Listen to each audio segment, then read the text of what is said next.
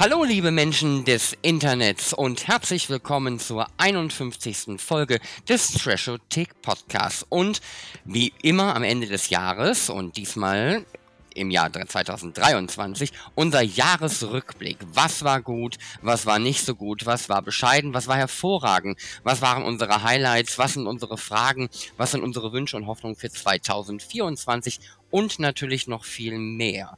Ich bin der Sven und bei mir sind der ja, dann mache ich mal weiter. Der Thorsten. Ähm, ich sag mal, hallo, ihr Lametta-Junkies, Glühwein, Schnullis und Zimtstern-Abhängige. Wir wollen halt so ein bisschen zurückgucken. Wir machen uns aber auch ein bisschen weihnachtlich gemütlich. Und in der Runde sind auch noch mit dabei der liebe Kai Pinot, unser, ich nenne das mal Filmfaktotum auf zwei Beinen. Und natürlich der liebe Sascha, unser hallo. Urgestein der Trashothek. Sagt mal Hallo. Hallo.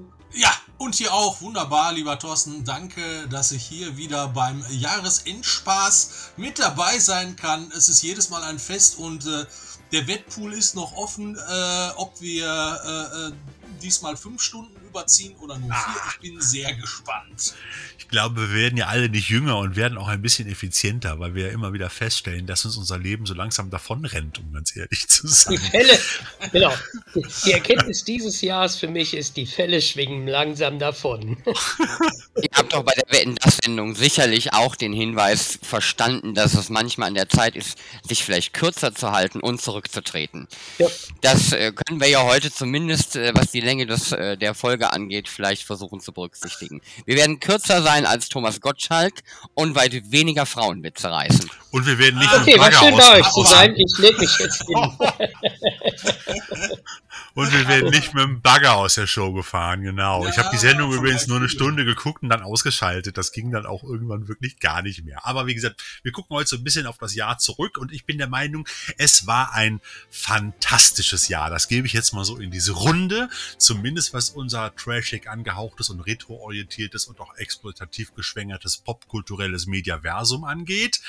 Äh, der Rest war ziemlich bescheiden, um ganz ehrlich zu sein, aber wir wollen ja irgendwie so ein bisschen eher positiv auch in die Zukunft gucken. Und ich muss ganz ehrlich sagen, ich hatte in diesem Jahr 2023, auch wenn ich irre viel zu tun hatte und arbeiten musste und auch eine ganze Menge anderen Krempel am Hals hatte, da komme ich nachher nochmal drauf, hatte ich doch ganz viele Gelegenheiten, ganz viele tolle Filme und Serien zu sehen.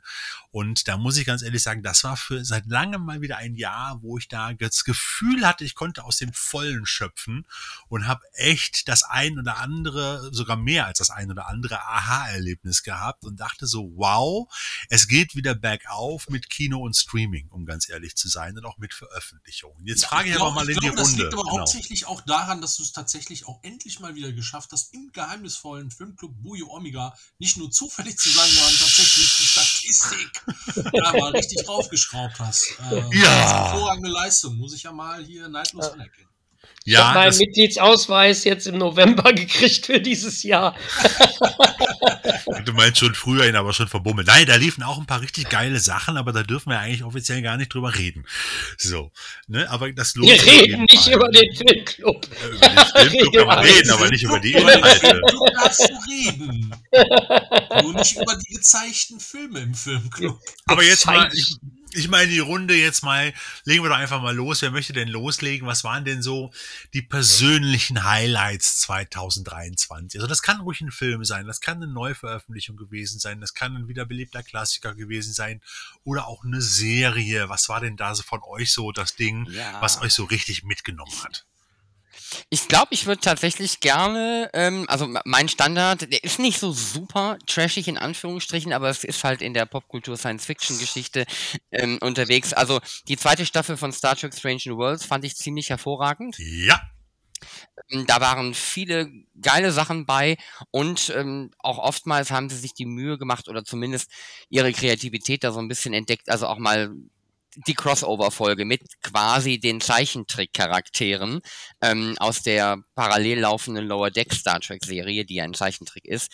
Ähm, das war eine großartige Episode. Das war so ein Feuerwerk von Insider-Witzen. Das war richtig spaßig.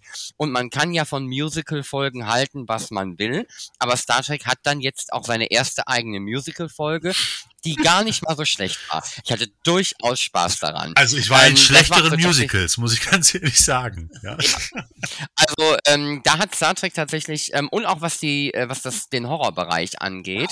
Also mit den Gorn haben sie sich da tatsächlich ähm, das sieht teilweise schon recht blutig für Star Trek-Verhältnisse aus. Da war ich dann tatsächlich überrascht, wie weit sie da gegangen Wobei ich sind. bei den Gorn, Und- sorry, bei den Gorn fand ich so ein bisschen diese kleinen Gorns, als sie da computeranimiert rumgekrabbelt sind in der Folge, musste ich immer an einen digital verunglückten Kermit den Frosch denken. Sorry.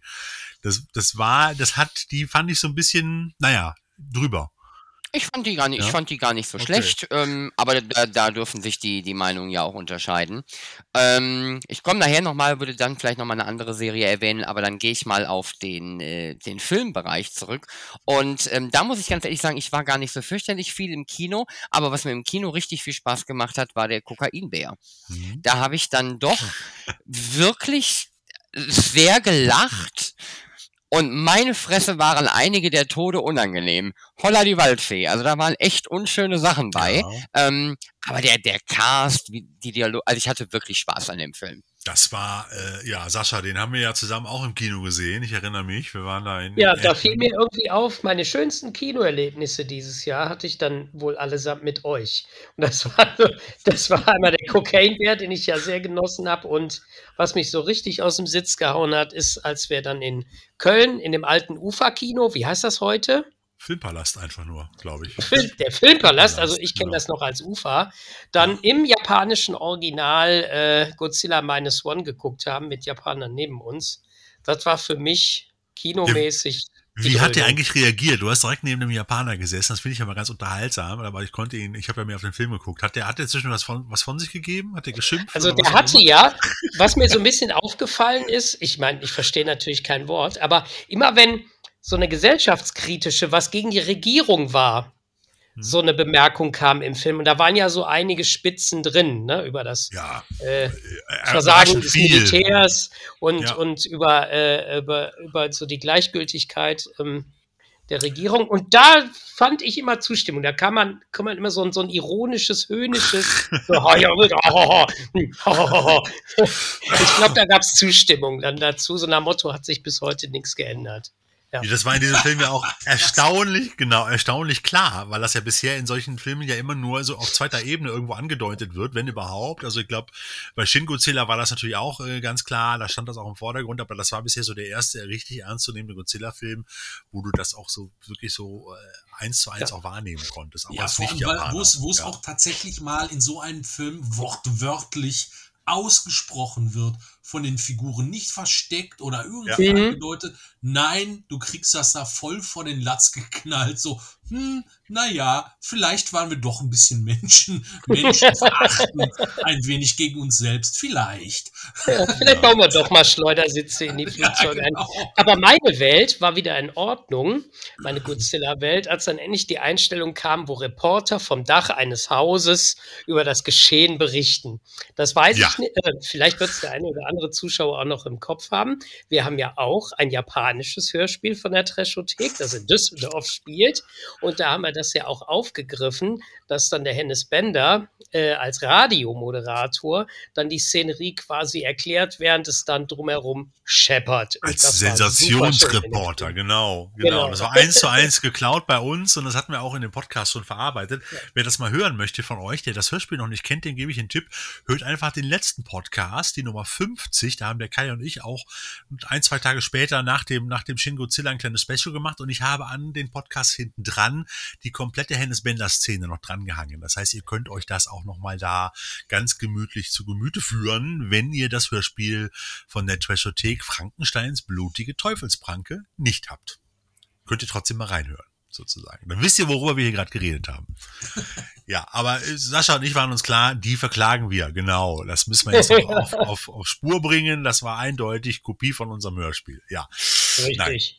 ein absolutes Highlight. Kai, Ja, äh, wunderbar. Hier geht ja alles schon äh, quasi äh, Hand in Hand. Also Godzilla Minus One waren jetzt zum Jahresende natürlich, also für mich, wie ja auch schon in dem Podcast äh, zu hören war, eine totale Top-Überraschung und äh, wirklich äh, äh, Liebe auf den ersten Blick. Ich war äh, so fertig, ich habe mir eigentlich gar nicht so viel erwartet beim Kinobesuch und war nachher wirklich äh, völlig von den Socken. Es war ein Riesenspaß und vor allem ein Kinoerlebnis. Wirklich ein Kinoerlebnis. Ähm, man muss diesen Film oder man muss Godzilla-Filme per se einfach im Kino sehen, damit die so ihre volle Wirkung entfalten. ja, ähm, ich habe noch in diesem Jahr ein sehr persönliches Wiederaufführungserlebnis äh, gehabt, worüber ich mich sehr gefreut habe. Das war Anfang April, wenn ich das recht noch auf dem Schirm habe. Oder Ende März, Ende März, Anfang April, ich weiß nicht mehr ganz genau. Und zwar gab es ja ein Remaster von Jean-Claude Van Dammes Bloodsport und äh, der hm. Verleih Cape Light hat den Film dann dafür auch nochmal, also auch eventmäßig für ein Wochenende so mal ins Kino gehievt und ähm, das war so eine Lücke aus, äh, aus früher Vorzeit sozusagen, die da dann mal im Kino gefüllt werden konnte und das Kino war auch hier äh, rappelvoll. Äh, die, die, schönste Kiste war da, dass tatsächlich so ein paar Spacken herrlicherweise sich tatsächlich einen Van Damme Aufsteller mit ins Kino genommen haben und mit in den Kinosessel gesetzt haben. Sensationell. Aber es war ein top Kinoerlebnis. Erstens, weil der Film halt richtig top aussah, der deutsche Ton komplett aufgeräumt war. Es war einfach ein super, super Kinoerlebnis. Sehr schön, das Teil dann auch mal in groß und auf der Leinwand gesehen zu haben fantastisch. Und sonst vom aktuellen sonstigen Kinoprogramm aus dem letzten Jahr, da haben wir du und ich auf jeden Fall eine, eine riesen Schnittmenge, nämlich tatsächlich ähm, die Pressevorführung von The Flash oh, in ja. Köln. Äh, wo wir auch zusammen nachher noch äh, direkt einen äh, Podcast gemacht haben, der hier auch äh, zu hören ist in der Treschothek im Archiv, äh, weil auch der Film einfach so überrascht hat mit seiner Leichtfüßigkeit. Ja. Und natürlich auch einen großen Anteil an Retro-Charme und weil natürlich im Kino auch so alle üblichen Verdächtigen so von uns äh, saßen, ne? der, der, der Tilo, äh, äh ja, der Hennes Bender saß auch direkt äh, saß auch vor uns. Ja, also, genau. Es gab auch ein schönes, äh, schönes Gruppen, Foto, ne? Robin-Anwärter für Batman sozusagen. Die Jungs von Cinephile waren da und so weiter. Ja. War, Im Prinzip war eigentlich alles vertreten, was wir so an Podcasts auch hören. Das fand ich halt ganz lustig. Und wir waren, das ist ja mal das Spannende. Oftmals sitzt du in so einer Presseverfügung. Ich mache ja jetzt nicht so viele mit, weil ich das auch nicht immer schaffe, aber bei manchen Filmen gönne ich mir das auch. Da nehme ich auch gerne mal einen halben Tag Urlaub oder einen Tag Urlaub dafür. Ähm, wo ich dann sage, äh, dann gehst du raus und man unterhält sich so und dann ist die, die Meinung meistens eher so nicht einhellig, sondern eher so, so ein bisschen gemischt und ja, war ganz nett und ganz schön und manche sagten, oh, und bei dem waren ja auch ähnlich wie bei Godzilla Minus One, waren ja alle hinterher im Foyer, dann rottet man sich zusammen, guckt sich so in die Augen ganz tief und, und, und, und, und, wie fandst du das? Und dann kriegst du nur so einen großen Blick zurück, so einen glasigen, so, super. ja, oder, äh, wie selten, wie selten genau das passiert. Das ist ja, ja. Das, man ist ja selber auch ungläubig. So, habe ich das ja. jetzt wirklich gesehen? Habe ich mich vielleicht verguckt? Bin ich irgendwo an entscheidenden Stellen weggeschlafen. Ist der Film vielleicht doch scheiße? Nein, genau. war es in dem Fall genau. nicht. Also es war einfach ganz großes äh, Unterhaltungskino. Es wird dann ja gerne mal, ich sag mal, so vorgeworfen, na ja, ja, das ist zu seicht oder sonst was. Es ist Popcorn-Kino, Ende aus Mickey Mouse. Das heißt, das muss unterhalten und das hat das Ding komplett geschafft. Und vor allem tatsächlich dann auch noch mit einem Kniff, ohne irgendwas groß zu spoilern. Es gibt quasi ja eigentlich, äh, sagen wir mal, ein hartes Ende. So, da ist nicht alles Friede, Freude, Eierkuchen am Ende. Ja, aber so, es ist schon, also ich finde, der Film, es ist ja auch, die meisten denken immer nur The Flash. The Flash, gut, die Plakate haben es auch angeteasert und wenn die Trailer gesehen hat, äh, hat es auch mitbekommen. Es spielt auch äh, der, der Batman alias der Batman, gespielt von Michael Keaton, eine wichtige Rolle in dem Film. Es ist ja eine Art Zeitreisefilm. Das kann man ja sagen, das wird ja auch in den Trailern überall gezeigt. Also wer jetzt den Trailer noch nicht gesehen hat und den Film noch nicht gesehen hat, es tut mir leid, aber dann hast du wirklich Weihnachten verpennt, sag ich mal. Ähm, ähm, aber es ist eigentlich, ich finde es, für mich ist es eigentlich fast mehr ein Batman-Film ab der zweiten Hälfte als ein The Flash-Film. Und das Komödienhafte auch mit, äh, mit The Flash selber und der Zeitreise und die vielen Anspielungen auf Zurück in die Zukunft und andere Geschichten und Popkultur macht einfach so einen irren Spaß. Und ich finde, dieser Film dürfte eigentlich nicht nur so langweilig The Flash heißen, weil der Titel ist The Flash, ist schon so ein bisschen dröge und langweilig. Der müsste eigentlich heißen, Batman und The Flash retten die Welt. Ja, also irgendwie ist es sowas in der Art. so wie Bill und Ted retten die Welt und das passt auch zum Teil. Und es ist, es ist so, als hätte man Batman, The Flash, Bill und Ted zurück in die Zukunft alles in einen Mixer gepackt und dann kommt dieser Film raus. Ja, also äh, und wirklich geil, geil, geil, geil. Äh, es sind, ich habe ihn mit meinem Sohn nochmal geguckt, selbst er fand ihn gut und der ist bei den modernen Superheldenfilmen da auch eher zurückhaltend mit seinen neuen Jahren. Ja, aber es waren wirklich geile Szenen drin. Also kann ich auch nur empfehlen, auch eines meiner Highlights und ein anderes Highlight, wo wir gerade dabei sind, noch dann äh, war für mich auch ein weiterer Kinobesuch. Ich glaube, ich war in diesem Jahr auch so oft im Kino wie in den ganzen letzten drei, vier Jahren nicht, um ganz ehrlich zu sein. Ähm, und ich habe es sogar im Urlaub geschafft. In Dänemark äh, war ich selber äh, in einem wunderbaren Nordisk-Kino. Das ist ein, ein, ein dänischer oder ein, nordischer Filmverleih, der auch eine eigene Kinokette hat. Und zwar in Aalborg. Und da bin ich, war ich nicht nur begeistert über dieses Kino, was die Sauberkeit anging, die Bequemlichkeit der Sitzplätze. Du hattest also locker Beinfreiheit von anderthalb bis zwei Metern zur nächsten Reihe. Du hattest einen elektrisch hoch- und runterfahrbaren Kinosessel mit ausfahrbarer Beinlehne. Ich konnte mir das auch komplett langlegen. War da in diesem Kino, geile Qualität, alles super. Eine riesen Candy Bar im Foyer. Sowas habe ich vorher noch nirgendwo gesehen. Auch ein tolles Bistro, tolles Café. Also alles wunderbar. Und dann habe ich mir dort dann Indiana Jones 5 angeguckt. Den letzten großen Indiana Jones Film. So. Und ähm, ich muss auch ganz ehrlich sagen, ich schwanke da bei dem Film selber so ein bisschen hin und her. Aber ich glaube, es war der, der Zeitpunkt, das Kino, der Film, alles zusammen hat mich dann doch sehr melancholisch gestimmt. Ich habe also am Ende, wenn dann der Abspann kommt und dann die Fanfare von John Williams nochmal kommt, die Indiana Jones Fanfare, die klassische, so für, so für zwei Minuten oder zweieinhalb, hatte ich wirklich Pipi in den Augen, weil mir dann auch wieder aufgegangen ist, dass ich ja, dass nicht nur Indiana Jones alt geworden ist, sondern ich auch sozusagen.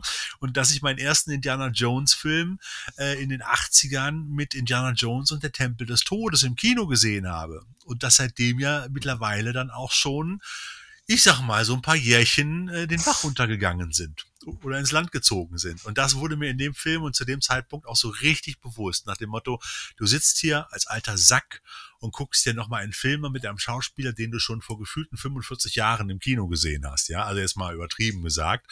Aber genau das kam bei mir so an. Und das hat mich schon so ein bisschen nachdenklich gestimmt, auch was das persönliche Alter anging und auch die Frage, die ich mir gestellt habe, ähm, kann man mit solchen Filmen, gerade auch so Indiana Jones nach so und so vielen Jahren dann den fünften Film sozusagen eine, eine Filmreihe, eine Ära zu beenden, kann man es immer noch schaffen, dass die Gefühle, die Atmosphäre, all das, was man früher bei den alten Filmen erlebt hat. Ich will ja gar nicht nur bei Indiana Jones bleiben. Das kannst du ja auch bei Ghostbusters sehen. Das siehst du bei Star Wars.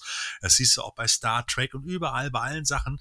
Aber hier ist es ja nun wirklich so, dass es wirklich noch der alte Hauptdarsteller ist und seine, und seine Recken, die alle jetzt, sag ich mal, fast aus der, mit der geriatrischen Hilfe sozusagen vor die Leinwand geschmissen worden sind. Ja, äh, kann man das irgendwie trotzdem noch retten und kann man diese, diese Gefühle wiederholen, die man damals hatte? Ich habe mir, hab mir da lange Gedanken drüber gemacht und ich glaube, nein. Ich glaube, das ist auch der Grund, warum viele von diesen auch klassischen oder neuen Filmen, die auf alten Reihen beruhen und auch Remakes und so weiter, ich will nicht sagen floppen, aber immer mehr in der Kritik stehen. Ich habe so ein bisschen das Gefühl, du kriegst das nicht mehr wieder. Das ist unwiederbringbar verloren. Diese Gefühle, die du damals bei Indiana Jones 2 oder 3 hattest oder auch bei Indiana, äh, bei Ghostbusters oder wo auch immer, ähm, das, was du damals fühlt, gefühlt hast, wirst du heute nicht mehr wieder fühlen. Das kriegst du nicht beim Wiederholen, auch nicht beim Wiederholen der DVD und Blu-ray. Weiß ich nicht. Wie seht ihr das? Also, ich glaube eher nicht. Ich hatte eigentlich einen ganz anderen Einwurf, aber dann versuche ich erst darauf zu reagieren. Ähm, ich halte es tatsächlich auch für, für sehr, sehr schwierig. Also Indiana Jones war auch so ein Fall, wo ich gesagt habe, okay, netter Versuch. Ist jetzt, ich hatte auch Spaß bei dem Film, so ist das nicht, ne? Aber es war nicht so, dass ich jetzt wirklich da dass die alten Emotionen quasi wiederkamen oder das, das habe ich nicht wirklich gespürt. Star Trek hat ja wenigstens ähm, in weiten Teilen noch den, den Vorteil, dass sie sich mit anderen Dingen voranbewegen können. Da entwickelt sich das Franchise. Star Wars ähm, macht es indirekt auch, wenn, also da ist ja mehr Potenzial, sich auch auszubreiten, während natürlich sowas wie Indie ähm, da schon recht festgelegt ist. Ähm, ich glaube, ich bin jetzt auch froh, dass er, dass es vorbei ist. Ähm, das sind jetzt fünf Filme, das ist jetzt in Ordnung, das kann jetzt auch so bleiben. Und ähm, ja, wahrscheinlich wird irgendwann dann noch jemand auf die Idee kommen, nochmal die Geschichte des jungen Indiana Jones zu erzählen oder des noch jüngeren Indiana Jones oder des Multiverse. Das gab's Indiana ja schon. Jones wird sich. also, genau, aber es wird nochmal. Also, äh, äh, sie scheinen ja noch nicht ähm, verstanden zu haben, dass die, dieses immer diese Weiterführung nicht an allen Stellen wirklich funktioniert. Und ich glaube, Indie ist da so ein Beispiel für, wobei ich den Film jetzt nicht schlechter machen möchte, als er ist. So schlecht war er jetzt auch nicht. Nein, also wie gesagt auch nicht. Also da bin ich auch noch nicht, noch nicht zu einem endgültigen Schluss gekommen. Ich würde ihn jetzt nicht verdammen. Ich finde, er hat viele unterhaltsame Momente, eine nette Atmosphäre, aber es war für mich auch so ein, so ein, hatte so einen faden Beigeschmack. Also wie gesagt, ich habe mich wirklich gefragt, ob wir nicht da alle langsam drüber sind. So wie es war, wird es halt nie wieder sein und äh, kann man Gefühle in, in der Hinsicht irgendwie konservieren? Ich glaube, nein. Also man kann sich dran zurückerinnern oder so. Aber das ist halt so ein bisschen das Problem. Übrigens, äh, jetzt gerade für die, die noch, mal, noch nicht gesehen haben, bei Disney Plus kann man Indie ab sofort äh, Indie 5 auch streamen. Die haben direkt so eine Indie-Bibliothek aufgemacht. Und es gibt, gibt auch eine schöne, genau, Kaching. Es gibt auch, aber es ist doch mal überall. äh, Keiner dreht einen Film ohne da Geld verdienen zu wollen halt, ne? Das ist, ist ja so. Also das ist ja, das ist ja kein, kein. Nee, ich meinte jetzt hier, ne? Schöner Disney Plus Plug.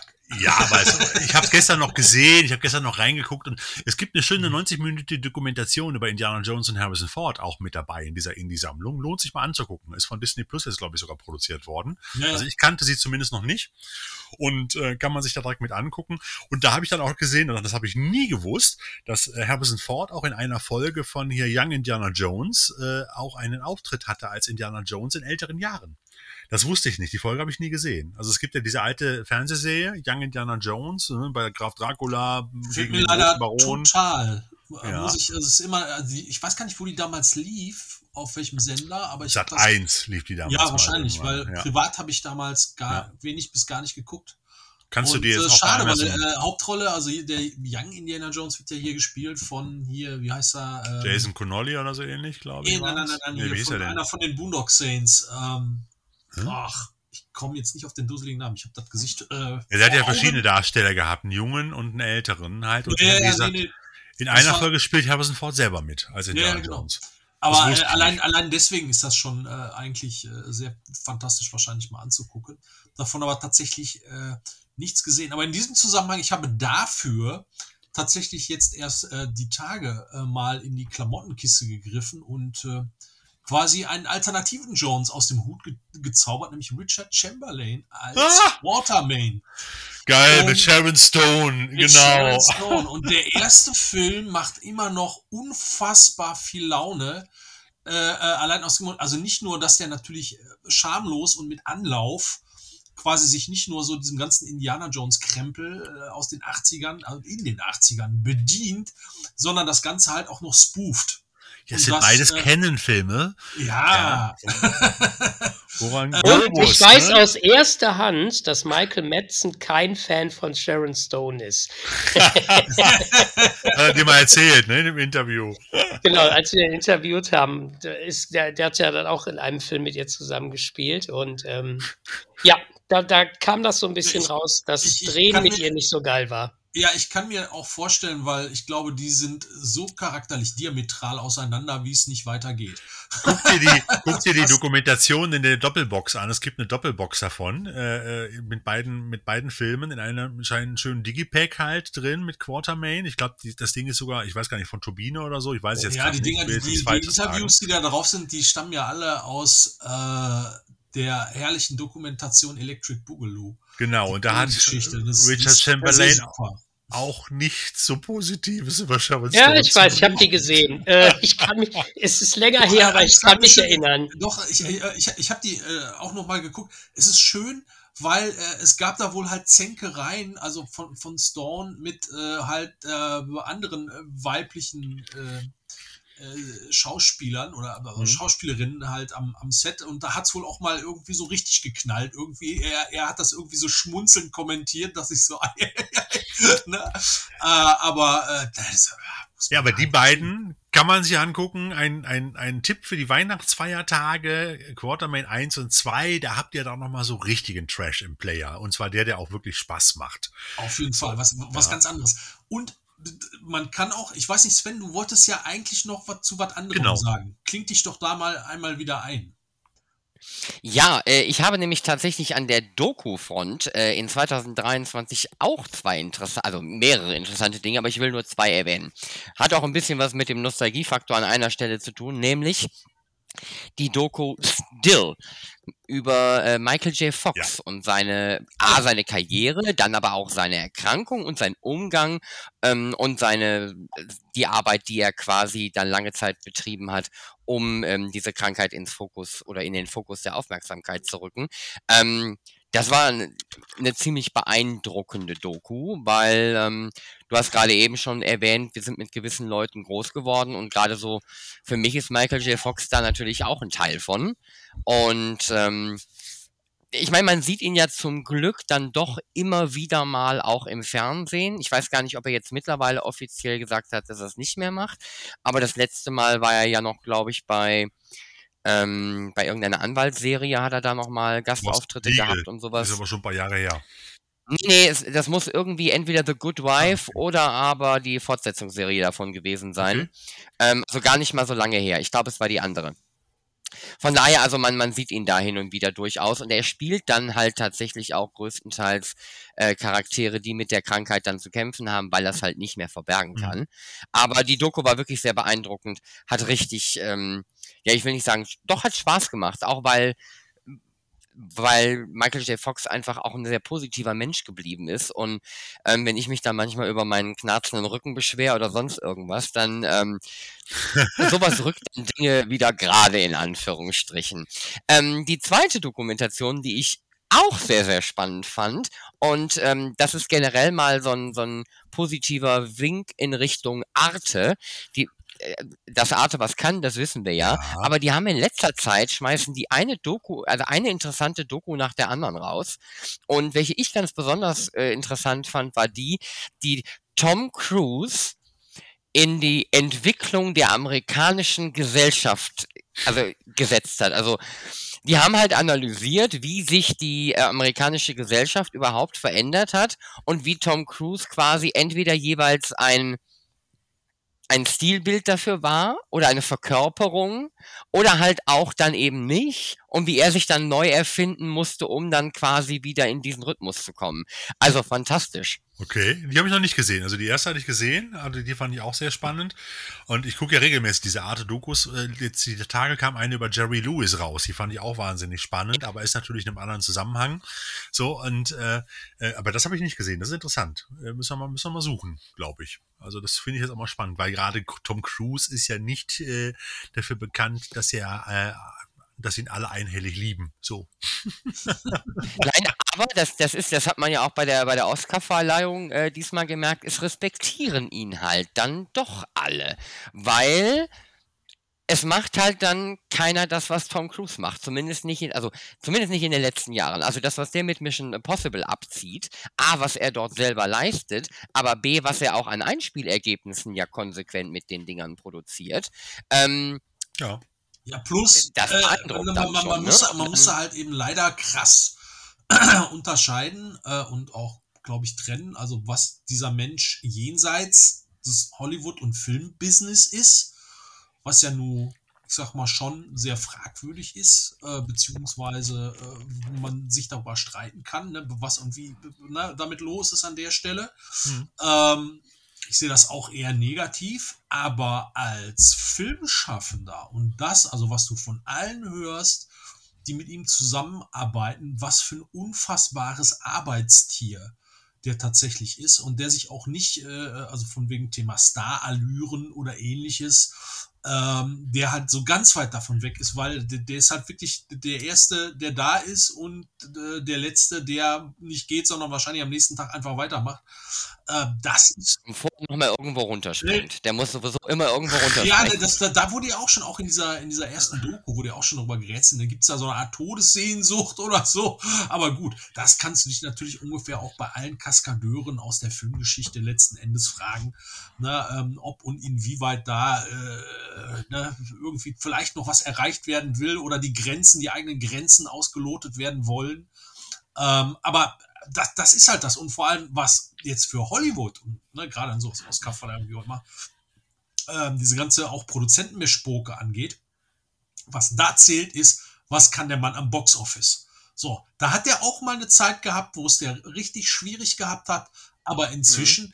ist der eigentlich wieder eine Bank, aber, und da sind wir dann auch schon wieder in diesem Jahr, mit dem aktuellen Mission Impossible Teil ist er ja relativ gesehen ganz ordentlich getankt. Und das hat keiner vorhergesehen.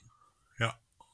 Okay, inwiefern meinst du jetzt? Ja, ich, ich habe jetzt leider das, das exakte Einspielergebnis nicht äh, äh, vor Augen, habe ich jetzt nicht nochmal nachgeblättert, aber der ist weit hinter den Erwartungen okay. zurückgeblieben, was das Einspielergebnis angeht, weltweit, also nicht nur in den USA, sondern auch weltweit gut, man kann auch rätseln, ne, woran liegt's? Da ist es eine Timing-Frage, weil äh, er war jetzt also gerade nach äh, Top Gun, äh, war er ja so ganz weit vorne und auch der letzte Mission Impossible davor war ja rasend erfolgreich, auch zu Recht.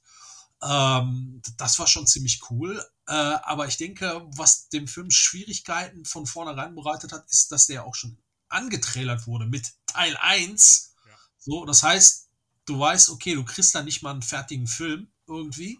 Wobei man kann ihn gucken und man hat nicht das Gefühl, da ist ein großer Break. Also mal ganz ehrlich. Nee, aber jetzt muss man ja. mal sagen, ne, der Film, ich habe gerade mal nachgeguckt, der Film hat knapp, äh, warte, was hat er eingespielt? Bislang 567,5 Millionen US-Dollar. Ja. Ist aber nicht viel für einen Das ist für das Ding nichts und auch im Vergleich zu den anderen Mission Impossible. Das würden sich andere wünschen, ja. Das wäre ja, wichtig. Ne?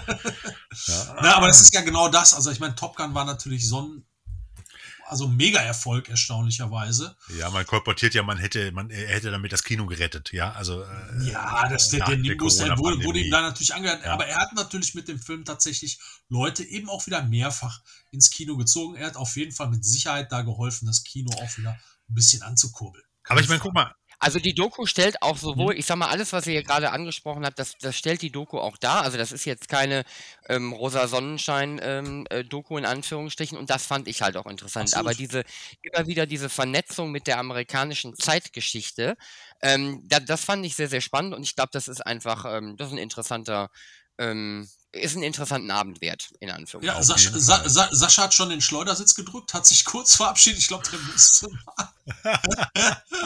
der kommt gleich wieder. Aus Protest gegen Tom Cruise, wer weiß, wer genau. weiß. Der kommt gleich wieder. Ja, aber das ist ja wollte generell... Aber, ich, ich ja. wollte aber tatsächlich jetzt noch auf den ähm, äh, eigentlich finalen oder Fragepunkt von, von Indiana Jones 5 auch noch mal was sagen zu der Thematik. Ne? Wie ist das mit der Nostalgie? Kann das wieder eingefangen werden? Kann man halt so, so ein, so ein Kindheits-, Jugendfilmerlebnis, Gefühl äh, wiederbekommen. Ähm, ich würde da tatsächlich das Gegenteil behaupten. Ja, das kann man.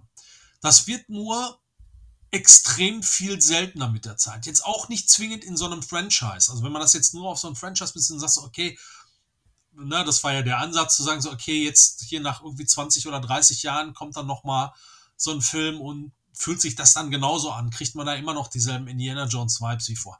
Da würde ich auch sagen, das ist ganz besonders schwierig. Das kann kaum passieren. Der einzige Film, der mir dazu einfällt, der das nicht nur geschafft hat, sondern so aus der Atmosphäre geblasen hat, äh, das war im äh, vorigen Jahrzehnt äh, George Miller mit Mad Max Fury Road. Okay. Das war einfach so ein Ding, das hat keiner so kommen sehen. Das ist ja auch vorher richtig in der Kritik gewesen mit den Nachdrehs und Verzögerungen. Und der Film wurde ja auch schon vorab so ein bisschen tot gesagt. So, ach Gott, das zieht sich alles und oh Gott, da kann überhaupt nichts rumkommen.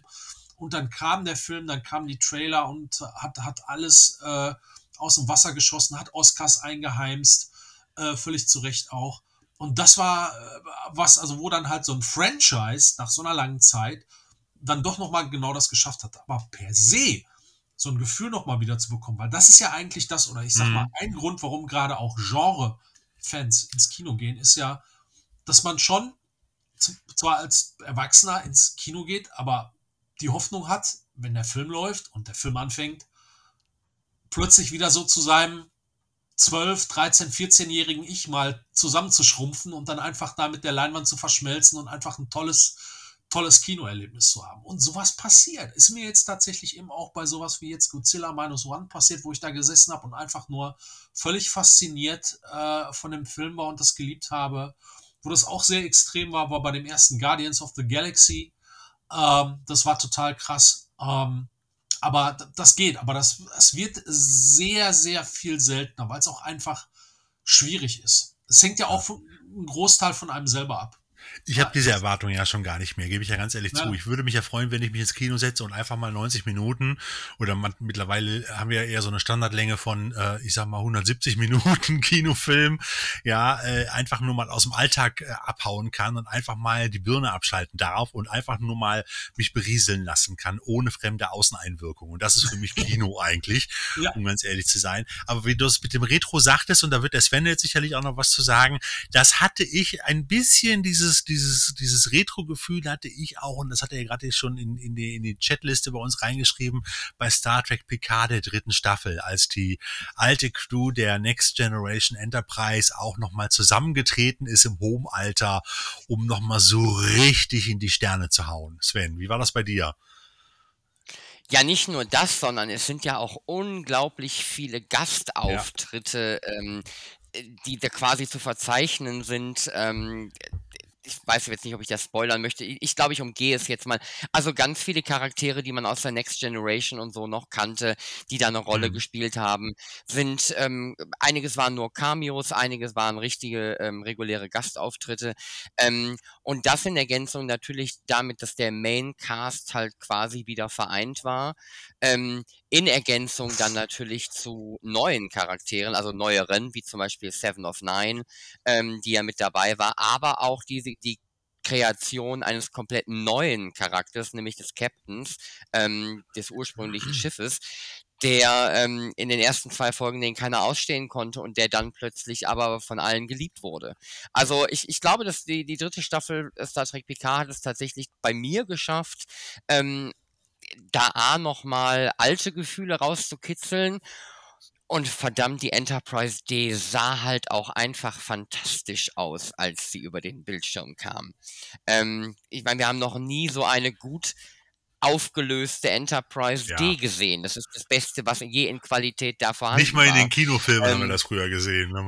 Genau, die, die ist halt, ähm, die war halt unglaublich schön. Ja. Und als die über meinen doch recht großen Flachfernseher hier ähm, plötzlich flog, ähm, da war ich schon doch ein bisschen gerührt und das hat mir dann auch Spaß gemacht. Klar, da waren zwei, drei Macken bei in der, in der Staffel, ähm, da braucht man nicht drüber streiten, aber im Großen und Ganzen ähm, fand ich das sehr, sehr großartig und vor allen Dingen haben sie mir noch gleichzeitig einen Ausblick auf irgendwas gegeben, wo ich auch nicht uninteressiert dran wäre. Und von daher, an der Front war ich dieses Jahr sehr glücklich. Ja, das hört sich ja, an. Da fällt mir auch noch ein Sensations-Retro-Moment ein, jetzt schon ja vergangener Tage, aber genau das, wo man kann es ja auch online gucken. Es ist ja so schön heutzutage, auch die etwas jüngere Generation oder vor allem die nimmt ja ständig irgendwelche Reaction-Videos oder so auf, wo man alte Männer weinen sehen konnte. Alte und junge Fans, das war das Finale der zweiten Staffel von Mandalorian. Ich dachte, du meinst Barbie, der Film. Dazu kommen wir bestimmt gleich auch noch.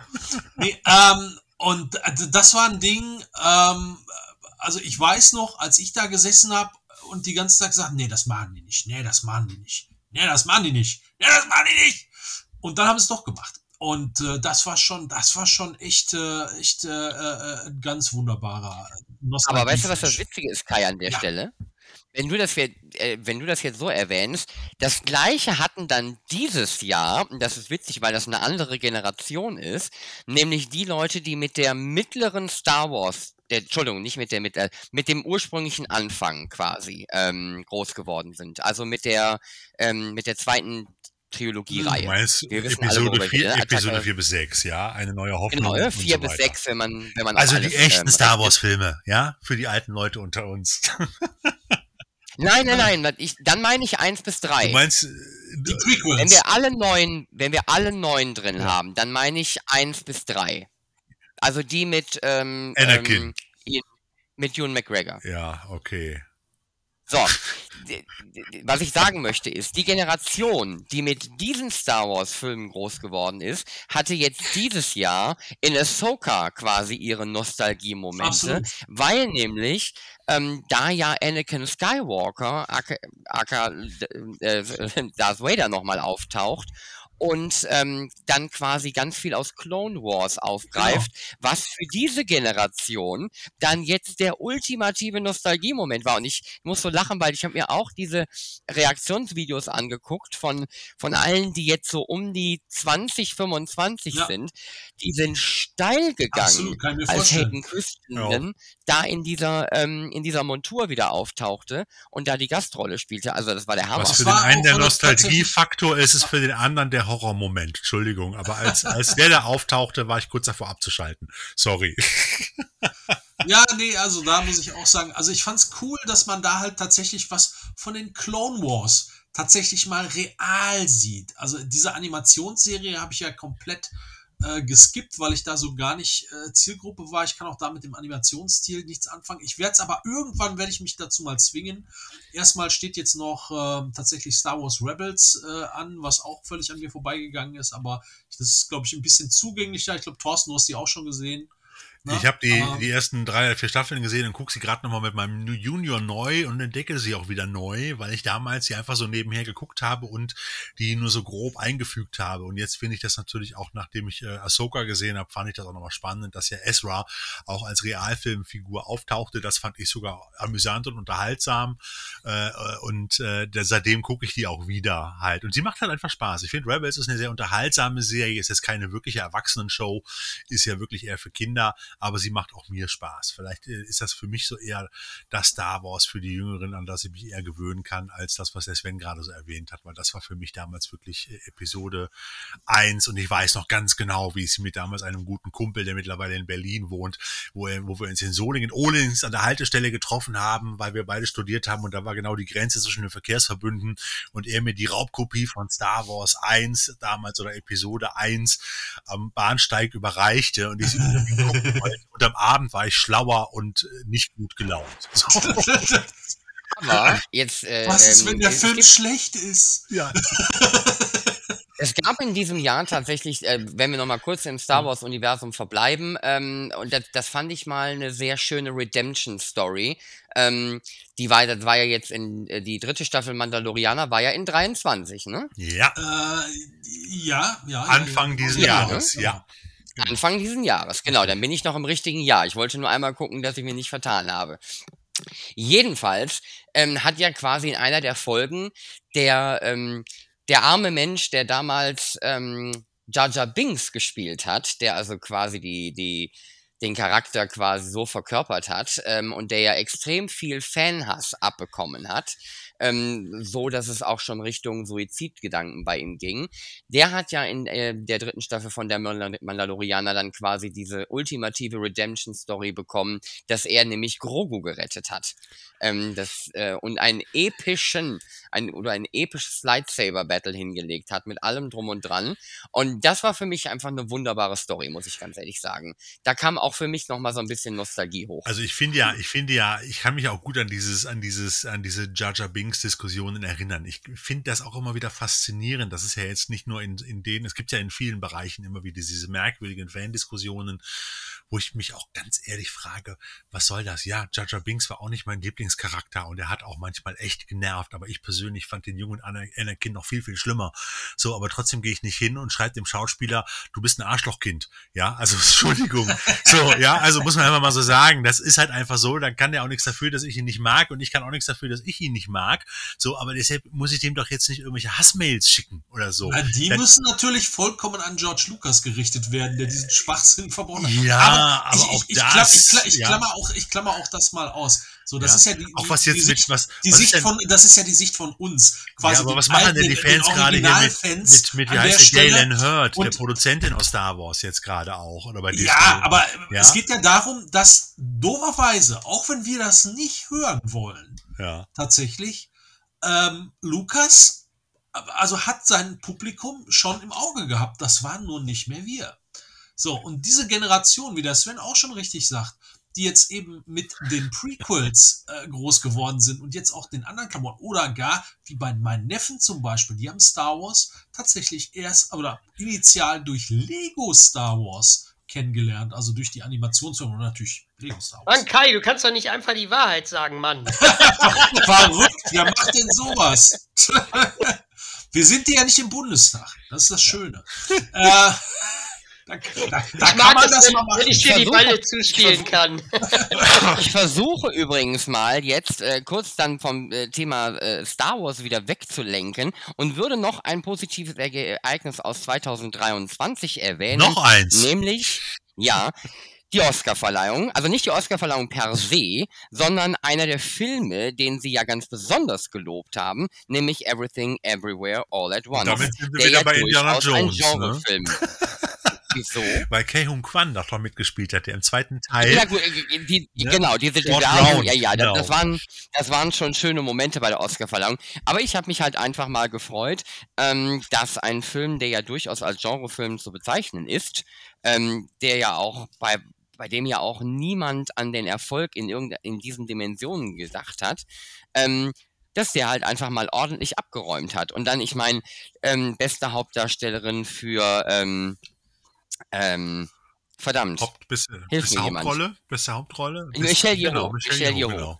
Ähm, Michelle Yeoh und dann natürlich beste Nebendarstellerin äh, Jamie Lee Curtis, habe ich mich natürlich auch sehr gefreut. Absolut, Ihr erster Oscar ähm, großartige Dankesreden. Ähm, also das hat mich sehr gefreut und das waren dann bei der Oscarverleihung, die ich normalerweise ja sehr ignoriere. Aber das, das waren Sachen, die ich mir tatsächlich im Nachhinein angeguckt habe, weil A, der Film großartig ist und B, weil diese Menschen einfach sich so unglaublich gefreut haben. Ja, absolut. Und das hat so viel Spaß die gemacht. Die waren halt, also das ist ja das Schöne, die waren, obwohl eigentlich zum Zeitpunkt der Oscarverleihung waren sie schon nicht mehr die Underdogs. So, da war schon die Welle, schwappte da schon ohne Ende. Also alles andere wäre seltsam gewesen an der Stelle. Aber ähm, da können wir gerne mal drüber sprechen, weil es ist tatsächlich sehr faszinierend, dass so ein wirklich vollkommen obskurer Film, der irgendwie auch Genrefilm ist, aber grundsätzlich einfach nur, äh, ich sag mal, im, im positivsten Sinne, vollkommen bekloppt ist, äh, vor allem, und also das ist das Positivste, was ich an dem Film finden kann, weil ich finde ihn nämlich nicht so gut. So, ich finde ihn jetzt nicht scheiße, aber ich finde ihn nicht so gut. Und ich finde es eben auch faszinierend, dass genau so ein Film jetzt nicht nur beim Hollywood-Publikum, sondern halt auch generell, dass das anscheinend da so super äh, funktioniert hat. Weil alles, was an Ideenreichtum in diesem Film steckt, ist natürlich wirklich der komplette Irrsinn in Tüten. Ne, allein auf diese ganzen Klamotten zu kommen und so weiter. Ich hatte Aber nachher eher das Problem, dass ich fand, dass man so ein bisschen zu selbstverliebt mit diesen ganzen verrückten Ideen, die man hatte, da rumgespielt haben und dann eigentlich so dieses Drama, was da im Hintergrund ist, aber Kai, die Hotdog-Finger, die Hotdog-Finger. Ja. ja. Oh, nein. Also ich glaube, das, das war einfach. Das ist eine Film. Falle. Du stellst mir hier eine Falle. Ich will es nicht sagen. Das war der richtige Film zur richtigen Zeit. Man hat, glaube ich, zu dem Zeitpunkt was gesucht, was über jeden Zweifel erhaben war und eben nicht entweder in die eine total dramatische und Oscar-verdächtige, triefende Richtung gegangen ist oder in die Blockbuster-Richtung. Ich kann ja, mir vorstellen, allem, dass, dass ich, ich glaub, so eine Art, in dem Moment wirklich so eine Art, äh, wie, soll, wie sagt man das, also so einige einiges kompensiert hat, auch bei der, bei der Oscar-Jury. Ja, halt. von, nein, ich, ja? ich glaube, der Vorteil für die war an der Stelle tatsächlich, dass der Film eigentlich, also auf der einen Seite komplett unpolitisch ist, gleichzeitig aber auch so eine bestimmte, äh, ich sag mal, Nische bedient hat, die natürlich auch in, in Hollywood-Kreisen dann natürlich so eine, so eine offene Wunde ist, nämlich halt die Asian Community ähm, die da eigentlich auch, ne, genau wie die Black Community, aber die, die, die, die asiatische Community ist da, ist da noch weiter hinten an als äh, äh, die afroamerikanische, ähm, dass man da dann auch mal Zucker geben konnte. So an der Stelle. Und äh, ich glaube, das wird auch ein, ein großer Punkt gewesen sein, dass man total hundertprozentig wusste, mit dem Film können wir uns überhaupt in gar keine Nesseln setzen. Und ich glaube, das stimmt auch. Ja. Da, da, hast du durchaus recht. Das war das Glück. Das war ein interessanter Film, der vielen Leuten gefallen hat und dann auch noch super divers besetzt, in Anführungsstrichen. Und jede dieser Oscar-Gewinne hat halt auch einfach eine wunderbare kleine Geschichte erzählt und deswegen war dann der Oscar auch mal wieder relevant in diesem Jahr, in Anführungsstrichen. Übrigens natürlich an der Stelle Nebenerwähnung, unser guter Freund Brandon Fraser, der ja nun auch nochmal abgeräumt hat auf seine alten Tage. Und ähm, für den hatte ich auch immer ein Herz übrig, äh, für die Mumie-Filme. Ja, auch generell. Der war ja in, in der Zeit, ne, also Ende, Ende der 90er, Anfang der 2000er, der war ja nicht wegzudenken aus, aus dem Kino. Der war ja die, Hot Commodity, der war überall mit dabei und dann war er halt ganz schnell weg. Auch da gibt's ja die, die große traurige Geschichte, warum das letzten Endes so war. Und es ist ja hiermit dann auch nochmal alles so, so ein bisschen an die Oberfläche geschwemmt. Und äh, ja, es wäre schön, ne? weil wenn so Leute sich dann auch so selber, also nicht nur, weil das, das, das Business sie halt so ein bisschen rauskegelt, sondern weil die dann auch anfangen, ne, an sich selber zu zweifeln oder sagen so, ne, komm, ich habe die Schnauze voll jetzt von dem Business und mach dann da nichts mehr. Ja, oder Das auch nicht mehr alles schade. mitmachen, genau. Ja. Ja, genau.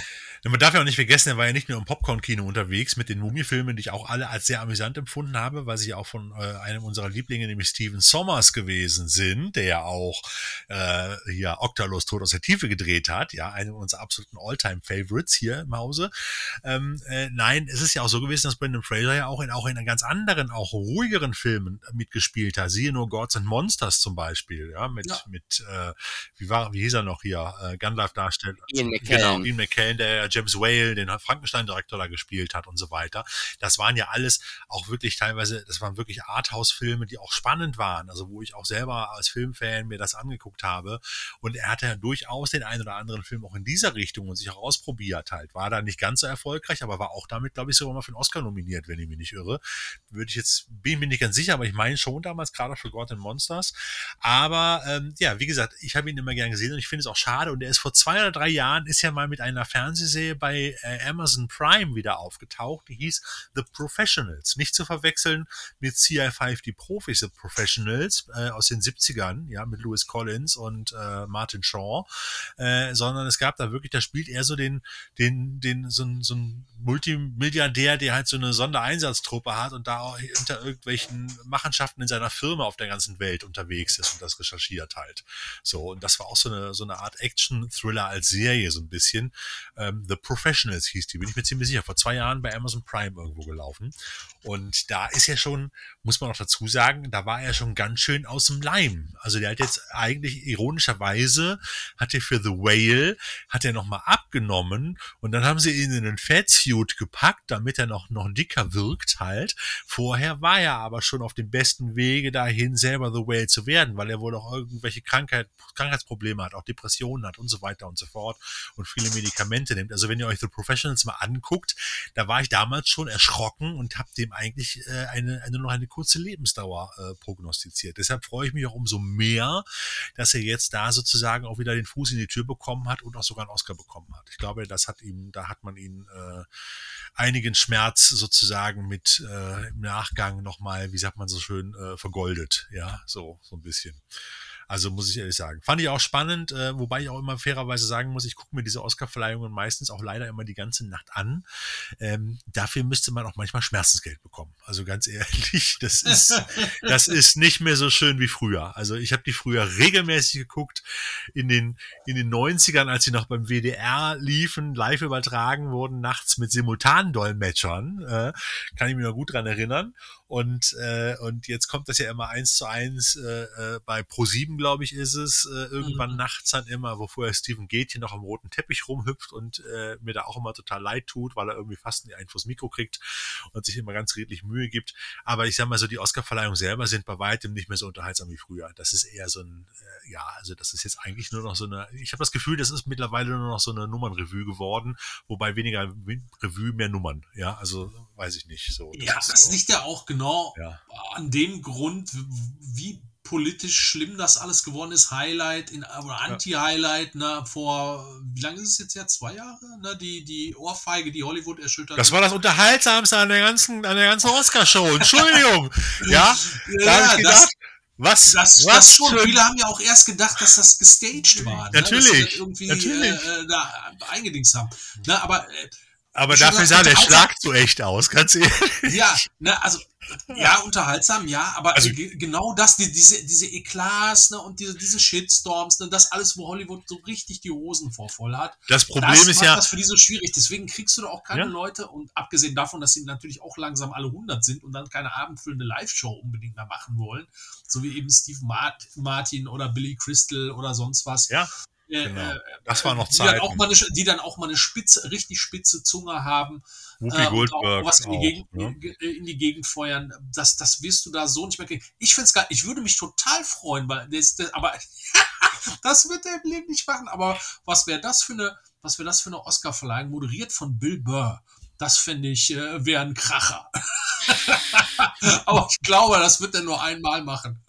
Ich meine, Ricky Gervais wird sowas auch nicht machen, glaube ich. Doch, hat er doch schon gemacht. Hat er doch schon. Nein, nein. Doch, Ricky Gervais hat schon Oscarverleihungen moderiert, aber sicher. Nein, aber nein, sicher. Die, die Golden Globes. Doch, hat, Hat er. er. Ja? Aber der Golden Ja, Globe. aber sicher, nein, auch die Oscarverleihung. Ricky, Warte, warte, warte. guck mal nach, Also, Sven. äh, Sven Ricky kontrolliert die das Golden- jetzt. die- Ich bin die mir Golden ziemlich sicher, Globes dass er den Oscar moderiert. schon moderiert hat. Ein Fall sicher. für Bob Andrews. Bob, Genau. schau mal nach. Du bist zuständig Archiv. für Recherche und Archiv.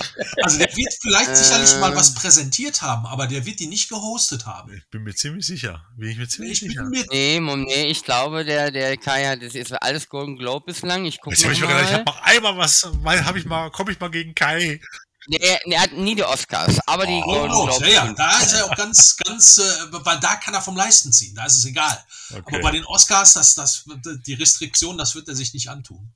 Weil der Ja. wüsste, der wird sofort, so wie bei der Muppet Show, da hier mit so einem, äh, mit so einem Hirtenstab gleich von der Bühne gezogen. Aber wenn ich uns alte, So, aber ihr Lieben, ich wollte ja tatsächlich mit den Oscars das Thema Genrefilm in Anführungsstrichen nochmal hervorheben. Schieß mal los. Und vielleicht versuchen wir es nochmal unseren. Äh, wo, wo sind wir denn so langsam? Können wir schon darüber reden, was nächstes Jahr kommt? Nein, das kommt Weil noch. Irre, wir haben noch so viel, wo worüber wir sind wir quatschen denn? können. Wo sind wir wir denn? sind jetzt, wir Es kämen sind noch jetzt ein paar gleich. Leute gestorben.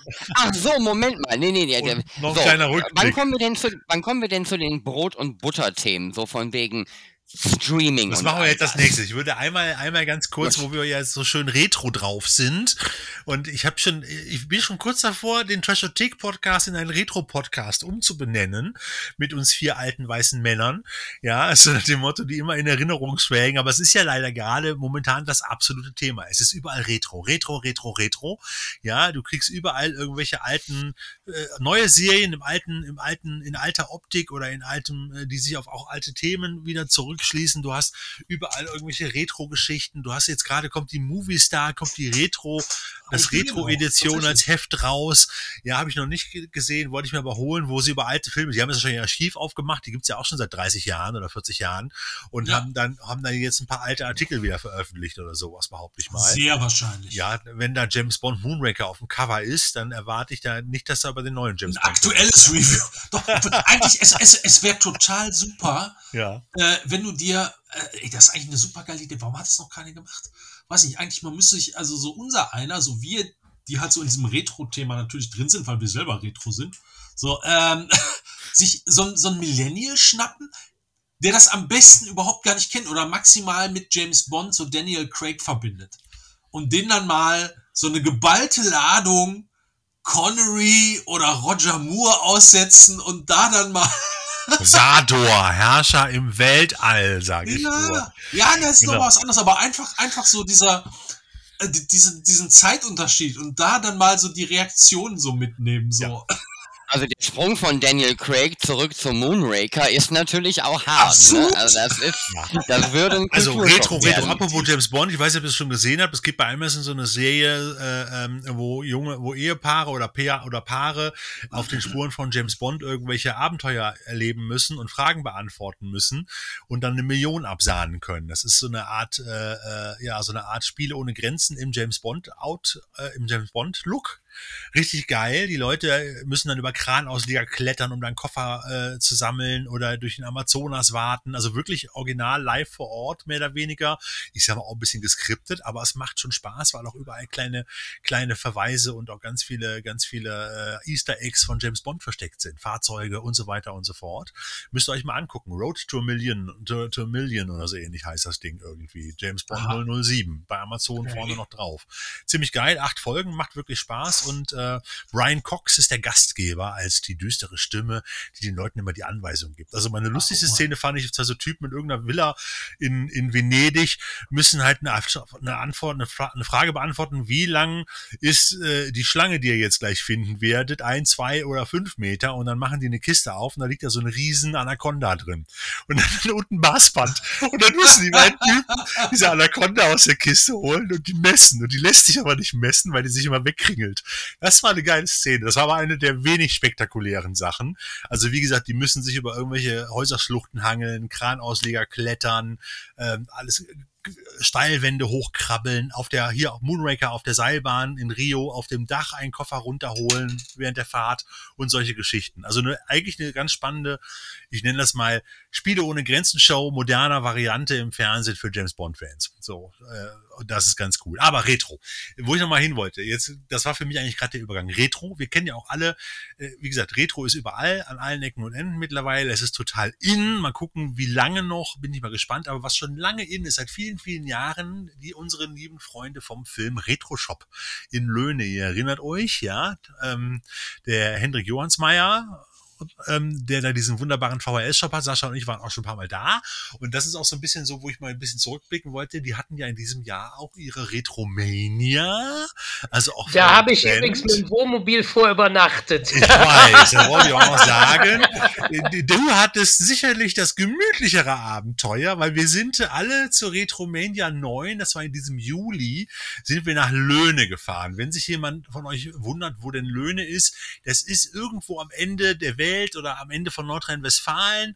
Also ist eine ganze Ecke hin und äh, während der Sascha da ganz gemütlich mit seinem mit seinem 70er Jahre Wohnmobil hingetuckert ist, ja, haben sich der Sven, der Kai und ich und wir sind alle nicht gerade die kleinsten in den lustigen roten kleinen Todesflitzer von meiner Frau gesetzt, gequetscht. Das war schon eher so ein bisschen Mikado-Spiel, ähm, beziehungsweise äh, ja, es war einfach. Das war die Live Challenge Clowns Mobil. Ja, das war. Wir sind zwei zwei Stunden lang dahin getuckert mit, mit Material, einem Infostand und weiß Gott noch allem drin. Und als wir danach vorgefahren sind und wir ausgestiegen sind, haben sich die Leute kaputt gelacht und konnten es kaum glauben, dass wir alle dieses Auto reingepasst haben. Das ist so ein kleiner, wie heißt der Opel Adam? Genau, ne?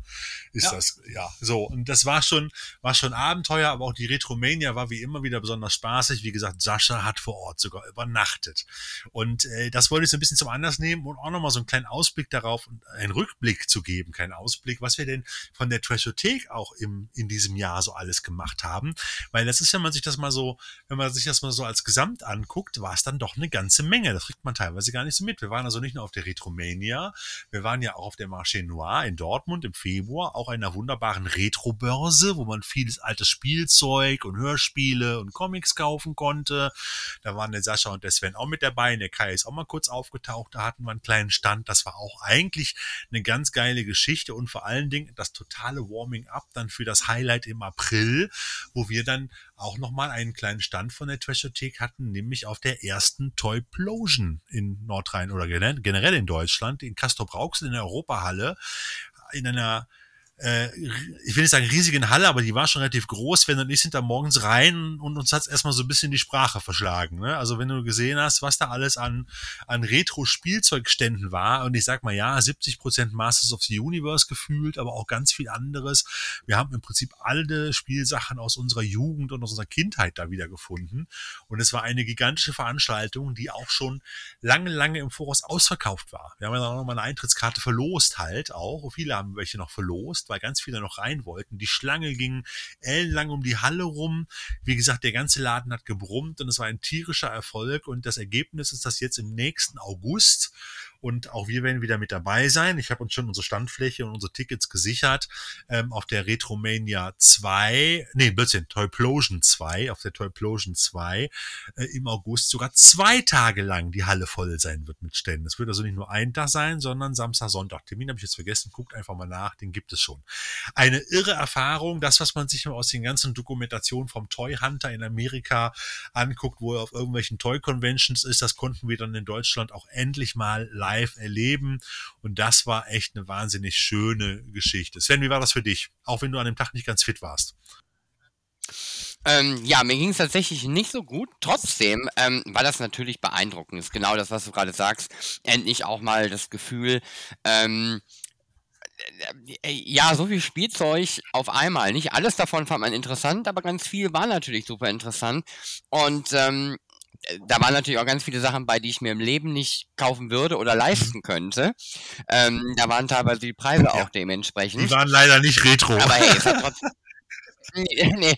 Ähm, es hat halt einfach Spaß gemacht, A, die ganzen Sachen zu sehen und angucken zu können, aber auch wiederum die Leute zu sehen, die so viel mhm. Spaß hatten. Ne? Also wenn du dich einfach mal irgendwo hingestellt hast und hast geguckt, was so an den Ständen passiert, da waren halt alle Leute irgendwie, die waren happy und die hatten Spaß ja. und das war halt einfach ein gutes Feeling und ähm, das fand und ich, ich halt fand sehr, vor allen Dingen nice. cool, was mir aufgefallen ist, im Gegensatz zu den meisten Filmbörsen, wo wir so unterwegs sind halt, oder wo ich unterwegs bin auch, sind es halt nicht nur alte, dicke Männer, so wie ich, ja, so nach dem Motto, sondern es waren auch ganz viele junge Väter und Väter und auch Mütter mit ihren Kindern dabei, wo auch so acht, neun, zehnjährige da mitgeschleift wurden und auch ihre Spielsachen da gekauft haben und auch total begeistert waren. Das hat mir total gut gefallen. Und auch ein paar sogar in Verkleidung, Ja, Cosplay und so, ne? Also da, äh, da, da wäre natürlich noch mehr drin, aber auf der anderen Seite muss ich sagen, war ich froh, dass es nicht so viele Cosplayer gab mit aufwendigen Kostümen, weil es war halt auch ein bisschen eng Ja. zuweilen.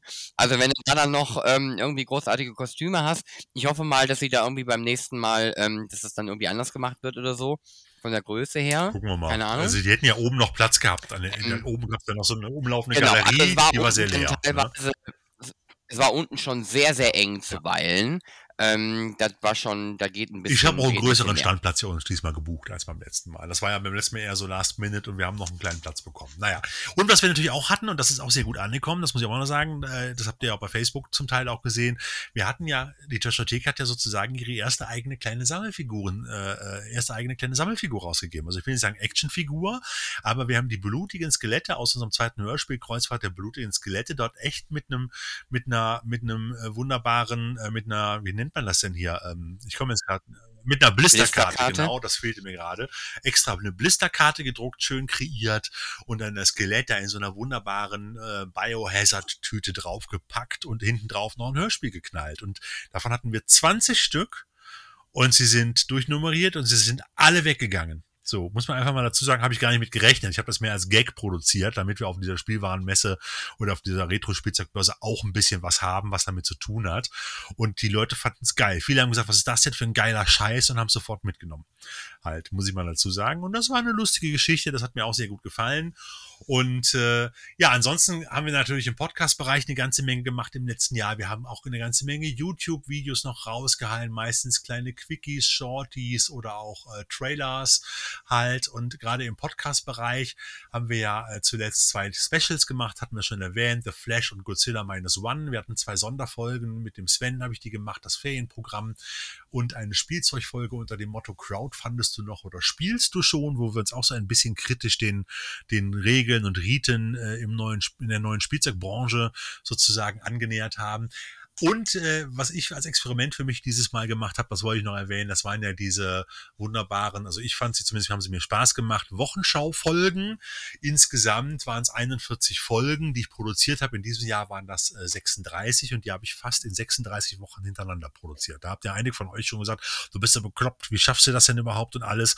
Ja, ich habe mir, es war nicht einfach, sage ich mal so. Also wer es noch nicht gehört hat, kann ja mal reinhören. Das ist aber eigentlich immer nur tagesaktuell interessant, weil ich immer für die nächste Woche im Voraus sozusagen in dieser Wochenschau auf 20 Minuten Länge ungefähr immer gesagt habe, was kommt Neues im Kino, was ist das Highlight im Kino, was kommt auf Blu-ray und DVD raus, äh, wer, wer hat Geburtstag in dieser Woche, was gibt es noch für News im Bereich Spielzeug und so weiter.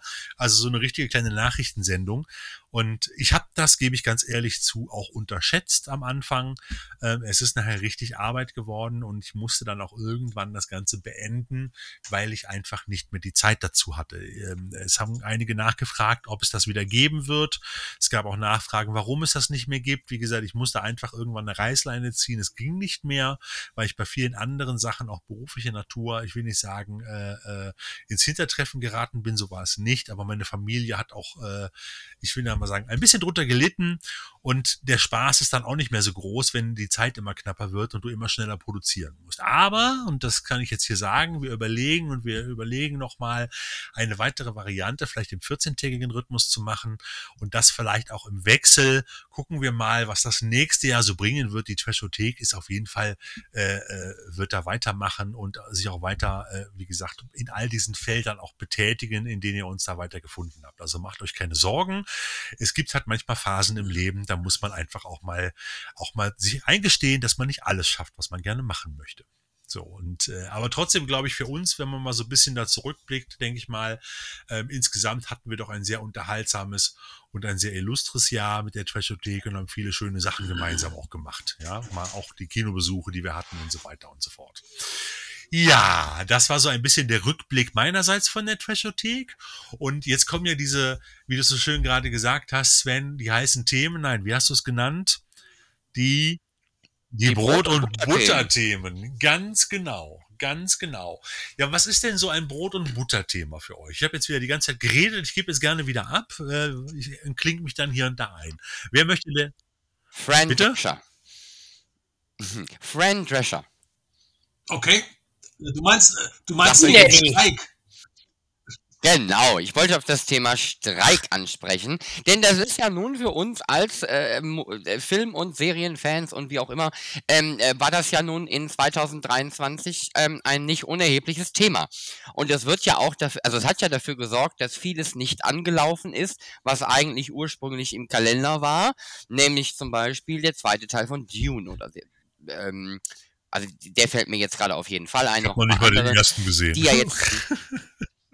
ja, das, ähm, ich wollte nur sagen, also es ist auf jeden Fall einiges geschoben worden ins nächste Jahr, unter anderem auch Craven the Hunter, auf den ich mich sehr freue. Der erste, ich glaube, ab 18 Mal, äh, nicht ab 18 Marvel-Film. Blade müsste auch ab 18 gewesen sein. Aber auf jeden Fall ist der auch irgendwie, der sah sehr blutig aus im Trailer. Ähm, da freue ich mich drauf. Aber wie gesagt, ähm, da gab es jetzt endlich eine Einigung ähm, bei den Schauspielerinnen und äh, vorher auch bei den äh, Drehbuchautorinnen und allen, die dann noch immer mit äh, dranhängen an der kreativen Seite.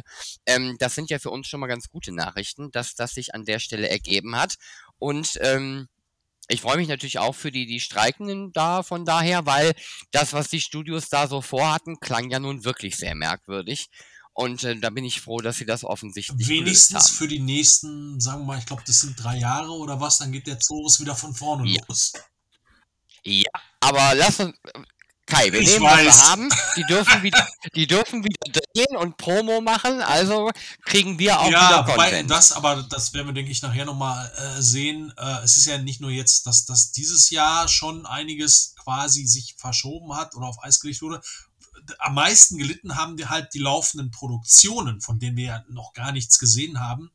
Und insofern wird besonders das nächste Jahr, was den Kino-Output angeht, hochinteressant, weil es total viele Lücken gibt. Aber ich denke mal, da quatschen wir gleich nachher noch drüber, wenn wir ins nächste Jahr gucken. Ja, da wird's mir auch langsam so ein bisschen Angst und Bange, gebe ich ganz ehrlich zu. Also nicht wegen des Streiks und der fehlenden, der fehlenden oder der Lücken, nicht der fehlenden Lücken, sondern der fehlenden Filme in den Lücken sozusagen oder auch Serien, auch Staffeln sind ja davon betroffen. Ähm, wobei ich da sage, ganz ehrlich, ich habe noch so viel nachzuholen. Das stört mich jetzt gerade nicht, wenn die eine oder andere Serie einfach um Jahr geschoben wird. Da habe ich wenigstens Chance, noch andere Sachen noch zu gucken, die ich bisher einfach noch nicht geschafft habe und gucken wollte. Ja, also ich habe zumindest mal jetzt Kai auf deine Empfehlung hin mal die ersten beiden Folgen von Der Untergang des Hauses Ascher angeguckt. Super Überleitung. Und? War ja hellauf begeistert, muss ich ganz ehrlich sagen. Die erste war noch so ein bisschen dröge, aber die zweite hat dann so richtig schon in die Vollen gehauen. Und wer es nicht kennt, das ist eine Serie nach Motiven von Edgar Allan Poe, sehr modern produziert. Unter anderem auch mit Mark Hamill als einen wuseligen, ziemlich arschigen Anwalt. Super Rolle. Ja, äh, der da spielt und äh, alle Folgen sind an, an die Geschichten, an alte Geschichten von Edgar Allan Poe angelehnt. Also die Maske des Roten Also, Todes, der Rabe. Genau, zum, zum Teil. Die, Ra- die Rahmenhandlung, ich, ich, Ja. übernehme, ich übernehme mal kurz von Ja. dir. Also für mich war äh, oder ist diese Serie das Top-Überraschungs-Genre-Highlight überhaupt gewesen, besonders weil es ein Streaming-Angebot ist, was ja per se immer schwierig ist. Da können wir gleich auch nochmal drauf zu quatschen kommen, wie es da im, im Streaming-Bereich per se aussieht. Ähm, und was gerade das Horror-Grusel-Genre angeht, äh, die absolute Top-Empfehlung, Top-Überraschung. Wenn ihr könnt, schaut euch das an. Es sind, ich meine, acht Folgen. Es sind keine Ja. zehn Folgen, sondern acht Folgen und dann ist das auch tatsächlich abgeschlossen. Ich bin mittlerweile Ja. froh, wenn eine Staffel acht Folgen hat, um ganz ehrlich zu sein. Äh, die Rahmenhandlung ist tatsächlich äh, von Poe äh, Untergang des Hauses Ascher, allerdings eben nicht ähm, zeitlich verortet, retro irgendwie mit, mit Burgennebel und ähnliches, sondern es spielt tatsächlich im Hier und Jetzt. Und auch in der Und- Vergangenheit. Er springt hin und her, ähnlich wie beim Ja, Monarch, aber ne? nicht in der, in der, in der fernen, äh, fernen Vergangenheit, sondern es fängt, glaube ich, in den 60ern, 70ern an äh, und geht dann also bis ins Heute tatsächlich. Ähm, und ähm, innerhalb der einzelnen Folgen werden zahlreiche Motive aus den verschiedensten Poe-Geschichten aufgenommen und anders in diese Story noch mit rein erzählt und äh, es ist einfach fantastisch. Erstens, weil man halt Poe genommen hat und den in einen kontemporären Kontext gesetzt hat, also sowohl was die Geschichte eigentlich angeht, aber auch die Inhalte, um die es dann da geht. Und es ist wirklich gelungen. Es gibt keine von diesen acht Folgen, ist, ist eine Füllerfolge. Da rockt jede Geschichte. Es wird, wird auch richtig zur Sache gegangen und zwar in jede Richtung. Also nicht nur äh, obskure und schlimme Gewalt. Es ist auch moralisch ziemlich, das meiste ziemlich verwerflich, was da los ist. Aber es geht dann äh, um Sex, also alles. Guckt es euch an, guckt es euch an. Ich wollte gar nicht, ich wollte eigentlich gar keinen großen, gar keinen großen Tipp jetzt gerade machen. Ich bin selber so ein bisschen abgeschweift. Wir waren ja noch bei den Brot- und Butter-Themen. Wie gesagt, jetzt hat man die Zeit, wenn Lücken da sind, sich solche Serien nochmal anzugucken. Ähm, aber es gibt ja auch noch andere Themen. Und eine Sache, die mir. Ich habe noch eine Brot- und Butter. Bitte, du hast das Brot und Butter. Ich wollte gerade zurückkommen zu Brot und Butter. Ja, ich habe dann eine Brot okay. und Butter. Was, das Wetter ist scheiße. nee, Der Kai hat es ja gerade eben nochmal an, also indirekt angesprochen. Also ich, bevor wir irgendwann nachher zu den Menschen kommen, die uns 2023 verlassen haben, würde ich gern kurz nochmal auf eine Serie eingehen, die uns 2023 verlassen hat. Und zwar sehr, sehr tragisch, nämlich die Amazon-Serie Peripheral, die eher im Science-Fiction-Bereich anzuordnen ist oder einzuordnen ist, die ich wirklich hervorragend fand und die auch für eine zweite Staffel erneuert wurde. Und dann aber im Rahmen des Streiks gecancelt wurde. Das war, ähm, das fand ich wirklich schade. Das beruht, das beruht auf einem Roman von William Gibson und war wirklich, ähm, war wirklich eine spannende und vor allen Dingen optisch unglaublich beeindruckende Serie. Aber ich da behaupte, der Name alleine war schuld daran, dass sich keiner merken konnte, wie die Serie hieß. Also ich habe schon wieder vergessen, sorry. Peripheral. Also wiederholen wir es noch dreimal, damit ihr es merkt, damit noch jemand diese Serie guckt. Aber das ist halt manchmal auch das Problem.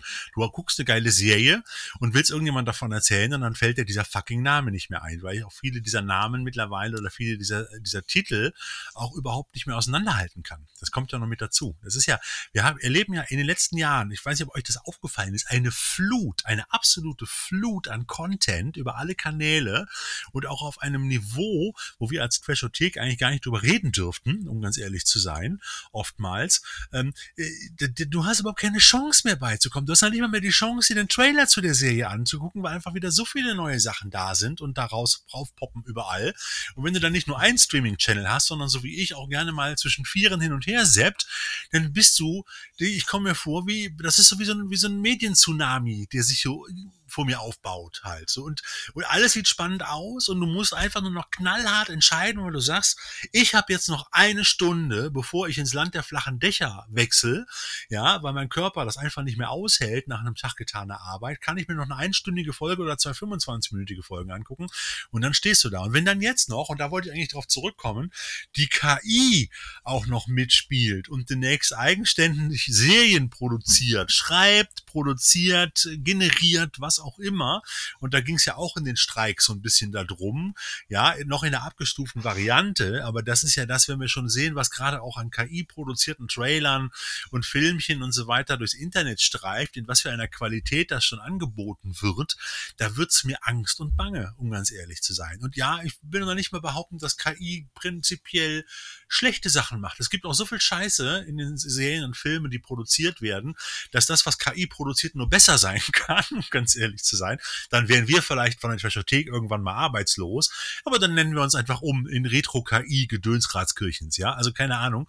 Ähm, aber das ist halt so, wo ich mir schon so meine Gedanken mache und wo man ja auch als Schauspielerin oder Schauspieler erstmal per se, wenn es um die Abgabe nicht nur des Gesichtes, sondern des Körpers äh, äh, geht, sondern auch bei vielen anderen Sachen auch wirklich Angst und Schrecken haben und auch wirklich Angst davor haben, was da auf sie zukommt, ob sie demnächst alle arbeitslos sind. Und wenn dann so Studiobosse da hingehen und sagen, ja, pass mal auf, ihr tretet ja alle mal noch alle mal alle vor die Kamera, zumindest ihr billigen kleinen äh, Extras und, äh, und, und Statisten, dann kriegt ihr einmal noch eine Gage und dann haben wir euch 3D eingescannt und dann braucht ihr nie wieder hier antreten und wir können euch bis zum Ende, Ende dieses Jahr, Jahr trill, trill, bis zum Ende des Jahrtausends können wir eure Daten nutzen, so nach dem Motto. Und ich meine, das war ein Grund, warum man auch gestreikt hat.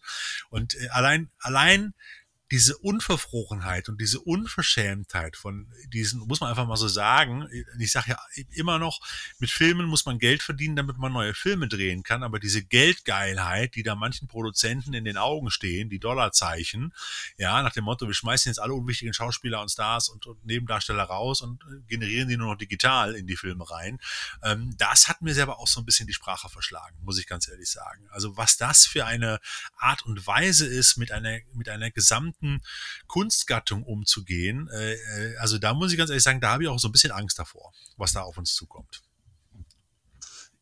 Ja, ich sehe das auch sehr, äh, ich sag mal so zweischneidig. Das Problem ist halt einmal tatsächlich die reale kommerzielle Nutzung, also tatsächlich vom mhm. Filmbusiness, wie es da eingesetzt wird, im Sinne von kreativen Spirenzien, die damit plötzlich möglich werden.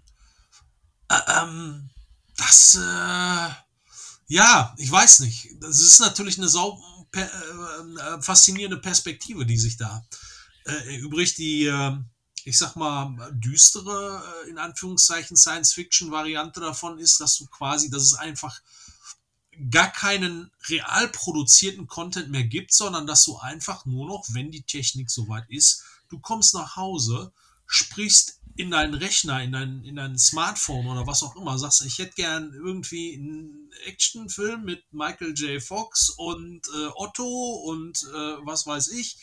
Und dann soll noch dies, das und jenes passieren und dann drückst du aufs Knöpfchen und dann berechnet dir die KI genau diesen Film, den du dann in 10 Minuten gucken kannst. Also ich bin Alexa-Nutzer und ich muss ehrlich sagen, da habe ich noch keine Angst vor, weil wenn ich bei Alexa sage, Alexa, spiel mir bitte das aktuelle drei Fragezeichen Hörspiel und da läuft dann irgendwie Honey und Nanny, sage ich mal, dann habe ich noch nicht so die Angst, dass das so wirklich alles funktioniert. Aber die, die Richtung, da gebe ich dir recht, das wird kommen, das wird sicherlich kommen. Aber ich glaube, ich habe eher Angst momentan dafür, dass, dass irgendwie 80 Prozent der, der Schauspieler alle arbeitslos werden, weil sie halt demnächst einfach nur durch künstlich geschaffene 3D. Ja, da sind wir aber, Thorsten, da sind wir ja. auch noch nicht, was die Technik angeht. Ne? Also, ähm, wollen wir mal, also, da muss man die Kirche insofern ein bisschen im Dorf lassen, weil die tatsächliche Realisierung dieser ähm, quasi Kopie der Schauspieler, die ist noch relativ weit weg. Wir sehen ja, wie großartig die Anti-De-Aging-Geschichten funktionieren. Also das ist ja jetzt nicht so, als würde man das nicht sehen, in Anführungsstrichen. Und bis das wirklich quasi so weit wäre, dauert es noch was. Aber ich will die, die, die Frage, die du damit angedeutet hast, nämlich wie geht man mit einer mit einer Sparte der mhm. Kunstgattung mhm. Film und Fernsehen oder Serie um, ähm, dass er überhaupt auf die Idee zu kommen, äh, sowas je in Betracht zu ziehen. Das war das, was mich so ein bisschen ähm, erschreckt hat und weswegen ich halt auch verstanden habe, dass das äh, dann natürlich keine Zustimmung Ja, dann geht's ja, geht's ja noch weiter, ja. Das Hi. Thema ist ja so alt, äh, fast wie die Kunst selber. Ja, nicht ganz, aber also dieser, dieser äh, Diskussionspunkt. Ne? Schopenhauer, ne? das Kunstwerk im Zeitalter seiner technischen Reproduzierbarkeit, ein Klassiker. Also wie schon gesagt, das Thema ist per se nicht neu, es wird nur durch KI auf ein völlig neues Level gehoben. Was ich persönlich tatsächlich spannend fände, wie schon gesagt, Spirenzien, die man jetzt nicht kommerziell in Anführungszeichen damit machen kann zum Thema ne, hier Deepfake und so weiter. Es gibt ja sowieso online jetzt schon also zahlreiche, also die beiden, ich glaube, mit am meist verbratenen Deepfake-Videos sind, glaube ich, irgendwie Schwarzenegger und Stallone, die in allen möglichen mitspielen. Das Lustigste, was ich da in diesem Jahr gesehen habe. Und das, das zum Beispiel hätte ich total gerne. Und zwar, äh, es würde aber wahrscheinlich nicht überall funktionieren. Ähm, da haben die Schwarzenegger und Stallone in einen alten Charlie Chaplin-Film gedeepfaked. Also Sly ist Chaplin und Stallone, also äh, Chaplin ist äh, im, im, Knast und äh, Stallone ist da halt einer dieser bulligen Kerle, der mit ihm in einer Zelle sitzt.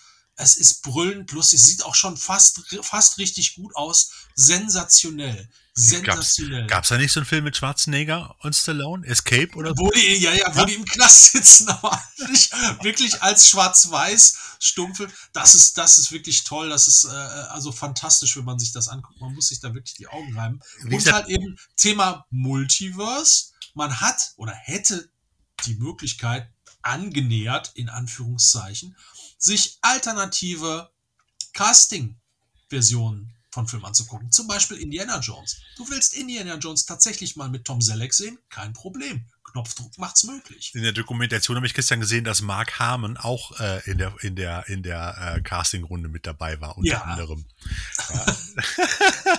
Ich glaube, meine liebste Frauke würde ab und zu die KI dann dafür benutzen, um Filmende zu ändern, was ihr nicht in den Kram passt. Genau. Einfach denn? vorher auf die Stopptaste drücken. Ja. Das Das ist gut. Ich würde, ich würde, ich würde aus allen Filmen die Sterbeszene der Tiere rausnehmen. Die haben mich Und- immer gestört. Und wir die würde nehmen, ich alle ich würde Oh, du überall, würdest- ich würde das heißt, Probleme für Disney, Probleme für Disney. genau. Ja, vor allem, du würdest, du würdest John Wick komplett zerstören. Richtig, doch. John Wick wird in 15 Minuten Ja, Alle super. Folgen John Wick sitzt gemütlich, friedlich zu Hause Mit seinem Hund und. Ich hätte gern, ich hätte gern einen Anti-Happy-End-Filter, ja, der alle Happy Ends rausfiltert. Genau das Gegenteil von deiner besseren Hälfte, Sascha.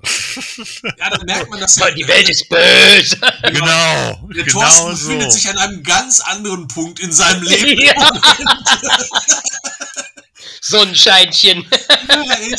Ja, wobei ich habe letzte Woche habe ich das denn gesehen. Ich überlege gerade, ja, ich habe ein Hörspiel letztes Mal gehört, auch eins von dieser von dieser Gruselserie, äh, nicht von Europa, sondern von der von der Dreamland Gruselserie, die Fortsetzung von Die Insel der Zombies. Also Sascha, du kennst doch die alte Insel der Zombies, ne? Nein, da, ist das aktuell? Da gibt's gerade aktuell eine Fortsetzung der Insel der Zombies und ich Boah, sag das, dir, ich, das muss ich haben. ich sagte, kannst du dir, Weil- kannst du dir anhören bei Amazon oder wo auch immer, Ja, kannst du dir das anhören. Die haben doch auch hier von äh, äh, Draculas Insel Kerker des Grauens. Haben sie auch eine glaub ich, Fortsetzung gemacht Fortsetzung und auch von das Weltraummonster von, von Europa haben sie auch eine Fortsetzung gemacht Cool. halt.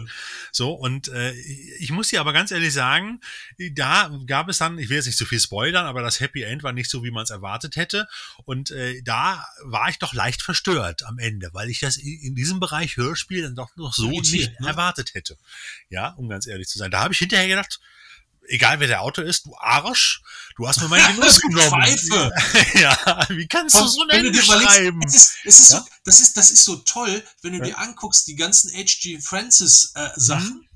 Ähm, Insel der Zombies, dieses Ende ist so toll, dieser ähm, suffisante, ja nicht Zynismus, aber äh, Ja, aber die, die, haben, die, die haben da am Ende immer noch, also ne, auch wenn sich dann die, die eigentliche übernatürliche Geschichte aufgelöst hat, haben die immer noch so einen nachgesetzt. Bei Insel, Insel der Zombies war das dann halt so, okay, der Schrecken dieser Zombie-Herrschaft Ja. ist zwar vorbei, aber die Insel hat mit der Hauptfigur plötzlich eine neue, in Anführungszeichen, Königin bekommen. So, aber, und, genau, wo aber man so haben, schlucken musste. und in dem Dreamland. Grusel, in der Fortsetzung, haben sie sogar die La Paloma Musik gecovert. Also das ist so Ach, auch alles, alles noch mit drin, von der Atmosphäre her, alles passend, alles super. Aber wie gesagt, hört's euch an, ich will's euch nicht verderben. Das Ende ist schon Schade. gewöhnungsbedürftig, gewöhnungsbedürftig, sage ich mal. So, aber egal. Ähm, ja, KI ist das eine. Wie gesagt, wir haben es ja erlebt. Also die geldgierigen äh, Produzenten, die versuchen über das Geld rauszuhauen, haben sich aber auch selber nicht äh, besonders professionell verhalten, finde ich zum Beispiel. Das nächste Brot- und Butter-Thema, nämlich die Wertschöpfungsketten gerade im Bereich Film und Streaming und äh, Kino. Ähm, die sind ja immer kürzer geworden. Also ich habe, ich frage mich manchmal, was da für eine Produktphilosophie auch läuft. Die hauen die Dinger ins Kino und wenn das in zwei Wochen nicht sofort, nicht sofort einschlägt, wird der Film wieder aus dem Kino genommen und dann kommt zwei Wochen später oder gefühlt zwei Wochen später, meistens sind es dann vier oder sechs, dann direkt bei Amazon Prime als Kinopremiere zum Kaufen und dann nochmal drei Wochen später zum Kaufen und Leihen raus und dann kommt nochmal einen Monat später kommt dann irgendwann die Blu-ray und die DVD raus, wenn sie denn dann noch kommt. So nach dem Motto Schlagwort das Verschwinden der Scheibenwelten. Aber ich habe das Gefühl, ich habe einen Film auf der, in der Pipeline und sage, den möchte ich mir gerne noch im Kino angucken. Und plötzlich sehe ich den bei Amazon Prime, poppt der jetzt schon auf, obwohl er gerade noch in einigen Kinos läuft, kann ich mir den schon bei Amazon Prime angucken. Ja, also das waren, das ja, waren aber dann, dann äh, zu hier Equalizer 3. Der, keine sechs Wochen nach Kinostart in, in, in Deutschland war das Ding bei Amazon Prime drin. Ja, also das ist Ja, aber nicht für lau. Nein, aber, aber natürlich, aber du kannst doch, du kannst doch, glaubst doch nicht, wenn die meisten Leute, die jetzt nicht per se nur fürs Kino ins Kino gehen, und ich bin ja auch jemand, der durchaus gerne mal bequem ist, wenn ich jetzt die Wahl habe, mir Equalizer 3 noch mit meiner Frau im Kino anzugucken, muss er noch, noch, ein- noch einen Sitter für meinen Junior organisieren, ja, und ich zahle dann für beide locker schon mal mindestens 22 bis 23 Euro Kinoeintritt plus nochmal Getränke plus Parkplatz und so weiter und ich kann das Ding für 15 Euro kaufen, dann wäre ich ja bekloppt, wenn ich da ins Kino gehen würde. Und Wenn ich das zu Hause genau- eine das schöne ist- Leinwand vor der Tür habe. Das ist, das äh, ist, im das Wohnzimmer ist, habe. Ja? Das ist genau der Gedanke daran. Aber da, da So. sind wir generell bei der Streaming-Problematik und äh, wie sich die Ja. Studios potenziell quasi den Revenue äh, aus dieser Abteilung vorgestellt haben. Und äh, da hatte Disney in diesem Jahr nun ein ganz böses Erwachen, äh, weil die, die Streaming-Kriege toben ja jetzt seit drei Jahren, würde ich mal sagen. Also seit 2020 ist das, also und Corona auch natürlich in den Overdrive gegangen.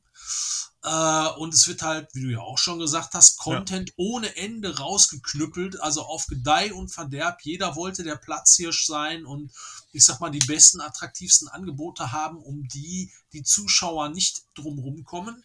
Und äh, ich habe jetzt auch die genaue Zahl nicht vor Augen, wie viel Minus, äh, wie viel Milliarden äh, Minus äh, da ähm, Disney gerade gemacht hat, aber die sind da auch fleißig am Zurückrudern. Ja, aber ich Ähm, glaube, es sind es hat- andere ähnlich. Das macht nicht nur Disney. Also, wenn ich mir Nee. Paramount angucke, gleiche Thema. Wenn ich, wobei die sind sehr lahmarschig, muss ich fairerweise dazu sagen, ja. Moment, Ja. Moment, Moment. Da hast du wahrscheinlich die aktuellen Nachrichten zu dem Thema noch Okay. gar nicht gehört. Ich weiß es zumindest. Was haben sie wieder für Abschreibungsobjekte gefunden? Paramount.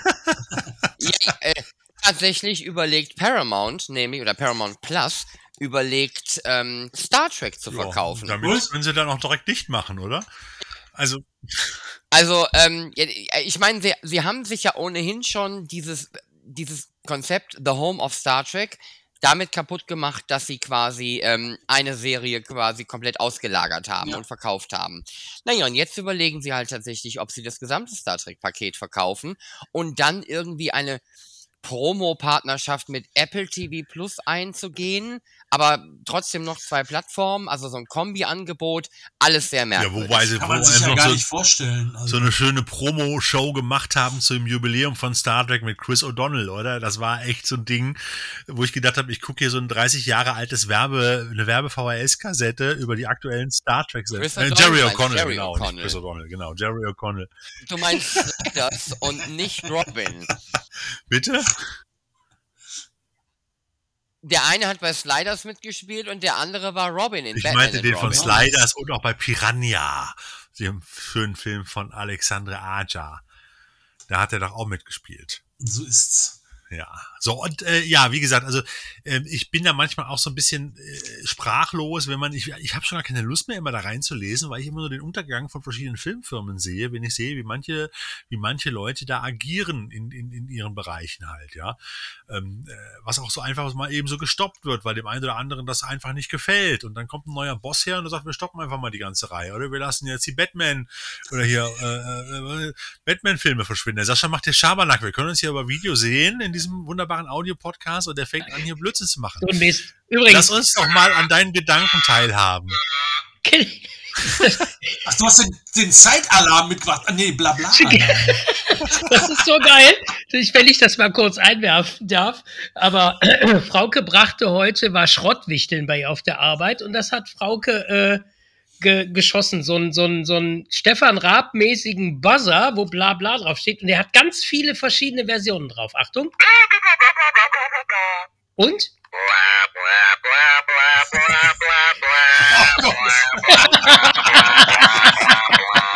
Das Ding ist jetzt immer in meiner Nähe. Das ist so geil. Das braucht Das das muss gut, damit kannst, du- kannst du jeden Vortrag gleich zunichte machen. Herrlich. Genau. Egal, was wie lange es dauert, bis sie dir das Ding an den Kopf wirft. Mal gucken. Kann gar nicht so lange dauern. Ich, ich glaube, morgen ist es soweit. Naja, wie gesagt, wir sind uns ja wahrscheinlich darüber einig, dass da einiges gerade im Argen ist und wie es halt auch so ist in modernen Welten. Alles ist im Umbruch, nicht immer ins Ja. Gute, sondern auch mal ins Schlechte. Es wird auch zu einigen Verwerfungen kommen. Es werden bestimmt auch die ein oder anderen Streaming-Dienste wieder verschwinden. Ich meine, wer erinnert sich überhaupt noch daran, dass Netflix damals mal DVDs verschickt hat? Also, da, ja, ich nicht mehr. Ich war selber Abokunde und habe regelmäßig welche, welche bekommen und wieder weiß das zurückgeschickt. Aber ich habe es schon komplett verdrängt gehabt. Das Ich haben hab die auch sogar noch echt lange ja, durchgezogen. ich habe es aber komplett 2000er. verdrängt. Ehrlich, es war mir nicht mehr auf dem Schirm. Überhaupt Doch, nicht mehr. Ich habe Das letztens eine Doku gesehen. das, war net, das war Netflix ursprünglich. ich weiß, ich weiß. be- be- Bevor das überhaupt mit Streaming Aber ich hatte es überhaupt nicht mehr auf dem. Schirm. Es gibt eine schöne Podcast-Reihe, Kampf der Giganten oder der Unternehmen. Und da Mhm. gibt es dann nämlich auch eine, eine so eine Staffel drin, wo dann Netflix gegen Blockbuster gekämpft hat, Ja. sozusagen, wo man so die Genau. Hintergründe mal gehört hat. Spannende, spannende Podcast-Reihe, Kampf der Unternehmen zu dem Thema. Auch zu allen anderen Geschichten. Ja, weil Ähm, man wollte, man, man wollte halt der Vorteil da, also oder die Idee war, man muss den Jüngeren das ja jetzt mal kurz noch mal ins Gedächtnis rufen. Früher musste man zu Fuß aus seinem Haus in ein anderes Geschäft gehen, um sich dort einen Film zu leihen. Diesen dann physisch mit nach Hause nehmen. In so großen Kästen, in so Genau. großen Plastikkistchen, die man hinterher auch noch zurückspulen musste. Genau, so war es. Und die äh, größte Scheiße war, da hast du dich ja noch drauf gefreut. Du wolltest ja mit deinen Kumpels oder allein einen Film gucken. Da musst du die Scheiße aber wieder zurückbringen. Und je länger du gewartet hast, umso teuer war das. Und wenn du nicht zurückgespult hast, ja am Arsch, dann hast du noch Gebühr bezahlt. Auf jeden Genau. Fall. Und genau das war das, wo Netflix damals ansetzte, wo die sagten, wir scheißen drauf, wir machen halt quasi den, den Direkt-Support. So, wir schicken dir den Film, du tütest den ein und äh, schickst den wieder zurück und fertig. Alles andere ist egal. Ja, es gab auch mal ein Videotaxi hier in Düsseldorf oder in Wuppertal irgendwo, weiß ich gar nicht mehr, wo das war. Videotaxi war bei mir oder ist bei Ja. mir oder nein, war bei mir. Die haben ja 2020 dann auch mit Corona hier leider als letzte Videothek, glaube ich, in Dortmund geschrieben. Die sind bei mir in der Straße hier 15, äh, 20 Meter weiter runter. Das waren die Die Vorboten haben zu wahrscheinlich jetzt ne? Cocktails.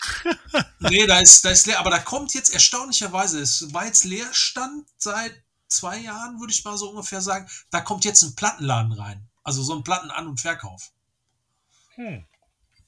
Ja, auch nicht schlecht. Ebenfalls Retro kommt wieder, aber ich glaube, Ja. die VHS-Kassetten kommen nicht mehr wieder. Nein, Äh, das wird ein kleiner Klüngel bleiben, bei Genau. dem das so ist. Die Retro-Nummer kann ich mir auch nicht vorstellen. Wobei ich habe gestern tatsächlich auch noch ein interessantes Gespräch geführt, genau zu dem Thema und eben was Platten angeht und warum die, diese Plattennostalgie irgendwie so da ist und sich das auch größer hält. Es hängt natürlich da auch mit den DJs zusammen, die das dann anders irgendwann mal genutzt haben. Ähm, aber äh, sieht man ja auch in den Läden jetzt so Saturn und sonst wie, dass da die, die, die Plattenbereiche wieder deutlich wachsen. So, und dann Markt da ist. So, und das wird aber bei Videokassetten definitiv nicht mehr der Fall sein. Das ist auch bei DVDs und Blu-rays nicht. Also auch da werden die Abteilungen mittlerweile überall immer kleiner und kleiner und kleiner. Da schrumpft sich leider alles zusammen, weil alles, wenn- also das meiste an Verkauf, also es ist nicht so, dass der Verkauf, also ja, der, der schwindet auch, aber also A ist erstaunlich, dass DVD immer noch, also wenn man die USA nimmt, immer noch einen riesen Anteil hat. So, und dann man denkt ja, inzwischen ist ja schon alles Blu-ray, denkst du, ist überhaupt nicht der Fall. Also viel, es wird immer noch viel DVD gekauft, deswegen erscheint auch immer noch tatsächlich neue Titel mit auf DVD. Äh, weil preislich, also jetzt so in der, in der Produktionskette macht das ja eigentlich fast keinen Unterschied ne, für die Firmen. Insofern ist das gut. Ähm, aber das meiste wird halt online gekauft. Und ne, halt, das nimmt halt alles Platz weg im physischen Laden. Und äh, da die meisten dann eh online kaufen, äh, und da wir jetzt natürlich beschleunigt durch die Corona-Pandemie äh, die endgültige Wandlung des äh, Marktes, des physischen Filmmarktes hin zum Sammlermarkt haben, also nur noch schöne und teure neue Editionen an den Start kommen, ähm, ist so der Massenmarkt da halt ziemlich weggebrochen. Der hat sich schon ein großes Stückchen halt in die Streaming-Welt verabschiedet. Und alles, was natürlich jünger nachkommt, das landet sowieso sofort Naja. in der Streaming-Welt. Also schön und teuer, teuer ja bei den Editionen, schön lasse ich mal dahingestellt sein. Ja, es gibt die ein oder andere schöne, das ein oder andere schöne Sammler-Media-Book oder auch mal die Extended Super Duper Special Blu-ray Edition oder was auch immer. Aber ich, Und ich dachte, wir wollten heute mal ich, positiv ich wollte ja gerade den. Turnaround wieder hinbekommen, aber du hast halt mittlerweile auch die Situation, dass du manche Mediabooks mit 25 verschiedenen Coverversionen bekommst und die in so kleinen Auflagen, dass die Sachen wieder teuer sind. Das Schöne ist, du hast die große Auswahl. Das Schlechte ist, sie ist einfach scheiße teuer.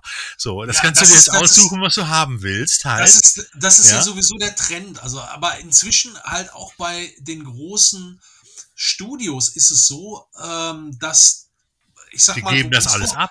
Ja, genau, weil, weil die vorher sich gesperrt haben, gesagt haben, so, oder das Potenzial nicht gesehen haben und die kleinen, wie es so schön inzwischen heute in Neuenglisch heißt, Boutique-Labels, also die eher kleinen Labels, die halt richtig Liebhaberei mit den Filmen haben, Vinegar-Syndrom, Severin, Arrow, hier bei uns Turbine oder auch Playen. Ist das wie so eine Ja. Modeboutique, wo du zu Wicked Vision gehst und nimmst dir Ja. dann drei Filme und gehst dann mit in die Umkleidekabine und kannst sie vorher gucken, bevor du sie mitnimmst für dich alleine?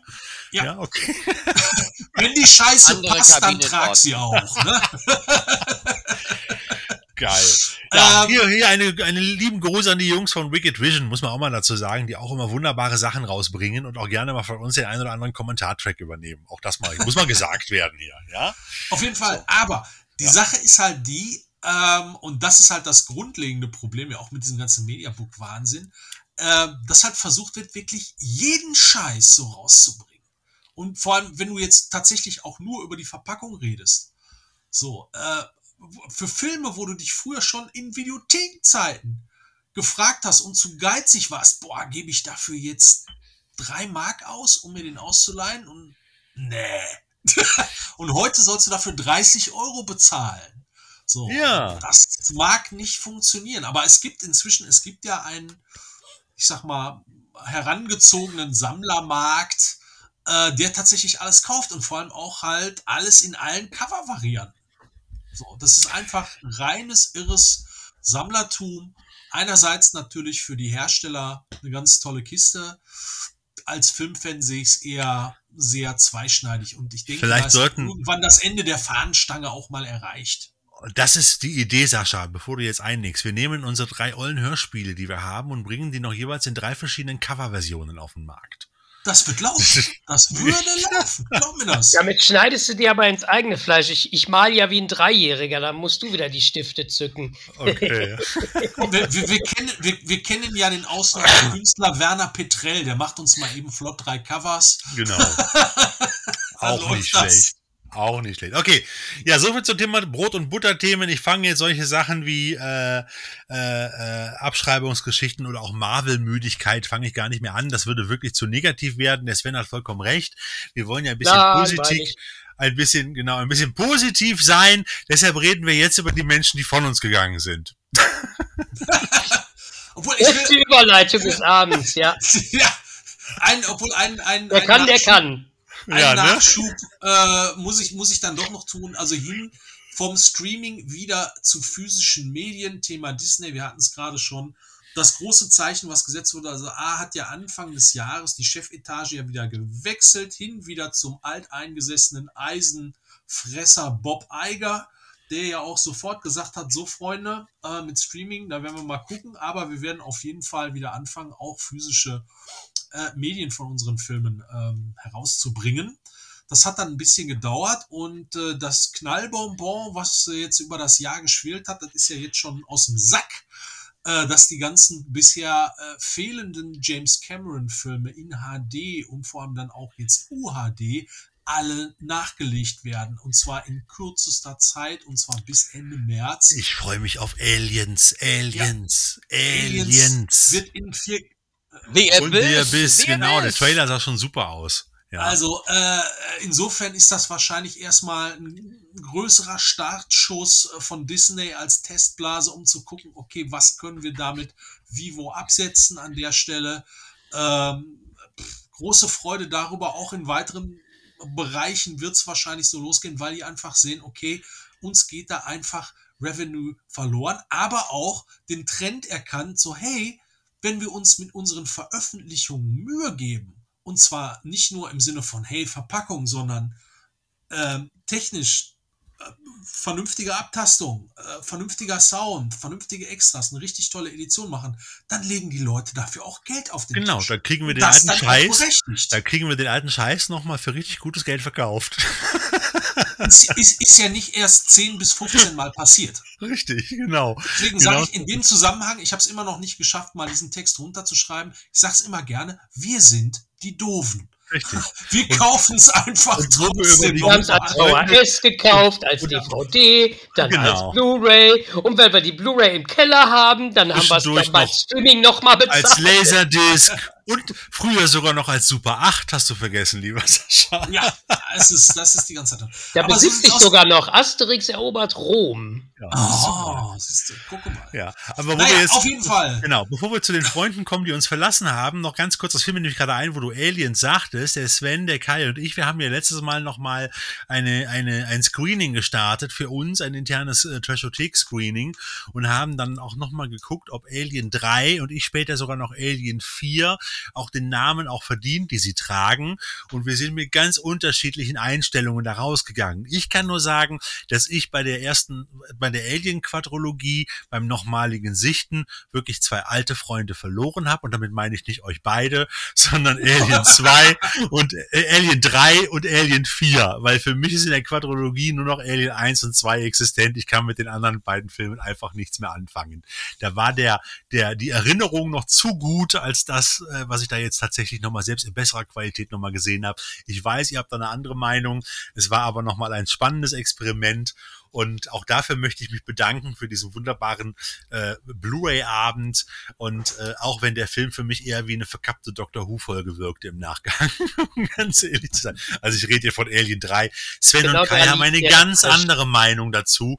Wenn wir das Thema jetzt auftun würden, würden wir den, könntet ihr noch zwei Nein, ich Stunden. wollte das gar nicht angehen. Nein, nein, nein, nein, nein, nein, nein, nein. Wir, wir Aber, sehen jetzt, ähm, Das formelle gerade Veto reicht. Wir sehen jetzt gerade nicht, wie, wie Sven unterhalb seines Bildschirms gerade schon die Messer wetzt. Ja. Äh, nein, aber ich fand vor allen Dingen, dass wir das ähm, in, in, in deiner Qualität, also in der dir zur Verfügung stehenden Qualität bei dir zu Hause angucken konnten.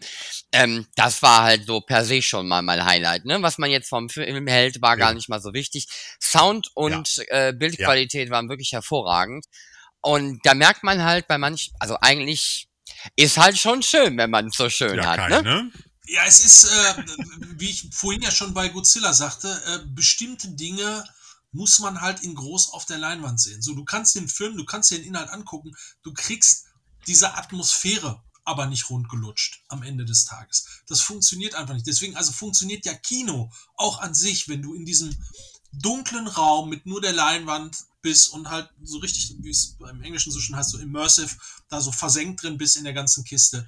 Das, äh, das ist das, was Kinoerlebnis halt ausmacht. Halt diese physische Erfahrung, die du dabei auch hast. Aber wisst ihr, was übrigens schön ist? Wenn wir dann nächstes Jahr beim äh, Jahresrückblick 2024 sind, können wir uns über einen neuen Alien-Film freuen, über den wir uns dann streiten können.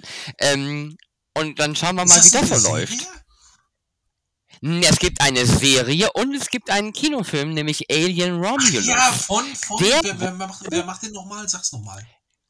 Ähm, äh, irgendjemand Ja. Bekanntes, verdammt. Äh, ich mal guck mal nach. eben. Während ich Warte. jetzt mal äh, unsere, unsere Stars anmoderiere, äh, die uns viele Jahre durch unser Leben begleitet haben und in 2023 von uns Fede, Fede, Alvarez. jawohl, Mr. Okay. Evil Dead Remake. und die in äh, 2023 Don't von uns gegangen sind. Genau, er ist es nicht. Wir freuen uns auf einen neuen Alien-Film und hoffen, hoffen, dass der mal wieder richtig einschlägt. Die letzten beiden Ridley Scott-Filme fand ich so, naja, ganz nett, um ganz ehrlich zu sein. Das war einfach viel zu viel und er hat zu viel gewollt und äh, das ist nicht das, was man da sehen möchte. Aber egal. Wer ist 2023 von uns gegangen? Sascha, leg doch einfach mal ganz kurz los mit den ersten 1, 2, 3 Persönlichkeiten. Hast du sie vorliegen? Ja, natürlich habe ich sie Ja. vorliegen. Ich bin doch vorbereitet. Ich mache Wir mir nur mal jetzt- ein bisschen Genau. Wir spielen jetzt auch ein bisschen traurige Musik rein. So. Oh. Genau. Ja, aber dann bitte äh, das, die Traumschiff-Melodie oder so. Apropos. Retro. Also das ist ja unser begleitendes Thema heute Abend. Ich fange an mit Heidelinde Weiß. Nein. Die, ja, die große weite Welt, das war ja im Kino, das war, wie wir vorhin festgestellt haben, Michael J. Fox, Eddie Murphy und so. Im Fernsehen gab es auch große weite Welt, Telly Savalas, Karl Malden etc. aus den US-Krimiserien. Aber es gab eben auch noch die sogenannte alte BRD der 70er und 80er Jahre. Äh, und unter deutschen Couchtischen, wo die Rauchglaslampen hingen, und äh, wo auch noch fleißig geraucht wurde zu Derek und der Alte. Da waren es dann so Gesichter wie die Heidelinde Weiß, die der deutschen Fernsehwelt ein Gesicht gegeben hat. Das waren dann sowas wie Traumschiff, Sie war auch eine Ärztin im, in der Schwarzwaldklinik. Also das ist, sind so meine Erinnerungen, die ich mit Heidelinde Weiß verbinde, die eigentlich auch eine Bühnenschauspielerin war. Und die ist dieses Jahr leider gestorben. Ich gucke gerade noch mal nach dem Datum. Am Noch gar nicht 24. lange her. November. 24. 24. November mit 83 Also wir fangen diesmal Jahren. von, von, von hinten, also von Sascha vorne jetzt, sozusagen. ja, wer Sascha hat die Genau. Liste nicht. Ja. okay, dann Aber sie starb an Herzversagen im Alter von 83 Jahren. ist, ist doch, ist doch äh, ein ehrliches Alter, sage ich mal. Genau. Für Und sie war auch rund um die Welt mit dem Traumschiff. Ich meine, die hat alles erlebt, alles gesehen. Die gute BRD, die gute alte BRD noch miterlebt. Genau. Ja. Dann habe ich noch einen anderen Deutschen, den René Weller. Da hatten wir ja vor, das ist glaube ich schon mittlerweile ziemlich viele Jahre her, die Gelegenheit hatte ich, äh, ihn zu interviewen und ein Mhm. längeres äh, Gespräch mit ihm zu führen. Und ich hoffe, der Jahre Thorsten her. hat Ja. das noch. Ich habe das noch. Ich habe das jetzt mal gefunden. Wir könnten überlegen, ob wir das auch noch mal bei YouTube online stellen. Äh, Ja. Ein fast halbstündiges Interview mit dir. Das ist auch damals auf der auf der DVD-Veröffentlichung von Macho Man gelandet in, in, den, Ja. in den Extras halt. Das haben wir denen zur Verfügung gestellt Ja. und es war eine sehr interessante Situation, weil er ja nicht nur René Weller mit dir zusammen auf dem Sofa saß und ein wunderbares Interview gegeben hat und äh, auch ehrlich geantwortet hat, wie er das immer getan hat in seinem Leben, weil er halt auch die äh, einfach, äh, ja, wie soll man so schön sagen, die Ehrlichkeit auf der Zunge hatte, mehr oder weniger. Der hat sich ja nie, nie irgendwie verstellt, hat immer gesagt, was er gedacht hat. Und seine Frau war da nicht ganz so offen, auch dir gegenüber und uns gegenüber und war da im Hintergrund so ein bisschen eher bemüht, das Ganze zu verhindern. Äh, das war weniger schön. Aber wie gesagt, es ist ein schönes Interview geworden, auch ein, ein Interview, wo sich auch ein René Weller drüber freuen konnte, weil im Gegensatz zu vielen anderen hast du ihn nicht verarscht und äh, hinters Licht geführt, sondern hast dich offen für ihn und für die Person René Weller interessiert. Und hast auch natürlich auch, äh, auch Bezug genommen auf den Film Macho Man der ja, Ja. damals dann auch in die deutschen Kinos kam, kaum zu glauben. Und äh, wenn man den heute guckt, der ist auch bei ist auch bei äh, Schläferz bereits gelaufen äh, als Trashfilm Gurke. Es ist trotzdem ein wunderbar ehrlicher Film, ein ein wie soll man so schön sagen, ein Schatz seiner Zeit. Ja, also Macho Ja. Man ist ja in den 80ern gedreht worden und äh, wirkt auch genauso. Also das ist so, ja. Ist ja so- mittlerweile auch Kulturgut, denn in seinem Entstehungsort Nürnberg wird er ja jedes Jahr im Sommer auch äh, äh, Open Air äh, vorgeführt. Ne? Das ist ja mittlerweile eine Institution, ein festes, ein festes Fest. ja. der René Weller, der ist nur leider in seiner Eigenschaft als Boxer genau deswegen auch gegangen. Es gibt ja so eine Demenzform, die man den Schlägen auf den Köpfen zuschreibt zuschreibt, den er dann leider letzten Endes erlegen ist. Man hat es ja auch gesehen. Ja, nur Das Schläge auf den- 69 Jahre. Nur 69 Jahre alt geworden. Ja. Genau, aber er hat uns Macho Man hinterlassen. Ich habe übrigens durch die Recherche, das wusste ich gar nicht, es gibt übrigens auch aus den letzten Jahren noch äh, Macho Man 2 und Macho Man 3. Ich glaube, das sollten wir uns mal ins Lastenheft äh, schreiben, uns das Ja. mal anzugucken. Aber ich glaube, Vielleicht auf, am besten auf Kais Leinwand. Ich behaupte mal, René Weller hat da nicht mehr viel zu tun mit, aber Ich glaube äh, doch, ja, der zweite Ja. schon noch, Ja, aber okay. der, beim, beim- der dritte ist doch auch äh, gar nicht so alt. Der ist äh, auch jetzt noch irgendwie aus den äh, äh, aus den Zwei- also aus den 21. 10er Jahren. 21 sogar, okay? Genau. Gut. Der zweite Teil ist von 17. Genau. Und es ist auch noch gar nicht so lange her, dass René Weller von uns gegangen ist. Äh, es war, es war am 22. August äh, im Ja. Sommer. Äh, kann ich mich noch dran erinnern, da gab es ja auch Kurz vor meinem Geburtstag. die Bild-Zeitungs äh, generell René liegt im Sterben und so weiter und so fort, schon Wochen Ja. vorher und dann ist es dann auch wirklich passiert. So, genau. Dann gehen wir noch mal ganz kurz von Anfang an, ganz kurz quer durch, auch die, über die wir jetzt nicht so lange sprechen, die wir aber noch kurz erwähnen wollen. Am 12. Januar nämlich, äh, 2023, ist Lisa Marie Presley im Alter von nur 54 Jahren an einem Herzstillstand gestorben. Die Tochter, die einzige Tochter von Elvis Presley und äh, man muss dazu Und sagen, Ex-Frau zwölf- von Michael Jackson. Und extra von Michael Jackson, genau. Äh, immerhin ist sie älter geworden als Elvis, als ihr Vater selber, denn der ist nur 42 Jahre alt geworden. Kaum zu glauben. Und ich kann mich noch gut daran erinnern, wie meine Oma auf dem Balkon stand in Köln-Pfingst und ich von der Grundschule zurückkam und sie rief mir zu, Thorsten, Elvis ist tot, weil sie war ein riesen Elvis-Fan und ich auch damals. So, das werde ich nie vergessen. Das sind so, da weißt, das sind so die Momente, wo du auch noch 50 Jahre später weißt, wo du gewesen bist, als das passiert ist. Meine Schwiegermama Helga war auf einem Elvis-Konzert. Siehst du mal. Auch Elvis-Fan. Ja, am 16. Januar diesen Jahres im Alter von 95 Jahren ist Gina Lollobrigida gestorben, auch ein stolzes Alter. Am 23. Januar, und jetzt kannst du mal raten, wer es gewesen ist, Sascha, im Alter von 95 Jahren ist Wolfgang Dregger gestorben. Sagt dir das noch was als alter Europa-Fan? Jetzt musst du nicht googeln. Wolfgang Dregger war die Stimme von Kommissar Glockner bei TKKG bei den alten Hörspielen und auch zwischendurch mal Kommissar Reynolds bei den drei Fragezeichen. Und im Kino war er die Synchronstimme von Woody Allen. Unter anderem halt. Ja.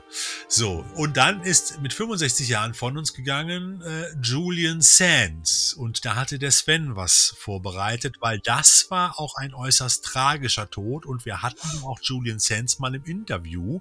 Zumindest unsere damalige Dauerpraktikantin Katja hat ihm es immer geschafft, ungefähr pro Frage mindestens zwei Worte zu entlocken. Er war ein sehr stoischer und ein nicht ganz so unterstützender Interviewpartner, um es mal so auszudrücken. Deswegen ist er wahrscheinlich auch alleine wandern gegangen. Er muss ja nicht viel erzählen, genau. Das ist ihm leider auch zum Verhängnis geworden, lieber Sven. Ja, äh, dann gibt, da gibt es dann so viel gar nicht mehr zu erzählen. Der ist, ähm, Sorry! der ist halt äh, Wanderer, gell? Kontenance, Leute, wir reden hier über Verstorbene. Ja und? Der war nicht freundlich. Also, äh, Julian Sands hat übrigens in so Filmen wie Warlock mitgespielt. Das sorgt vielleicht auch dafür, dass viele Leute einfach einen entsprechenden. Und das sogar dreimal, ne? Ähm, Nein, nur zweimal. Ähm, Nur jedenfalls zweimal, ist der okay. arme Mann dann irgendwann wandern gegangen und ist wohl von einer Schlechtwetterfront überrascht worden und dann ist er als vermisst gemeldet worden und dann hat man irgendwann auch seine Leiche äh, finden und identifizieren können. Die Todesursache ist allerdings aufgrund des Zustandes ähm, der Überreste ähm, nicht äh, nachvollziehbar, was prinzipiell schon keine so guten Nachrichten Ja, also man muss dazu sagen, er ist am, am Mount Baldy äh, wandern gegangen. Das ist schon ein relativ hoher Berg. Das ist nicht so, wie wenn man in Wuppertal im Wald läuft und da kommt eine Schlechtwetterfront. Also das ist, äh, ist schon eine andere Hausnummer. Ja, das hatte ich jetzt vermutet, dass das klar ist, dass er jetzt nicht irgendwie im Wuppertaler Nordpark umgekommen ist, wo irgendwie sechs Meter weiter nächste Das soll auch vorgekommen Ähm, sein. Oh, ist das? Also das war jetzt schon mitten irgendwo am Arsch der Welt und ähm, das sind vielleicht auch Tri Trips, die man normalerweise nicht alleine unternehmen sollte, aus Sicherheitsgründen, in Anführungsstrichen. Ich will den Mann jetzt aber nicht kritisieren, weiß Gott nicht. Ähm, aber das ist auf jeden Fall, da kann auch Ja. mal was schiefgehen und in dem Fall ist es dann leider so passiert passiert. leider, das ist das Leben. Und wer glaubt, dass Herr Sven gerade übrigens auf dem Mars sitzt, weil, der, weil die Akustik so ein bisschen, so ein bisschen kratzig geworden ist gerade. Nein, er sitzt weiterhin zu Hause in seiner Bude in Bochum und dank der Telekommunikationsverbindungen ist das halt nicht immer ganz so super in der heutigen Zeit. Wir leben halt in Deutschland im Jahr 2023 und äh, nicht in irgendeiner Star Trek Welt. Okay, äh, dann ist von uns gegangen am 15. Februar 2023 Rachel Welch im Alter von 82 Jahren. Und für mich eine wirklich schwere Stunde gewesen, äh, nämlich am 27.02.23, die ich aber leider verpasst habe, muss ich fairerweise sagen.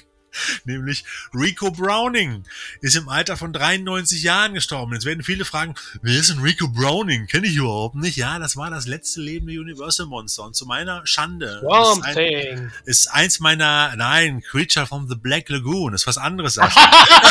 Das war ein kleiner Falle, Schatz. genau. Thorsten, du hast ihn ja interviewt.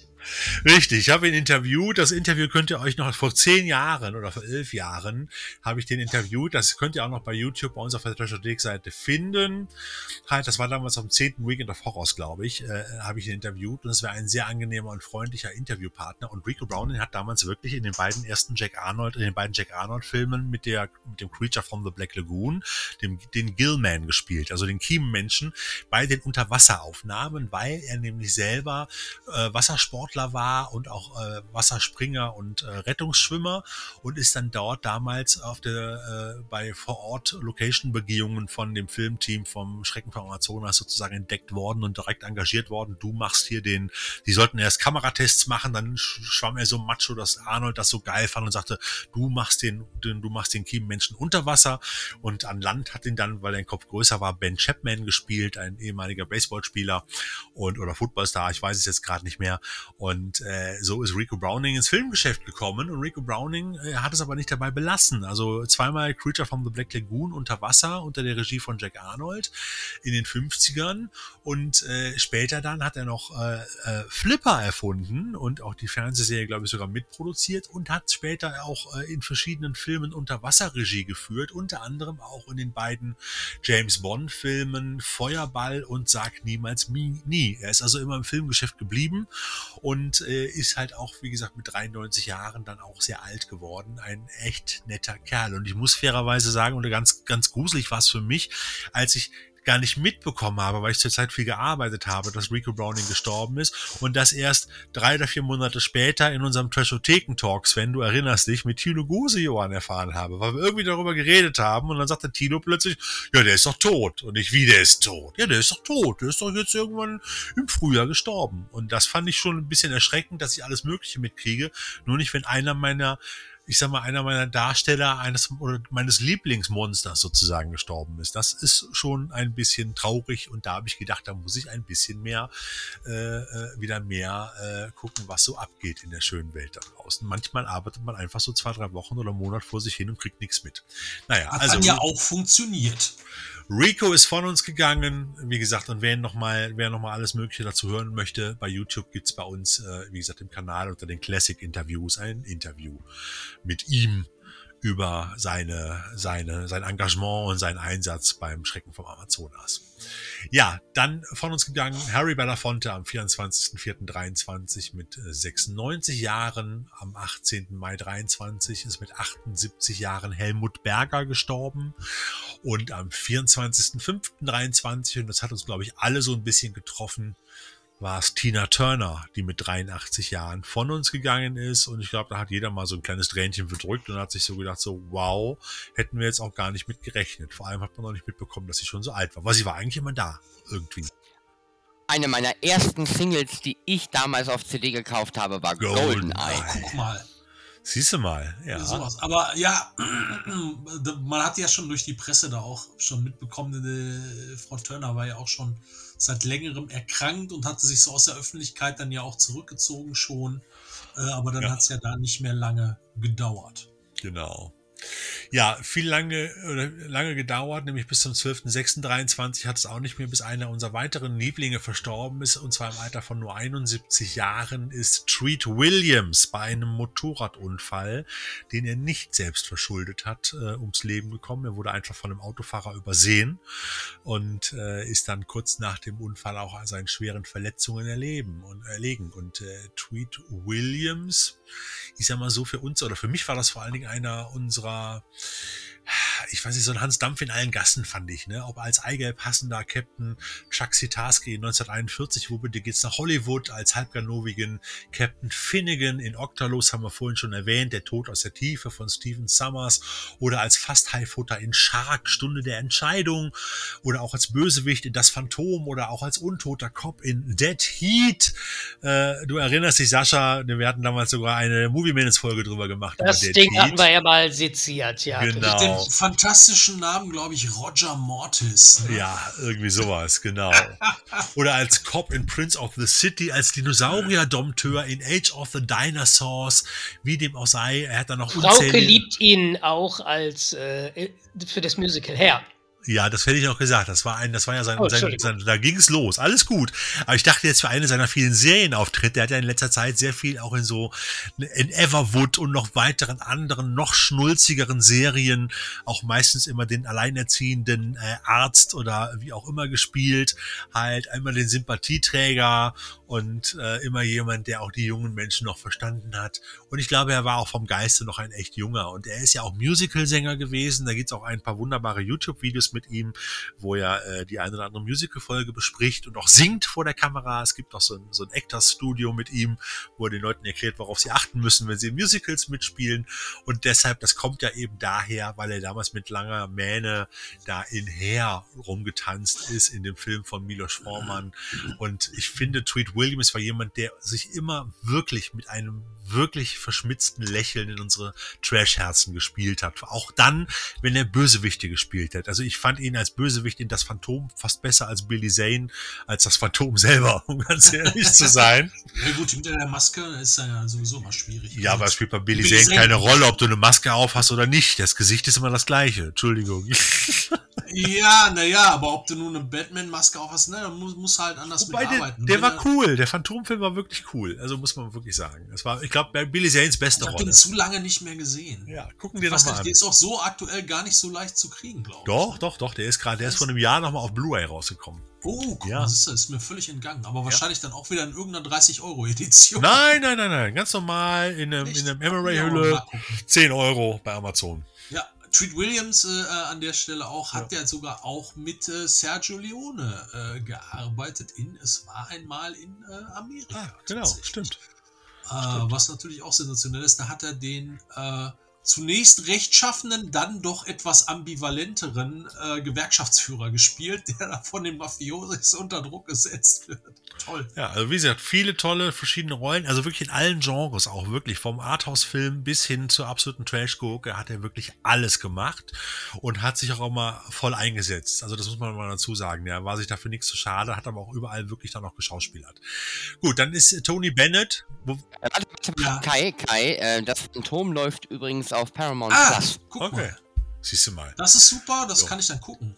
Genau, dann ist mit 96 Jahren, wo wir gerade über Mafiosi sprechen, will ich jetzt nicht eins zu eins sagen, aber das war zumindest der Liebling, also der Lieblingssänger Sänger aller Mafiosis, Tony Bennett mit Alzheimer von uns gegangen, im Alter von 96 Jahren, am 21.07. und am 7.08.2023, und da wird Kai jetzt was zu erzählen, ist mit 87 Jahren William Friedkin gestorben. Ja, ein Großmeister, ein, äh, äh, wie würde man sagen, ein, ein, der, der Kirchenschlussstein des Horrorgenres sozusagen. du hast so einen am Helm, ey. ja, schön, ne? ähm, Regisseur, ja. Autor aus Chicago stammt, ist er den meisten Leuten äh, natürlich bekannt durch seinen ultimativen Horrorschocker Der Exorzist aus dem Jahr 1973. Aber in den 70ern hat er per se äh, ein äh, so wunderbares äh, Triple hinbekommen. Ähm, das ist äh, fantastisch. Also sein Stern ging halt auf mit ähm, French Connection, beziehungsweise der deutsche Titel, jetzt muss ich selber mal gucken, ich vertue Brennpunkt Brooklyn. Bro Brennpunkt Brooklyn, ne? ich vertue mich ja. da sonst nämlich immer mit dem Mit Gene Hackman und Roy Scheider. Als, genau, das, ja. das war der große Kassenschlager, der ihm sämtliche Türen äh, geöffnet hat und äh, das Ergebnis war dann der Exorzist, äh, der natürlich alles eingerissen hat, was ging und obwohl der Film leider dann an der Kinokasse extrem getankt ist und dann auch ziemlich verschwunden ist, heute aber auch als großes Meisterwerk gepriesen wird und auch von mir ein totaler Favorit ist. Äh, Atemlos äh, vor Angst, Originaltitel The Sorcerer, äh, ein äh, Remake von äh, Clouseaus ähm, klassischen Film mit ähm, ach Gott, wie heißt er hier? Yves Montand, vielen genau. Dank. Äh, Lohn der Angst. Genau, ein, ein geiles Teil. Ja. Ein richtig fantastisches Teil auch. Äh, ich muss dazu sagen, ähm, dass mir selber, also bei seinem, ich sag mal so Haupt- oder ja, ich will, ich will jetzt nicht sagen Hauptwerk, aber also bei dem Werk, für das er am bekanntesten sicherlich ist, der Exorzist, ist ausgerechnet einer so von, von den zwei Filmen, die bei mir so gar nicht geschnackelt haben im Vergleich. Okay. Das sind zwei Filme. Das eine ist Hitchcocks Psycho. Ich, also ich finde beide Filme super gut, gar keine Frage. Aber die haben bei mir im Sinne von Horrorfaktor nie funktioniert. Nie. Ich ja. finde die technisch okay. sind die toll, aber gerade Exorzist ist, also müsste man mal eigentlich einen eigenen Podcast drüber machen. Ich habe auch jetzt in diesem Jahr, also es, es, gab ja jetzt auch in diesem Jahr wieder eine Exorzisten weitere Fortsetzung, die habe ich gar nicht gesehen. Ich habe dann nachgeholt, äh, der erfolgreich im, im Sommer. Ja, mit Russell Crowe, ne? Der eine, wie hieß der noch? Dicke the, Pfarrer im Exorzismus oder so? Popes Exorzist, genau. ähm, der war ganz spannend, weil er sich eigentlich so ein bisschen über das durch den Exorzisten gesetzte Genre da so ein bisschen lustig macht, auch äh, am Anfang, das so ein bisschen in Frage stellt. Äh, naja, sei es drum. Auf jeden Fall der Film, der äh, tatsächlich zu Ohnmachten und Schlimmeren in, in, Kinos geführt hat, angeblich auch zu äh, Fehlgeburten und weiß der Teufel nicht was. ja, ja, genau. Tatsächlich. Ähm, ein, ein Kracher von dem Herrn, ein Autorenfilmer, der sich immer darum bemüht hat, auch ganz besonders kantige Themen anzufassen. Vielleicht, ich weiß gar nicht, obwohl das, ah, ne, wäre das sexy, ach, was weiß ich, keine Ahnung. Cruising zum Beispiel, ein Film, der hier auch eher ein bisschen untergegangen ist, mit El Pacino, ein Cop, der in der schwulen Szene, ich weiß gar nicht, ich glaube, es ist San Francisco, äh, Würde sich anbieten, ja. Um, um äh, einen Serienkiller ausfindig zu machen. Äh, und wo erstmals quasi in einem Studiofilm tatsächlich so diese schwulen Welt der damaligen Zeit quasi so unter die Lupe genommen ist. Äh, bis heute gibt es wohl keine voll, wirklich vollständige Fassung äh, von Cruising. Ähm, da ist auch tatsächlich bisher nichts in den Archiven irgendwie aufgetaucht. Super spannend ist auch, dass Friedkin tatsächlich sogar ein Musikvideo gedreht hat. Okay. Und man darf sich festhalten, wofür würde dieser Mann, der den Exorzisten gedreht hat und halt eher so, eher so sperrige, wo, für was für einen Musiker oder Musiker? Madonna. Für wen wird denn ein Musikvideo machen? Nein, Laura Brannigan, Self-Control. Okay. Also der, der Top-Hit von der Frau aus der Zeit. Da hat er ein Video gemacht, das auch tatsächlich nie ganz unzensiert irgendwo gelaufen ist. Aber zum Weil, Exorzisten. Da gab es natürlich auch ein paar Anzüglichkeiten ja. an der aber, Stelle. Aber jetzt zum Exorzisten. Jetzt hat der Sascha gerade sich gerade ausgebildet. Ich hoffe, er ist jetzt gerade nicht gerade gegangen. Ich wollte ihn nämlich gerade noch drauf ansprechen, weil Sascha hatte ja wirklich mal Linda Blair interviewt und hat auch mit ihrer mit, mit einer Figur von ihr rumgekuschelt vor laufender Kamera. Aber, Ach, wunderschön. Ja, aber ich glaube, er ist gerade mal um die Ecke gegangen, so wie es aussieht. Ja. Ich, ich, glaube auch. Da kam vorhin gerade was irgendwo zwischendurch.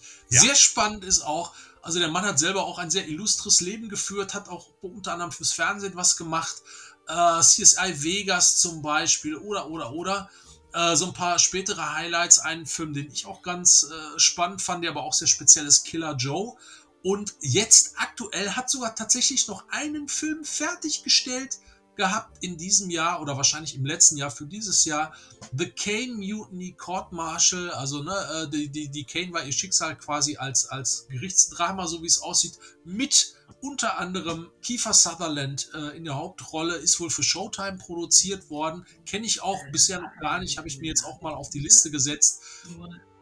Uh, da habe ich den Trailer gesehen, ja, der sah ja, gut also aus. Also ich habe jetzt hier nur Bilder gesehen, aber das, das, allein das, also das Thema finde ich äh, spannend, vor allem wenn ihr das quasi als, ich sag mal, der, der Rahmen, das juristische Drama ist und der Rest dann da so ja. ne, als äh, äh, Aufarbeitung dann, dann noch so hinterhergeklatscht wird. Tolle Kiste. Und der Mann, dass der natürlich auch kein Kostverächter war, ist natürlich auch äh, völlig klar. Ich glaube, wenn ich das hier richtig sehe, viermal verheiratet und man muss sich auf der Zunge zergehen lassen. Mit wem? Angefangen mit Jeanne Moreau, gefolgt von Leslie N. Down, gefolgt von Kelly Lang, gefolgt von Sherry Lansing. Also der Mann hat nichts anbrennen lassen. Ja, der Sascha ist auch wieder da, der lässt auch nichts anbrennen.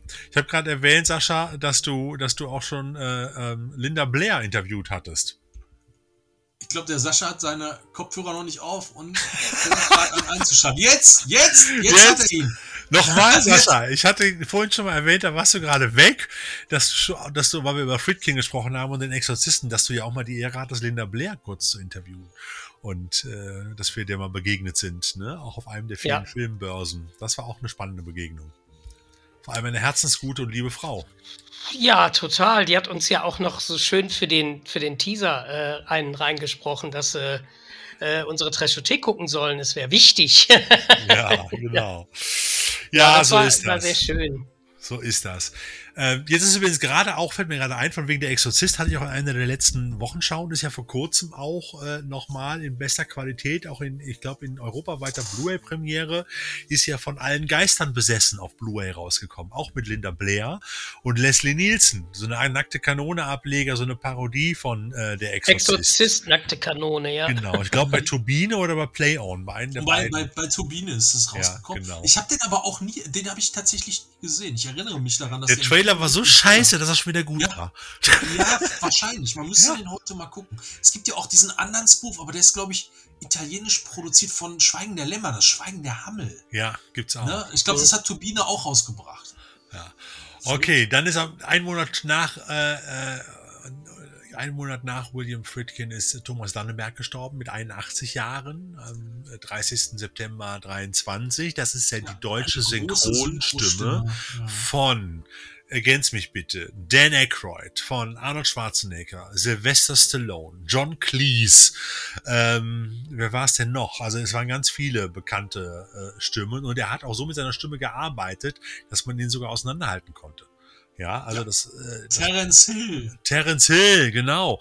Also eine sehr markante, tolle Stimme. Wir hatten auch damals mal überlegt, ob wir ihn für einen unserer Hörspiele einsetzen, aber es ist damals leider nie dazu gekommen. Aber er hat wohl bei dem neuesten Ghostbusters Trailer, bin ich ziemlich sicher, hat den hat er, da hat er nochmal Dan Aykroyd synchronisiert. Nein, War es, die. KI? Das war wenn die Ka- oder wahrscheinlich sein. Er hat ja, er hat ja quasi einen Nachfolger, der ihn Okay. sehr relativ gut tonal trifft, aber äh, Danneberg hat ja jetzt schon seit seit ich glaube zwei drei Jahren nichts mehr gemacht. Ich dachte, sie hätten ihn noch mal vors Mikrofon geschliffen. Nee, nein, nein, Und, nein, äh, nein. Weil das hörte sich wirklich eins zu eins wie Thomas Danneberg an. Wie der alte Thomas Danneberg, so nach dem Motto, äh, Ja, die drei Sätze, weiß- die der Dan da nicht. erzählt. Ja. Ich weiß leider, ich habe den Namen von dem Mann, äh, der da in seine Fußstapfen getreten ist, jetzt leider nicht Okay. parat. Der kann den, ich sag mal, relativ gut nachmachen. Der hat eine relativ ähnliche Stimme, aber er äfft ihn nicht nach. Okay. So, der hat aber halt so einen Tonfall, der dem von Dannenberg halt sehr ähnlich klingt. Oh, so wie so ein John, ja, wie gesagt, Dan Aykroyd, aber John Cleese. Nun, ich würde sagen, wir haben hier ein Problem. Ne? Also, ne? ja, egal, ich bin's nicht. Nein, äh, genau. Der nächste auf Und der natürlich Liste. der Klassiker. Hört nur, ich rieche was. Ähm, ja, und am 24. Oktober 23 ist dann auch noch Richard Roundtree im Alter von 81 Jahren von uns gegangen. Shaft is dead, sozusagen. Kai. Genau. Ein Mann, ein Schauspieler, bei dem man sofort, wenn man den Namen hört, die Titelmusik von Isaac Hayes im Ohr hat. Und ihr seid so Banane, ey. Du hast einfach, du hast einfach noch nicht genug von diesem wunderbaren Pistazienlikör getrunken, den ich hier habe. Das ist es vermutlich, ja, das stimmt. Okay, geil. Also der Mann 1942 in New York geboren und wie alt ist er geworden? 81 Jahre. Und das Shaft-Stigma hat ihn nie verlassen. Er ist immer als der, wie es im Original so schön heißt, der Big Black Mother äh, gecastet worden in zahlreichen Filmen. Aber am ikonischsten war er halt als schwarzer Private Detective, der überall aufgeräumt hat und bei den Frauen immer den richtigen Schlag hatte. Was soll man sagen? In der Hose? Äh, Schlaghosen, Entschuldigung. das, das muss ich jetzt einfach so stehen lassen.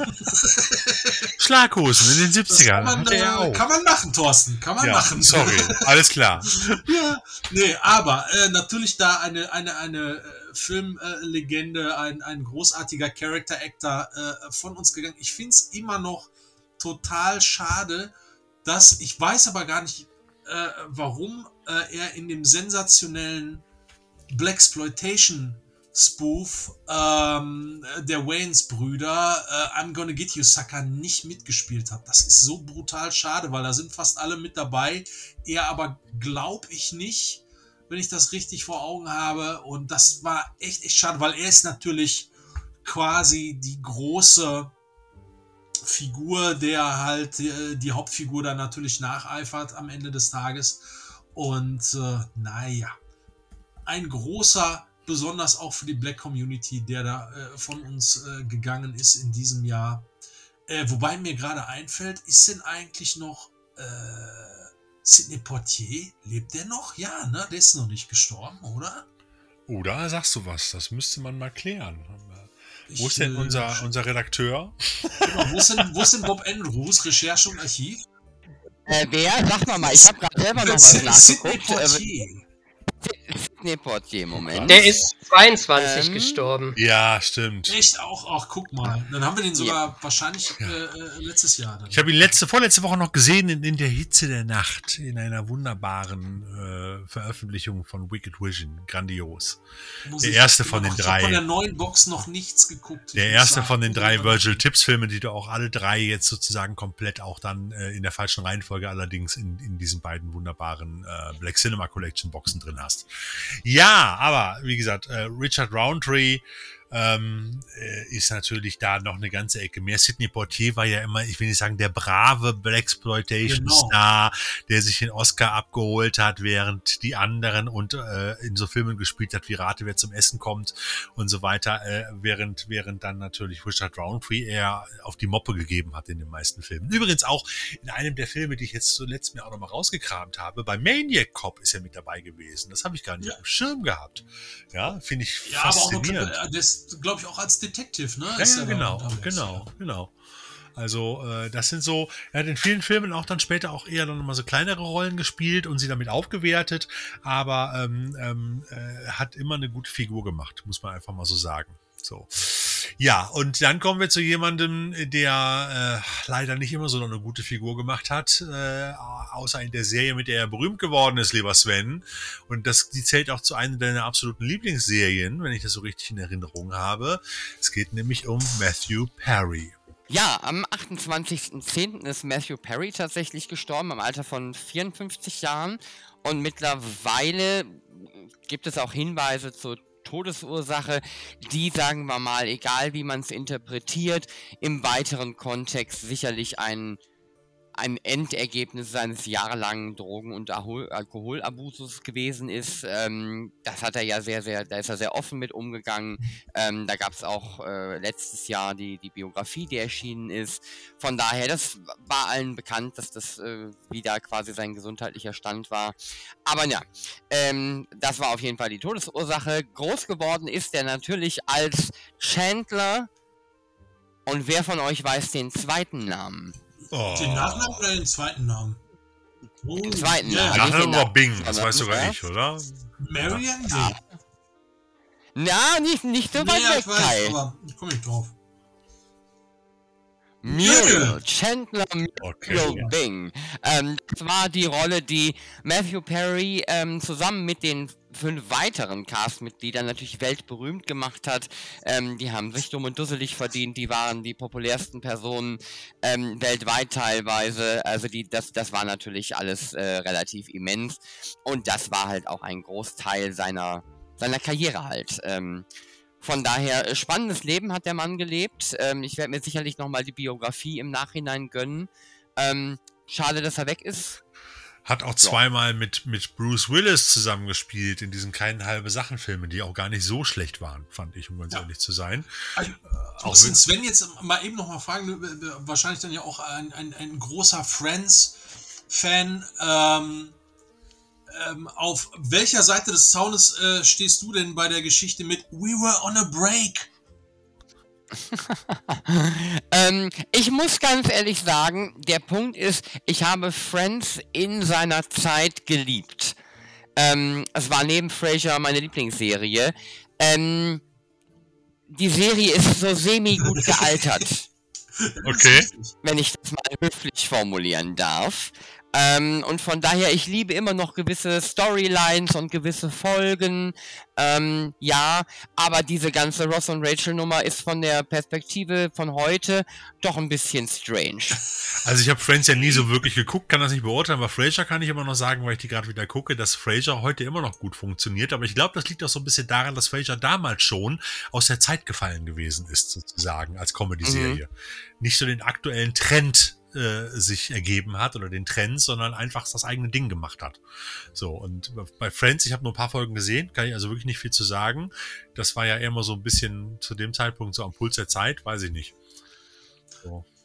Also Hm. wenigstens für, für die US-Leute. Ich weiß Ja. nicht, hier, keine Ahnung, aber War natürlich ein bisschen klamaukiger in Anführungsstrichen. Äh, Der Punkt ist zum Beispiel, ähm, Frasier ist in Deutschland ähm, natürlich auch n- jetzt zum Beispiel nicht so ein, so ein Phänomen gewesen wie, ähm, wie Friends in Anführungsstrichen, aber ähm, nun ja. Ja. Schade So ist es ist halt. es, traurig ist es vor allem, wenn man mit 54 Jahren diesen Planeten verlässt und das ist, äh, ja, das finde ich immer schon immer sehr bedenklich und da sieht man auch, dass einem alles Geld der Welt dann auch oftmals nicht hilft, wenn man, wenn man mit gewissen Dämonen zu kämpfen hat. So, ich meine, ich Und es ist auch erschreckend nah an unserem Alter. Ja. Das finde ich macht es auch nochmal, wo man denkt, du kannst es schaffen. In Also unserem Alltag, Alter. ich habe verstanden, jetzt Alltag. nee, Nein, in unserem Alter. Prost!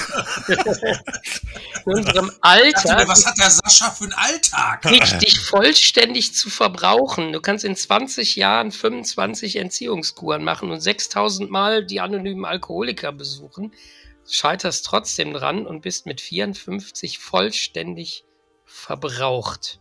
Ja, und das ist ja auch tatsächlich die Problematik gerade für erfolgreiche äh, Hollywood-Film- oder auch Serienschauspieler. Bei Serienschauspielern ist es wahrscheinlich sogar noch krasser, äh, weil die ja äh, aufgrund der Frequenz, mit der sie äh, quasi in der Öffentlichkeit stehen, durch halt eben die Serien und die Wiederholbarkeit dessen, ähm, einfach so schnell so viel Fame bekommen können. Also gerade bei diesen ganzen populären Sitcom-Serien, auch hier die letzte, die mir halt dazu einfällt, ist halt Big Bang Theory. Ne? Ähm, Ja. Wobei du da natürlich auch Leute drin hast, also hier wie äh, den, den äh, Johnny Galecki zum Beispiel, der natürlich äh, schon, schon Filmkind war per se und da ewig lange in diesem Business drin ist.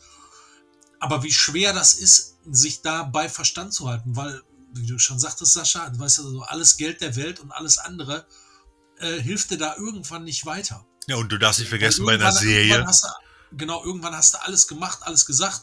Die Leute um dich rum, ne, entweder versuchen die dich auszunehmen oder sind halt Ja-Sager. Ne, äh, alle versuchen dann auch über dich dann natürlich ebenfalls irgendwie vom Erfolg da ein bisschen was abzukratzen.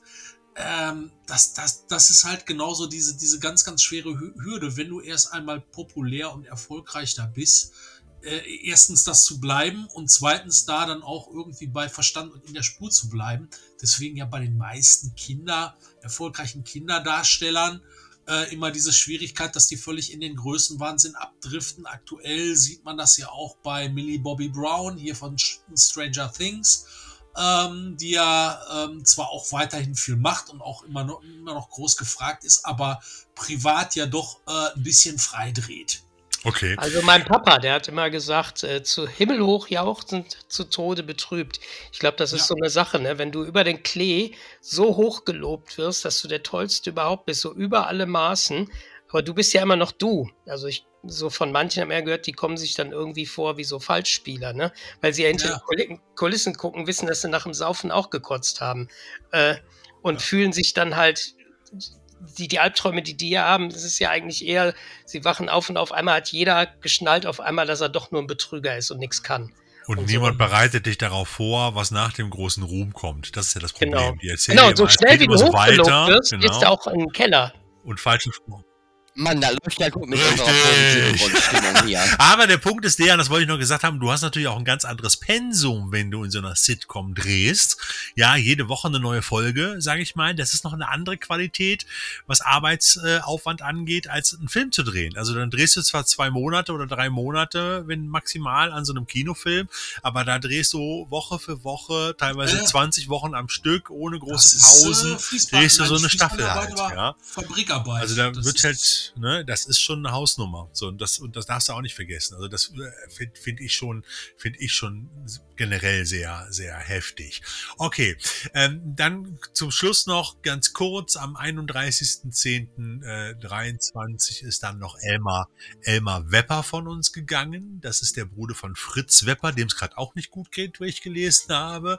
Und Elmar Wepper, Wepper war natürlich auch in vielen, äh, vielen deutschen Fernsehproduktionen zu sehen. Aber vor allen Dingen war er für uns immer die deutsche Stimme von Mel Gibson, darf man nicht vergessen. Eine unwahrscheinlich markante, spannende Synchronstimme. So, ähm, und zu guter Letzt habe ich hier noch auf der Liste am 8. November 23 auch äh, äh, Rainer Erler, deutscher Schriftsteller, Filmemacher und Produzent, den ich auch in den letzten Jahren sehr schätzen gelernt habe, mit vielen seiner sehr gesellschafts gesellschaftskritischen äh, Satiren, teilweise Science-Fiction-Filmen und Serien wie Das Blaue Palais, wie Fleisch, die Geschichte äh, um den Organhandel. Ähm, da gibt es halt auch noch eine ganz, ganze andere Reihe von spannenden Filmen. Zucker, eine süße Katastrophe, wo plötzlich alles Papier der Welt sich in Zucker verwandelt, weil ein Virus rumgeht. Ähm, also unwahrscheinlich viele nennen wir es mal, utopische Gesellschaftssatiren. Eines der ersten Filme von ihm war ähm, ähm, ähm, das Bohrloch, wo es um einen Ölfund vor dem Bayerischen Landtag ging und äh, die ganze Kommunal- und Landespolitik ad absurdum äh, sozusagen geführt wurde. Und Rainer Erler war immer ein sehr kritischer und ein sehr spannender Filmemacher, der auch zu jedem seiner Filme, die er selber produziert und geschrieben hat, auch immer einen Roman geschrieben hat, die teilweise auch in den Bestsellerlisten gelandet sind. So, das ist, äh, und er ist jetzt auch im Alter von 90 Jahren von uns gegangen und ich kann dann nur mal empfehlen, gerade zuletzt auch vor, vor nicht knapp, einem knappen Jahr, glaube ich, ist Fleisch äh, äh, mit Herbert Herrmann und ich glaube, äh, hilft mir weiter, Sven, war Susanne Uhlen, ich weiß es gerade gar nicht mehr, ähm, äh, auf Blu-ray rausgekommen in einer wunderbaren Qualität, ein Film, den er unter richtigen Guerilla äh, äh, Maßstäben in Amerika damals gedreht hat, ohne Drehgenehmigung und so weiter und so fort. Da muss man mal in die Dokumentation reingucken. Unglaublich spannend halt. Ja, also es das war übrigens Jutta Speidel. Jutta Speidel, genau. Sorry, Jutta Speidel, genau. Mit Herbert Herrmann zusammen. Und ähm, wie gesagt, da geht es dann um Organhandel, um Illegalen, wo deutsche Touristen in Amerika im tiefsten Hinterland sozusagen äh, gekidnappt und dann äh, Stück für Stück ausgenommen werden. So, äh, interessante Geschichte und äh, wie gesagt, immer mit einem, alle Filme, die er gedreht hat, immer mit einem sehr gesellschaftskritischen, teilweise auch aktuellem Bezug. So, dickes Augenzwinkern dabei, aber immer unterhaltsam. Rainer Erler auch von uns gegangen. Und das war's jetzt mit den Leuten, die wir hier sozusagen präsentieren wollten. Nein, du hast ich noch einen vergessen. vergessen. habe ich ja noch vergessen.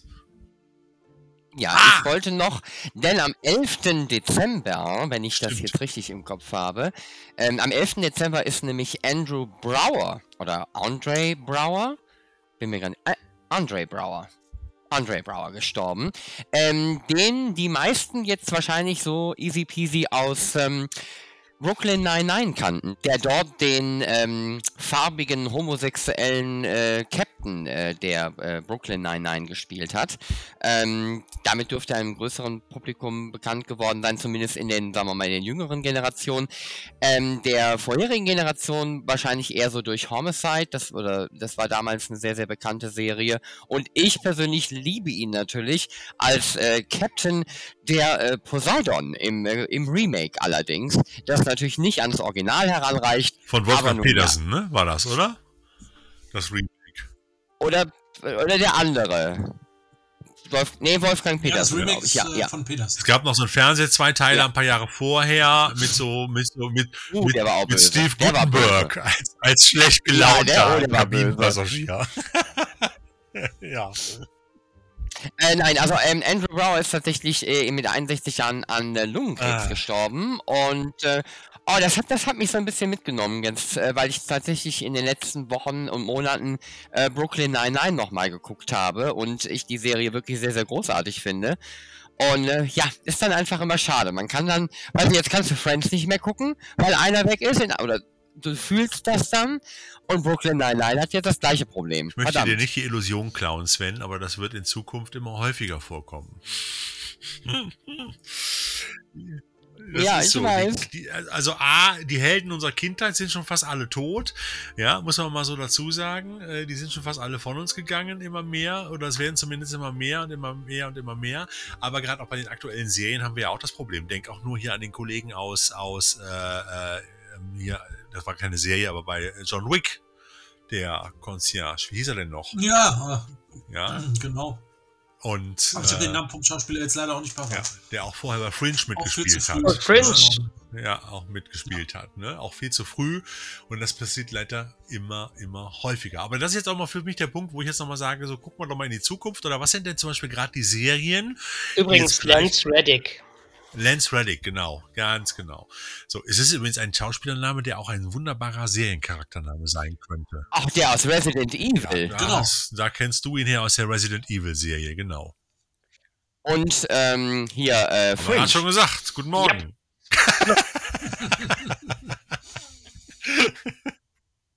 Ihr seid halt alte weiße Männer. Ich höre euch nicht ständig Okay, zu. alles klar. Ja, was ist denn jetzt gerade, gucken wir doch mal so ein bisschen in die Zukunft, wo wir gerade bei Serien waren. Was sind denn gerade so die aktuellen Serien, die ihr gerade spannend findet und empfehlen könntet? Wir reden jetzt nicht unbedingt auf Trashothek-Niveau, sondern wirklich mal auf so einem aktuellen, äh, äh, ja, Retro-Feeling ist das meiste ja auch nicht, aber wobei es auch sehr viele Retro angehauchte Serien gibt. Ähm, aber was ist denn so gerade für euch so gerade eine Serie, wo ihr sagt, die finde ich gerade ziemlich geil, die kann man auch jetzt über die Weihnachtsfeiertage einfach mal super binge-watchen, wenn man keinen Bock hat auf Familienbesuche und so weiter und so fort. Zweite Staffel Reacher, fertig. Ja. Ja, würde ich auch sagen an der Weil das auch schon ein bisschen trashig ist, finde ich teilweise. Alter, der tritt vor ein Auto und dann geht der Airbag auf. Ja klar. Hast du es mal ausprobiert? Hast du es mal ausprobiert? Ach, ich gehe Was mal meinst eben raus. Was meinst du, wie viele Leute das jetzt ausprobieren, nachdem sie das gesehen haben? Die werden sich wundern, alles was passiert ist, denen wird der Fuß wehtun. aber, wie viele, wie, aber wie viele von denen haben die Physik von, von Alan Ja. Richardson? Also das sind ja dann auch die wenigsten. Das ist Ne? Also. Das ist Ich wohl habe wahr. hab tatsächlich von Reacher noch gar nichts gesehen. Hat Echt denn die erste Staffel, also lohnt sich Ja. das äh, ah, die erste Staffel ist schon auf jeden Fall großartig. Also, Also kann man, kann man nicht anders sagen. Also, ähm, ich glaube, du wirst es ist Spaß auch anders, muss man auch fairerweise dazu sagen, es ist wesentlich anders als die Tom Cruise-Filme. Tom Cruise, Reacher ist ein sehr geradliniger, inter, ich will nicht sagen intellektueller, aber doch ein Jack Reacher, der, der dargestellt wird als äußerst intelligentes Kerlchen, der äh, strategisch im Vorausdenkt und so weiter und so fort. Der, der Reacher in der Serie ist jetzt, will ich nicht sagen, ist jetzt nicht intellektuell, aber er hat eine gewisse Schleue und sehr viel Erfahrung. Aber ich habe auch das Gefühl, er reagiert oft und denkt nicht so weit voraus. Das ist nicht so dieses Schachspiel, wie man das bei den Tom Cruise-Filmen teilweise kennt oder so. Bei ihm ist das mehr militärischer Drill, dass er so Genau. gelernt hat, dass man alles sieht, was so um einen herum ist. Den kann keiner einfach so verfolgen und so. Aber der ist eher so, hm, und jetzt brauchen wir mehr Waffen. Wo gehst du hin? Waffen holen. Genau. Und äh, mir gefällt deine Visage nicht. Bam. So nach dem Motto. Die hat man noch nicht oft genug eine reingehauen. Bam. Also das ist schon, ist schon manchmal etwas Klingt so grob nach schlechtiger. frühen 80er Jahren. Ja, das ist es ja. Das ist deshalb auch schon wieder fast schon wieder Retro. Da- Du hast das Gefühl, du guckst eine Serie von damals in der, in der technischen Qualität von heute. So ein bisschen. Also das ist, ich will nicht sagen flach. Es ist es nicht. Also es hält dich bei der Stange. Es macht auch Spaß. Früher hätte das Burt Reynolds gespielt. Das Ja. ist so geil. Die sitzen in diesem Jeep und er hat ja, ohne es zu wissen, Verfolger umgehauen, der aber ein Polizist ist. Und er so, und sie so, hm, wir müssen jetzt den Wagen nennen. Dieser schwarze Range Rover hier ist zu auffällig. Und der auf der Rücksitzbank sind, wegen dir dürfen wir nie schöne Sachen haben. Ja, also das ist, es macht schon Spaß. Also wirklich äh, kann ich auch nur empfehlen. Aber ich würde auch, bevor du die zweite Staffel guckst, guck lieber, fang mit der ersten an. Äh, die ist nicht wichtig, aber ich glaube, du hast mehr Verständnis für den Charakter in der zweiten. Noch so ein bisschen, wenn man, wenn man das wirklich braucht. Also, ne, also ich glaube, du nimmst dir eine Menge Spaß, wenn du die erste nicht vorher guckst. So, ganz ehrlich. Verstehe. Ja. Ja, mal schauen. Außerdem läuft jetzt eh von Freitag zu Freitag jetzt immer Ja. erst nur, ne? Immer eine neue Folge. Es ist ja gerade so ein bisschen die Pest bei all den Serien, die man so nebenher guckt, wie zum Beispiel auch meine gerade Lieblingsserie ist ja zurzeit Monarch, also die Kaiju-Serie von Apple Plus. Ja, und äh, äh, wenn man dann ja, Apple TV Plus. ja, gut, okay. Ähm, äh, und äh, die macht wirklich Spaß. Ich glaube, bei den, ich glaube, sechs, sieben Folgen habe ich jetzt durch. Ist nur eine Folge dabei gewesen, wo ich gedacht habe, so, okay, die hat mir nicht so vom Mocker gerissen und alle anderen erfüllen die Erwartungen, will ich mal sagen, gerade auch für Kaiju-Freunde wirklich, wirklich äh, zu Genüge und machen wirklich Spaß. Und du hast eine wunderbare Erzählstruktur auf verschiedenen Zeitebenen. Du switcht immer hin und her. Und das Geile ist, dass ja Burt, Burt Reynolds, will ich schon sagen, Kurt Russell, dass Kurt Russell ja und sein echter Sohn hilf mir gerade weiter, wie heißt er mit Vornamen? Ich komme jetzt gerade nicht mehr drauf. Wyatt. Wyatt Russell, genau, Ja. äh, dass, dass diese beiden in der Serie mitspielen und zwar einen Charakter, nämlich äh, den Charakter in, in jungen Jahren, da spielt es dann der Sohn und den Charakter in der Gegenwart, im hohen Alter, da spielt es dann Kurt Russell. Und es funktioniert. Und es ist echt geil.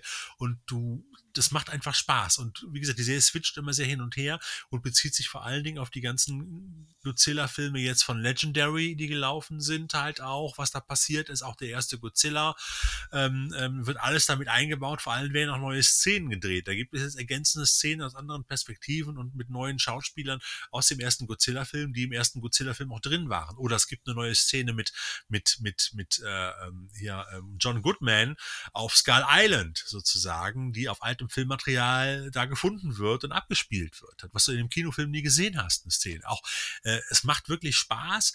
Ich weiß jetzt nicht, ob nachher die Auflösung so befriedigend ist. Ähm, ich will auch gar nicht zu viel erzählen. Es geht um die Story, dass da zwei, zwei äh, Stiefgeschwister sozusagen zueinander finden, weil sie auf der Suche nach ihrem verschwundenen Vater sind, nach dem G-Day, äh, wo in, ähm, im ersten Godzilla-Film ja äh, Godzilla San Francisco in Schutt und Asche gelegt hat und, äh, und finden dann plötzlich raus, dass ihr Vater ein Doppelleben geführt hat, nämlich einmal in den USA und einmal in Japan mit zwei verschiedenen Familien und äh, deshalb äh, Stiefgeschwister ist der falsche Ausdruck. Wie nennt man das denn dann? Beides der Vater, aber Halb- jeweils eine andere halb- Mutter. Halb, Halbgeschwister? Halbgeschwister? Keine Ja, Ahnung. ja, ja. Ja, so, und die fangen jetzt an, sozusagen, tun sich zusammen und suchen ihren Vater, der ein wichtiger, ein wichtiger Wissenschaftler und auch vor allen Dingen ein, ein ganz, ein, ein wichtiger Punkt in, oder ein wichtiger Mensch in Monarch in der Organisation ist, die ihn aber selber auch jagen, sozusagen. Und das treibt sie so um den ganzen Erdball und da kommen halt auch das ein, kommen verschiedene Kaijus auch, äh, äh, zum, ins Spiel. Und das macht das Ganze wirklich spannend, weil du immer wieder Kulissenwechsel hast, weil du immer wieder äh, auch das ein oder andere neue, neue Kaiju dabei hast. Godzilla bleibt der Hauptakteur Akteur in der Serie, taucht auch in fast jeder Folge mal auf. Ähm, und es ist, ja, es macht einfach Spaß, wenn du die anderen Filme dazu auch kennst. Oder du willst ja noch gucken. Das ist so ein verbindendes Element. Also kann ich nur empfehlen.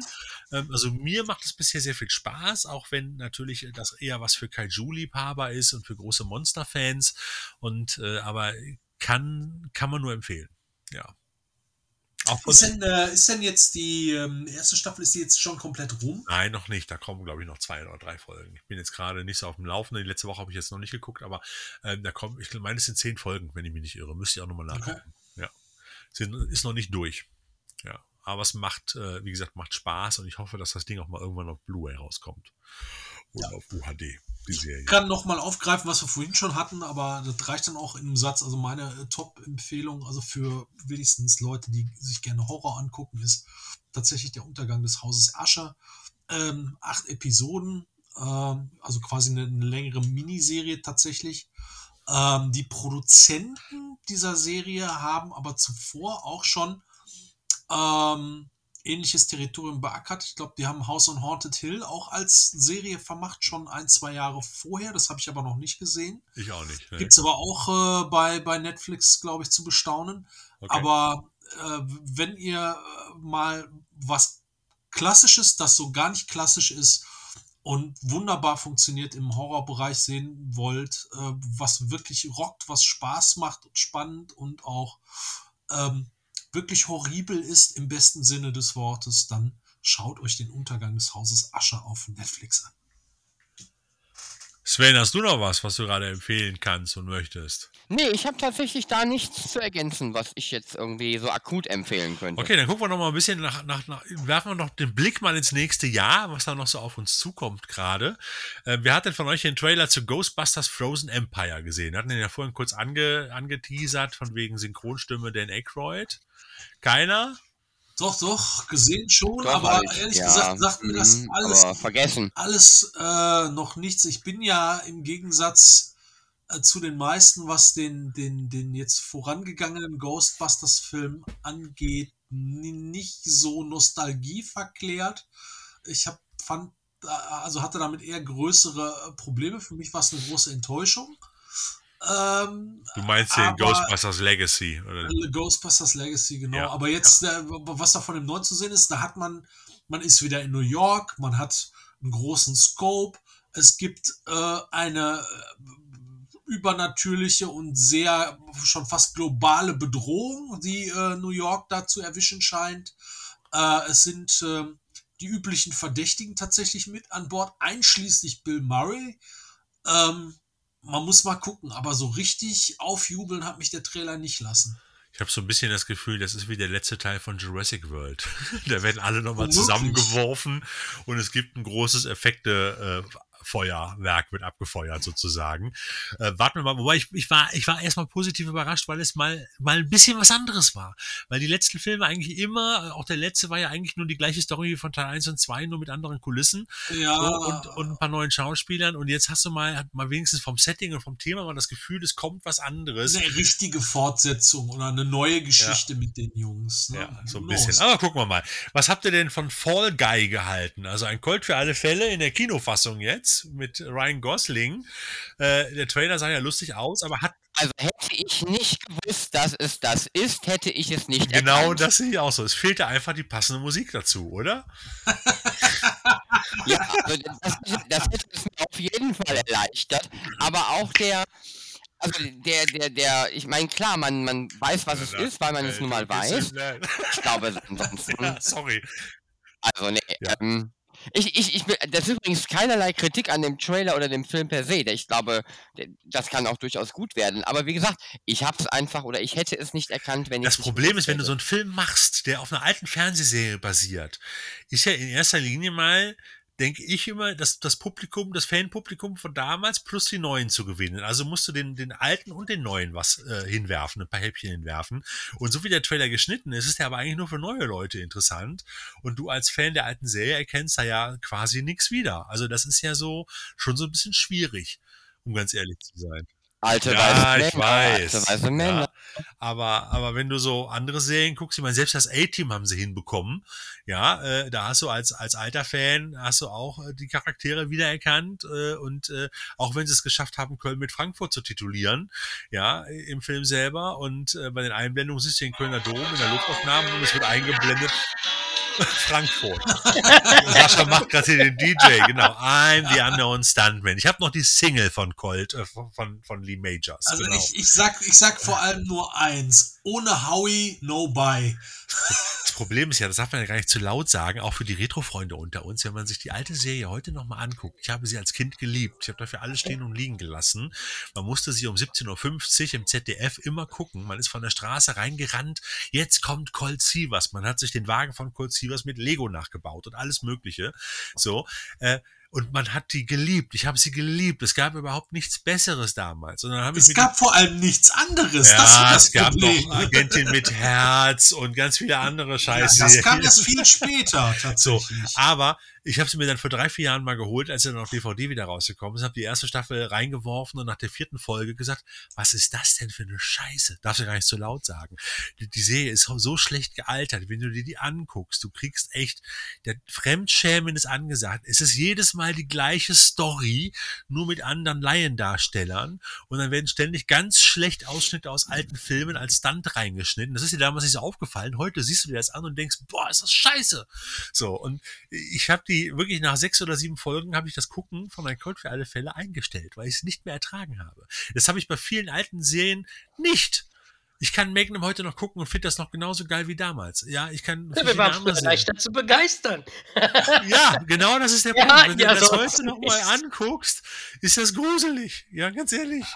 Also soweit würde ich nicht, also ich bin da also auch genau der Meinung so, ey, das ist nicht gut gealtert, weil die die Serie ist halt schon sehr piefig, Ja. in Anführungszeichen. Was cool daran war, und das ist auch was, was sich geändert hatte, also ich erinnere mich dran, das war das erste Mal, dass du irgendwas gesehen hast und dann auch noch im Fernsehen, wo du mal hinter die Genau. Kulissen, in Anführungszeichen, von Hollywood, von Filmen, von Fernsehserien gucken konntest. Das war faszinierend, das war toll, weil man das sonst tatsächlich nicht zu sehen bekam Ja. und da auch überhaupt keinen Plan von hatte. Das war wirklich super. Ähm, es ist wahrscheinlich sehr hit and miss. Ich habe jetzt also irgendwo laufen gerade, ich weiß nicht auf welchem Sender, ich mutmaße, dass es wahrscheinlich RTL Nitro ist, laufen, ich glaube, Wochenends jetzt wieder mal ein paar Folgen, da habe ich mal wieder reingesetzt. Ähm, das Problem, oder in, Problem ist es ja nicht, mit den 80er Jahre Serien per se, egal welche du nimmst, du kannst das alles gucken. Du kriegst keinen Augenkrebs davon. Du hast sofort irgendwie dieses feel good Feeling irgendwie. Das haben also selbst diese piefigste wahrscheinlich aller 80er Jahre Action-Serien ähm, funktioniert da auch noch mal. Aber es gibt natürlich Folgen und Formen, wenn du das dann auch alles hintereinander wegguckst, so direkt, ne, weil man kann ja heute alles wegbingen dann kriegst du auch Augenkrebs, weil du, du denkst, du guckst ein und dieselbe Folge immer wieder. Ja, ja das, war, das war wirklich so. Das hat mich selber persönlich so ein bisschen entsetzt, weil bei vielen Sachen, die ich mir dann jetzt nochmal im, im hohen Alter nochmal angucke, die ich früher als Kind oder als Jugendlicher gesehen habe, habe ich auch oftmals noch, das, was wir vorhin angesprochen haben, sogar das alte Gefühl nochmal wieder bekommen und musste mich nicht fremdschämen. Ich finde zum Beispiel, Magnum ist ein hervorragendes Beispiel für eine Serie, die auch äh, in, in der klassischen Tom Selleck-Besetzung immer noch funktioniert heute. Und die kannst du immer noch gucken und die, die ist auch einfach einfach so gut produziert, dass sie mal abgesehen davon, dass es bestimmte Technologien damals noch nicht gab, ja, deshalb war ja auch der Grund für das Remake sozusagen oder die neue Serie, ähm, dass du die trotzdem gucken kannst und du hast Spaß dabei und es macht, es ist, es, es erfüllt keinen weiteren, es macht keinen, macht keinen, es ist nicht schlimm, dass die keine Handys haben, ja, oder ja, nur so. Ich schon gesagt, auch, auch die, ja? der Haken ist, dass so bei all diesen Serien, also du hast natürlich für die eine oder andere das größere Herz, aber ja. vieles davon ist extrem piefig. Knight Rider zum Beispiel auch. Na, auch gerade gerade A-Team. Ach du Scheiße. Ich meine, das Ensemble, ne, die, die, die ja, vier klar. Jungs, die sind natürlich super, die machen Spaß. Und die Socke, so, aber sonst genau. Folgen, die Stunts, das ist wirklich immer dieselbe Grütze, aber trotzdem, ich mag mir das, ich mag mir das angucken. Ich bin ja auch ein ganz großer Fan und es ist ärgerlich, dass es hierzulande nicht alle Staffeln gibt oder überhaupt von Simon Simon. Äh, die war ja quasi parallel äh, zu Gerald äh, McRaney und genau äh, zu, zu äh, Magnum damals am Start. Da gab es dann auch so eine Crossover-Folge, Crossover, weil genau. man, mhm. weil man, äh, weil man äh, Simon Simon da noch mal besser featuren wollte. Das hat dann auch äh, ein bisschen funktioniert, weil Magnum natürlich da schon total erfolgreich war. Ähm, und äh, das sind alles so, das kannst, ich, ich liebe das. Das ist, ich nenne das immer so Nostalgie-Kiffen.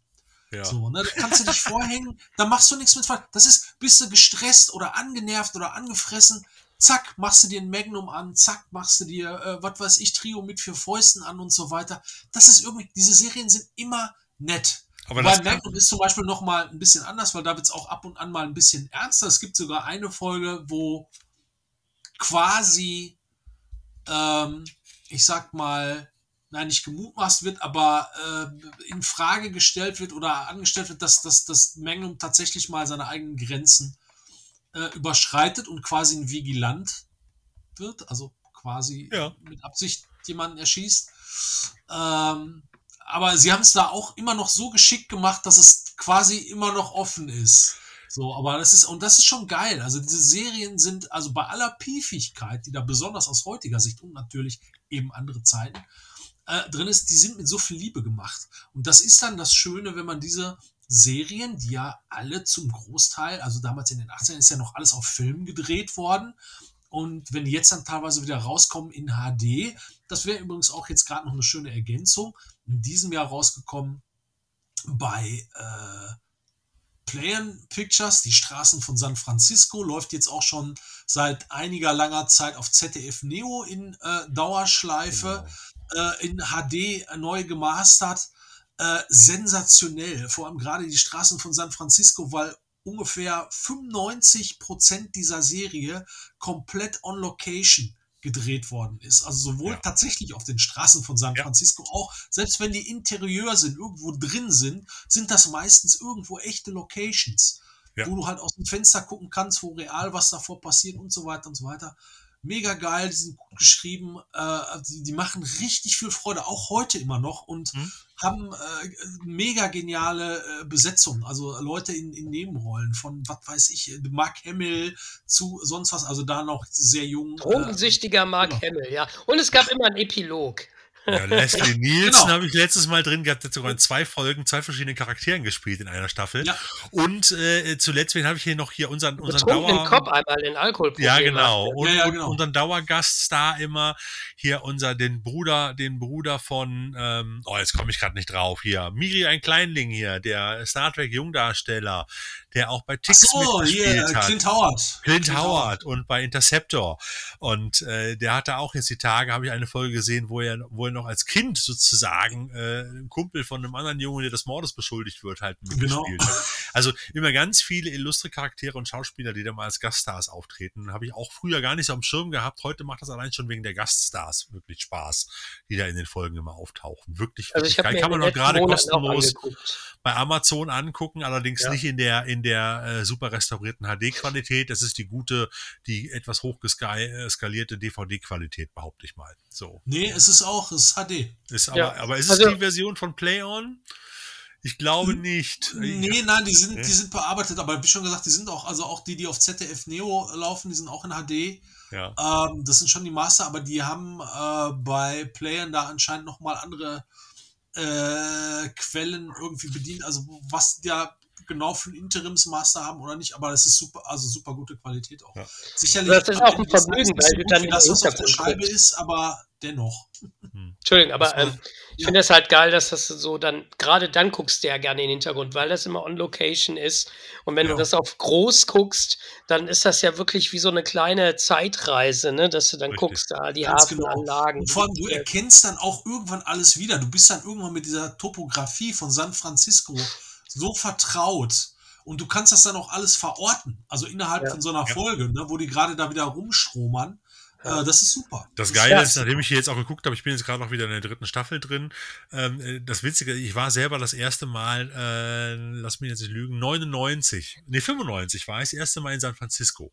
So, und äh, ich entdecke in dieser Serie, die 20 Jahre vorher gedreht worden ist, halt, äh, entdecke ich immer wieder Ecken und Straßenecken, wo ich damals gewesen bin, wo ich auch gefilmt und fotografiert habe. Und ich war später auch noch mehrfach da. Und San Francisco hat sich in dieser Zeitspanne kaum verändert. Das ist unglaublich, wie viel da in der, in der Innenstadt auch selber noch, auch an alten Häusern, auch an Wolkenkratzern natürlich da gestanden haben, schon gestanden haben, die auch äh, dann später, auch während ich in meinen Besuchen dann da war, noch da gestanden haben.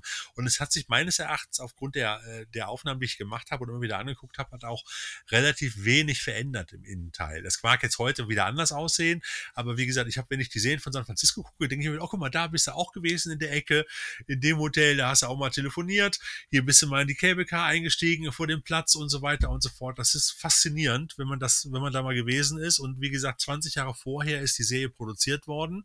Also äh, ich glaube zwischen 74 und 82 oder irgendwie sowas, irgendwas so in dem Dreh. Zweite Hälfte der 70er war die bis Anfang der 80er, glaube ich. Ne? Korrigiere mich gerne, Kai, aber ich meine, das ist so, ist so die Zeit gewesen. Nee, es waren fünf Staffeln, das ist so wirklich. Oder erste- 76. Erste, erste Hälfte der 70er, ich glaube vorn, jetzt lass mich nicht lügen. Es war nach Dirty Harry. Das war nämlich überhaupt nicht mal ausschlaggebend für die Reihe Die Straßen von ich San Francisco. nach, aber ich glaube von 73 bis 78. Naja, auf jeden Fall so in dem Dreh. Und wie 73 gesagt, du 77. erkennst halt immer noch vieles, vieles wieder und es macht halt total Spaß, das zu gucken, wenn man öfters in San Francisco gewesen ist. Das ist halt der Punkt. So, Das und, Erlebnis äh, hatte ich bei Miami Vice. Ah. Art? Mal? Da, ja, ja, ich war dann in Miami, Ah, ja. äh, Art Deco District, war auch dann da, nicht nur zum Gucken, sondern hab da in einem dieser Art Deco Das ist gleich mit Anzügen eingedeckt. ja, und hab mich dann Ja. da rumgetrieben, wo die Wiesen sind, vor dem Strand, wo da dieses öffentliche Klo war, Ja, ja. ist. Das, da ist heute kein Klo mehr, da ist äh, Aber da könnten wir ein mal Tourismus-Infostand. Eine riesen Podcast-Folge zu machen, wo wir schon überall gewesen sind in irgendwelchen Filmen, wo wir ist schon überall Idee. rumgestromert sind. Das wäre doch mal ein schönes Thema für ein Special, oder? Ja, Jeder lässt Idee. sich mal fünf Locations einfallen, wo er gewesen ist, aus Filmen, wo er extra nur wegen der Filme oder der Serie noch da gewesen ist. Also Ja. nur mal so. Können wir, können, du, Big Lebowski, ne? Und dann können wir auch ein paar Bild, Ja. können wir ein bisschen Bildmaterial. Haben wir was zu Genau. lachen noch, wo wir noch was jünger sind. Lübeck, Nosferatu. Ne? Ja. okay, Sven, du bist ja gerade wieder aufgetaucht. Äh, einen Film, den du letztes Mal selber noch äh, für uns gepostet hast oder bei uns gepostet hast in so einer Runde, nämlich No Way Up. Sagt dir das noch was? Auf den du vielleicht Bock hast, wenn er jetzt zunächst kommt. Den Trailer haben wir gesehen mit Colmini. Du erinnerst dich? Ah, ah, ah, ah, ja, ja, ja, ja, ja Miles ich erinnere mich.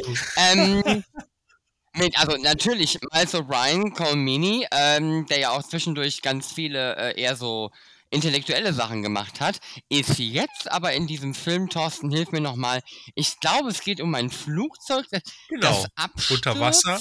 Und das hat so ein bisschen den Vibe von, ähm, verschollen im Bermuda-Dreieck, wo ja damals die Boeing unter Wasser auf so einem Abhang Genau. lag. Und hier ist es jetzt eine etwas kleinere Maschine, Auch glaube eine ich. Boeing, irgendwas. Ähm, Irgendeine Boeing halt auf jeden Fall. Ja, oder genau. Boeing. Auf jeden Fall ist sie dann irgendwann, läuft da Wasser ein und irgendwann ist dann Ich habe Heil jetzt drin. erst gedacht, das ist ein, Asylum-Film, aber das sah dann einfach zu gut aus. Für einen The Er Asylum-Film. ist ja dann der irische äh, George Kennedy des Katastrophenfilms sozusagen. Nee, ist irgendwie der schlecht gelaunte Vater von irgendjemandem in dem schön. Flieger, der dann irgendwie alle retten muss, weil der als Grumpy Old Man halt auch so eingeführt wird, so ein bisschen. Und, äh, und wie gesagt, dann zu dem, zu dem Flugzeug unter Wasser kommen dann noch Haie hinzu, die versuchen natürlich die Rettung, die auch die Rettungstaucher fressen und so weiter und so fort. Äh, es wird zumindest in dem, in dem Trailer angedeutet. Könnte interessant werden, könnte ein lustiger Film werden. Ich weiß aber nicht, ob er ins Kino kommt oder direkt irgendwo im Stream und auf Scheibe landet, um ganz ehrlich zu sein. Äh, letztendlich äh, könnte es spannend sein. Ich persönlich hätte dem Ganzen ja noch ein bisschen Snakes on the Plane beigemischt. Im Flugzeug drin Schlangen, draußen Haie und du hast eine Gruppe von Bekloppten, die sich beide erwehren müssen. Das wäre das Ganze dann noch ein bisschen, noch ein bisschen stranger sozusagen. Aber äh, könnte auch so lustig werden.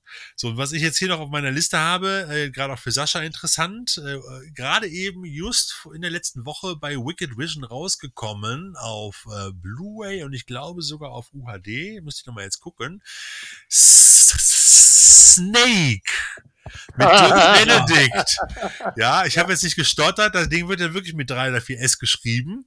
Ja, ein, Snake Cobra. ein, ein Universal Studio Film, der wirklich komplett auf dem Gelände der Universal Studios gedreht worden ist, sozusagen auch in relativ kostengünstiger Manier, aber trotzdem, ich sag mal, eine moderne, eine moderne Variante von Frankenstein, wo halt ein Wissenschaftler den armen Dirk Benedict nach und nach in eine Schlange verwandelt. So, ich will jetzt nicht unken.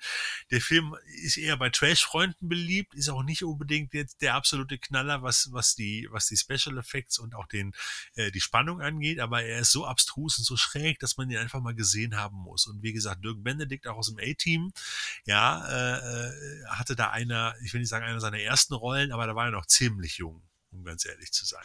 Ist auch noch mit Der- Rap Brown. Ja, und der ist jetzt, kommt jetzt gerade genau, Rap Brown. Äh, wo haben wir den zuletzt gesehen? Letzten Endes war eigentlich auch Captain America. Ja. nee, aus dem Fall, Fernsehfilm, aus dem Fernsehfilm. ja, Genau. auf jeden Fall, auf jeden Fall ein, ein wunderbar trashiger kleiner Film von Universal, den Wicked Vision jetzt auch, äh, auch im Mediabook herausgebracht hat, mit einigen Extras und einigem Zubehör in drei verschiedenen Varianten, wo wir schon mal so ein bisschen drüber geschimpft haben, aber da muss man bei den Jungs sagen, die machen das wirklich mit Herz und Leidenschaft und was die rausbringen, ist in der Regel auch echt gut. Also auch äh, von der Ausstattung her und von allem. So und äh, was äh, im Januar bei Play-On noch rauskommt, da freue ich mich auch besonders drauf. Das ist äh, in der Creature-Feature-Reihe, die geht nämlich weiter, die auch, äh, wir erinnern uns, Angriff der Riesenameisen, ähm, ähm, und auch äh, hier, was hat man da zuletzt noch? Hier gerade auch Mörderspinnen und äh, diverse andere lustige Creature-Features und das geht jetzt weiter mit einer Blu-ray-Veröffentlichung von Formicula mit den wunderbaren Riesenameisen.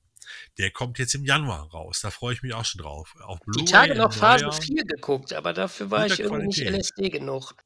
Der ist abgefahren, ne? Von Saul Bass, ein, ein geiles Teil, aber der ist wirklich sehr künstlerisch und sehr abgefahren. Ich glaube, da muss man wirklich immer ein bisschen Alkohol zu haben. Ja. Damit der wirklich, der ist sehr, Allein die Kind Geräuschkulisse.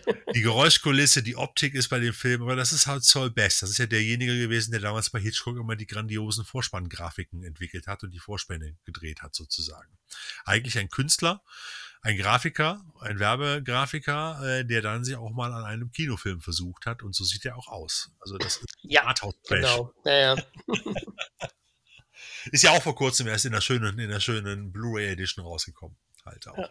Ja, vor allem auch äh, mit dem ähm, alternativen, vollständigen Ende äh, auf der Scheibe auch drauf. Also kann man sich dann unterschiedlich angucken. Für mich hat sich als Kind immer die, spannend. die Szene eingebrannt, wo die mit der Brechstange die Hand von dem Toten aufmachen. Das habe ich damals mal als sieben- oder achtjähriger, lief der im ZDF abends mal später, habe ich das gesehen, oder in der ARD, kann auch sein. Und dann wird ja so eine Hand von so einem Toten aufgebrochen und dann geht die auf und dann siehst du in der Innenhandfläche so ein kleines Loch und in dem Moment kommt aus diesem Da Loch eine Ameise raus. Ja, ja, genau. So aus der Hand. Boah, da war das gruselig. Das werde ich nie vergessen. Das, das habe ich mir als Kind angeguckt, ja. Per se, also der Film hat ja, also äh, als Kind, also, also ich denke, die haben wir da alle gesehen, weil der Ja. lief ja tatsächlich im öffentlich-rechtlichen, da habe ich den auch mit Sicherheit Ja. das erste Mal gesehen. Und äh, der, d- das sind so diese Filme, die einem äh, äh, unter die Haut gehen, gerade Mhm. weil die eigentlich gar nicht so plakativ sind, so eine komische Atmosphäre haben äh, und äh, einem irgendwie was auf der Festplatte lassen. Ja. Äh, das sind eigentlich immer mit die besten Filme. Es lief damals immer so in der gleichen Zeit, da gab es immer so Fantasy und, und, und fantastisches Kino. Da kamen dann noch so Filme wie Westworld oder auch äh, hier Capricorn One halt. Äh, das waren so diese etwas kritischen Science-Fiction-Filme zum Teil, die dann auch damals immer gelief, gelaufen sind. Das konnte, da kann ich mich gut dran erinnern. Das war, war so eine schöne Zeit halt. Flucht ins Ja. 23. Jahrhundert. Genau, genau. Ne? Das auch, richtig. Ja, der Sven hat noch was. Uhu. Ich glaube, wir sind Nee, hat er nicht. Hast du einfach mal nur so gewunken? Äh, ich glaube, der Sven sagt, wir möchten langsam zum Ende kommen in unserer Podcast-Folge. Äh, vielleicht. Genau. Ja, ich glaube, wir sind auch so langsam. Weihnachtsmann. Wir sind so langsam durch, oder Kai? Haben wir noch was? Hast du noch was? Nee, jetzt an aktuellen Sachen haben wir jetzt äh, nichts mehr. Man könnte jetzt noch so ein kleines bisschen noch Blick irgendwie ins Kino ja nächstes Jahr werfen, aber da wird am meisten, der am meisten erscheinende Film ist äh, Untitled Event Movie von ungefähr jedem, jedem Verleiher. Es- Ja. Also so, so viele hat man davon echt noch nie in der Liste gesehen. Es, ist, es herrscht, herrscht einfach eine erstaunliche Leere. Also es gibt natürlich ein paar Filme, die äh, auch kommen. Vielleicht kommen wir da, um den Reigen nochmal rund zu kriegen. Weil den Trailer haben wir auch schon alle gesehen von dem im nächsten Jahr anstehenden äh, Godzilla X-Kong. Genau. äh, Film äh, nochmal ansprechen, äh, wie euch das gefallen hat, was ihr da erwartet. Also ich habe das Problem, dass der, dass der, dass der Godzilla jetzt rosa Leuchten hat. Also ich, ich habe mich jetzt gefragt, ist das jetzt ein Gebarbita Godzilla? Also ist das ein Barbie Godzilla?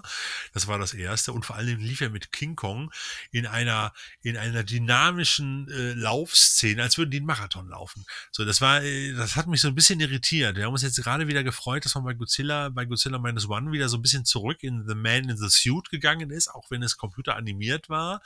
Äh, und jetzt rennt da der Godzilla mit einem Affenzahn durch die Landschaft und für mich, also ich habe mich drauf gefreut. Ich bin ein Riesenfan von Godzilla vs. Kong. Das ist für mich einer der besten, besten aus der ganzen Reihe. Ich finde den geil. Den Kampf auf dem Flugzeugträger, alles. Diesen ganzen Film, die Special Effects, die Reise in die, ich will mal sagen, Mittelerde, in diese, in diese äh, Innenerde.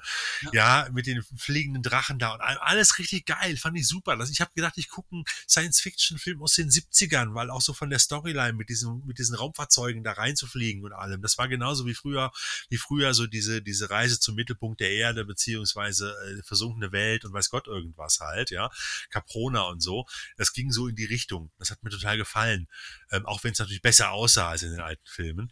Äh, und jetzt habe ich hier so, ich weiß es nicht, aber das gefällt mir nicht. Das ist, das ist mir noch mehr, vielleicht bin ich halt von Godzilla meines Wann so angestachelt worden, dass mir das jetzt nicht mehr gefällt, aber ich glaube einfach, das sieht auch nicht so gut aus wie Godzilla vs. Kong.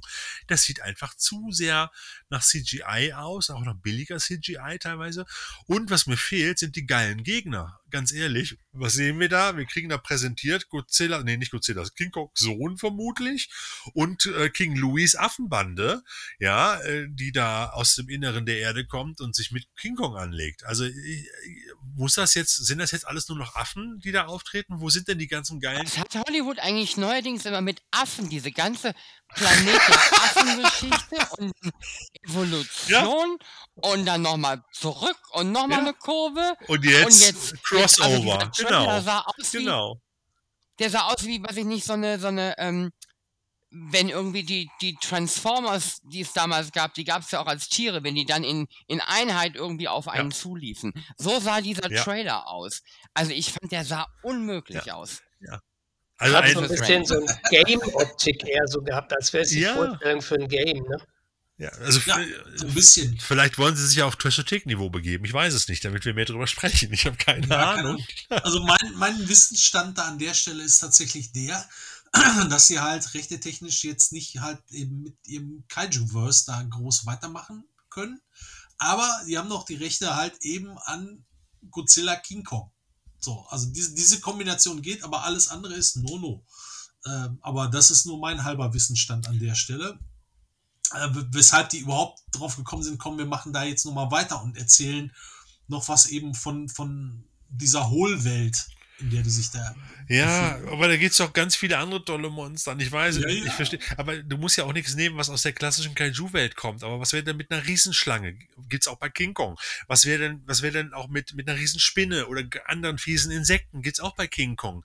Es müssen doch jetzt nicht einfach so ein paar zottelige Affen sein. Also King Louis Affenbande, finde ich, ist für mich kein Gegner für King Kong. Ja, wenn die jetzt noch anfangen dazu tanzen und eine Musical-Folge draus machen.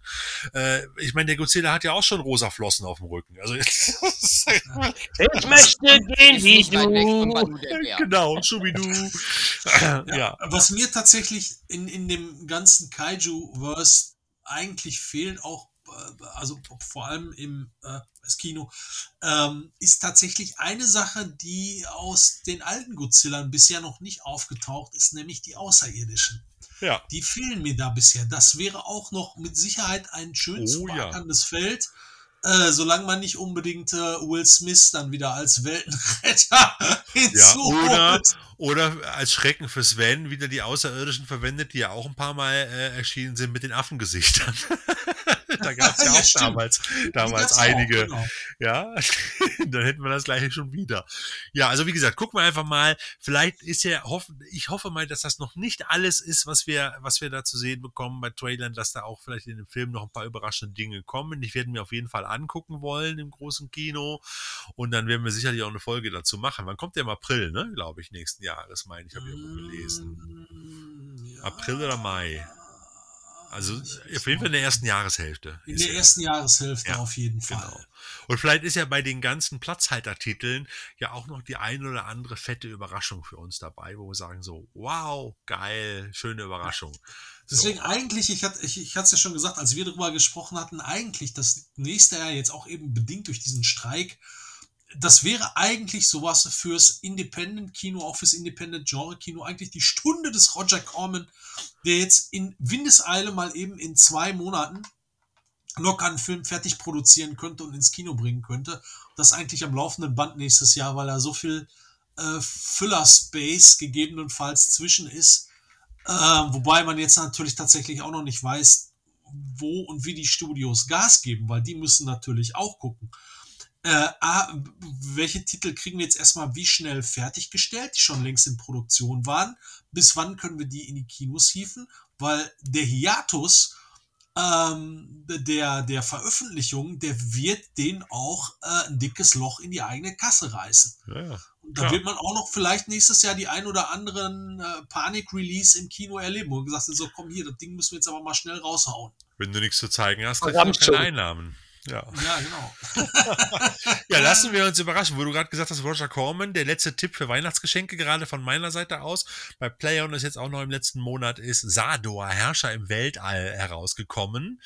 Äh, wie hieß er im Original? Battle Beyond the Stars, glaube ich, war es. Battle Beyond the Stars. Mit auch George Peppard aus dem A-Team äh, und John Saxon als Sador und äh, ach, einige, eine illustre Besetzung. Robert Vaughn als Superkiller und äh, also da sind einige Genau, dabei. er darf dann nochmal die Space-Version seiner Figur aus die glorreichen Sieben ab, abliefern. Genau, es ist, die, es ist die Weltraumfassung, die Star Wars-Fassung von den glorreichen Sieben aus dem Hause Corman. Der teuerste Film, den Roger Corman damals mal produziert hat.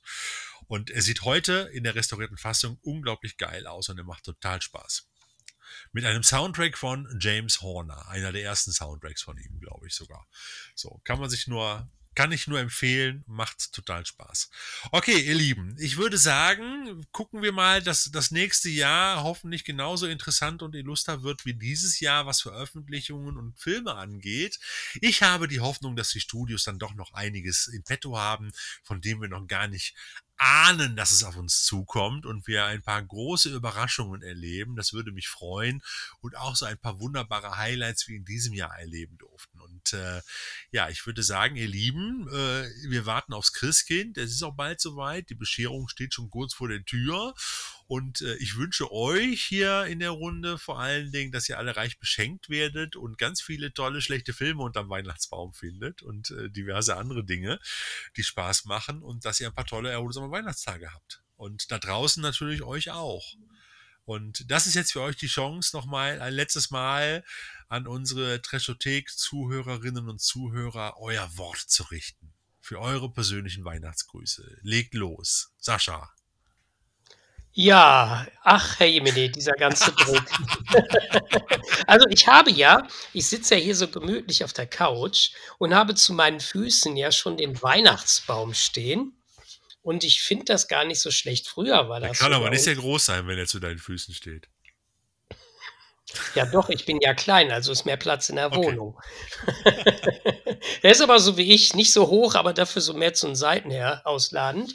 Und äh, der ist äh, früher bei uns zu Hause, war das ja so, an Heiligabend wurde er erst aufgestellt. Und eigentlich ist das ja blöd. Du musst den ganzen Baum bezahlen und eigentlich ist er dann nach drei Tagen ja schon wieder nutzlos. Wir haben ihn dann manchmal trotzdem bis März stehen lassen. Ist ja auch gemütlich mit der Lichterkette und so. Ich glaube, mein Tipp ist, macht's, wie wir das jetzt machen.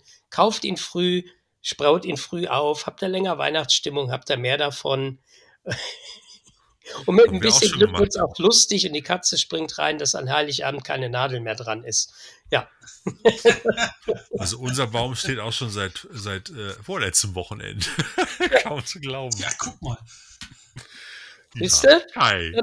Da ist das immer praktischer, nützlicher Ja, Tipp. äh, euch, euch allen, äh, äh, meinen äh, lieben Treschothek-Freunden und allen Freunden da draußen, wünsche ich natürlich auch ganz äh, schöne Weihnachten, viel filmlastige äh, Weihnachten zu gucken, gibt's ja eh genug, wie wir heute schon wieder bewiesen haben.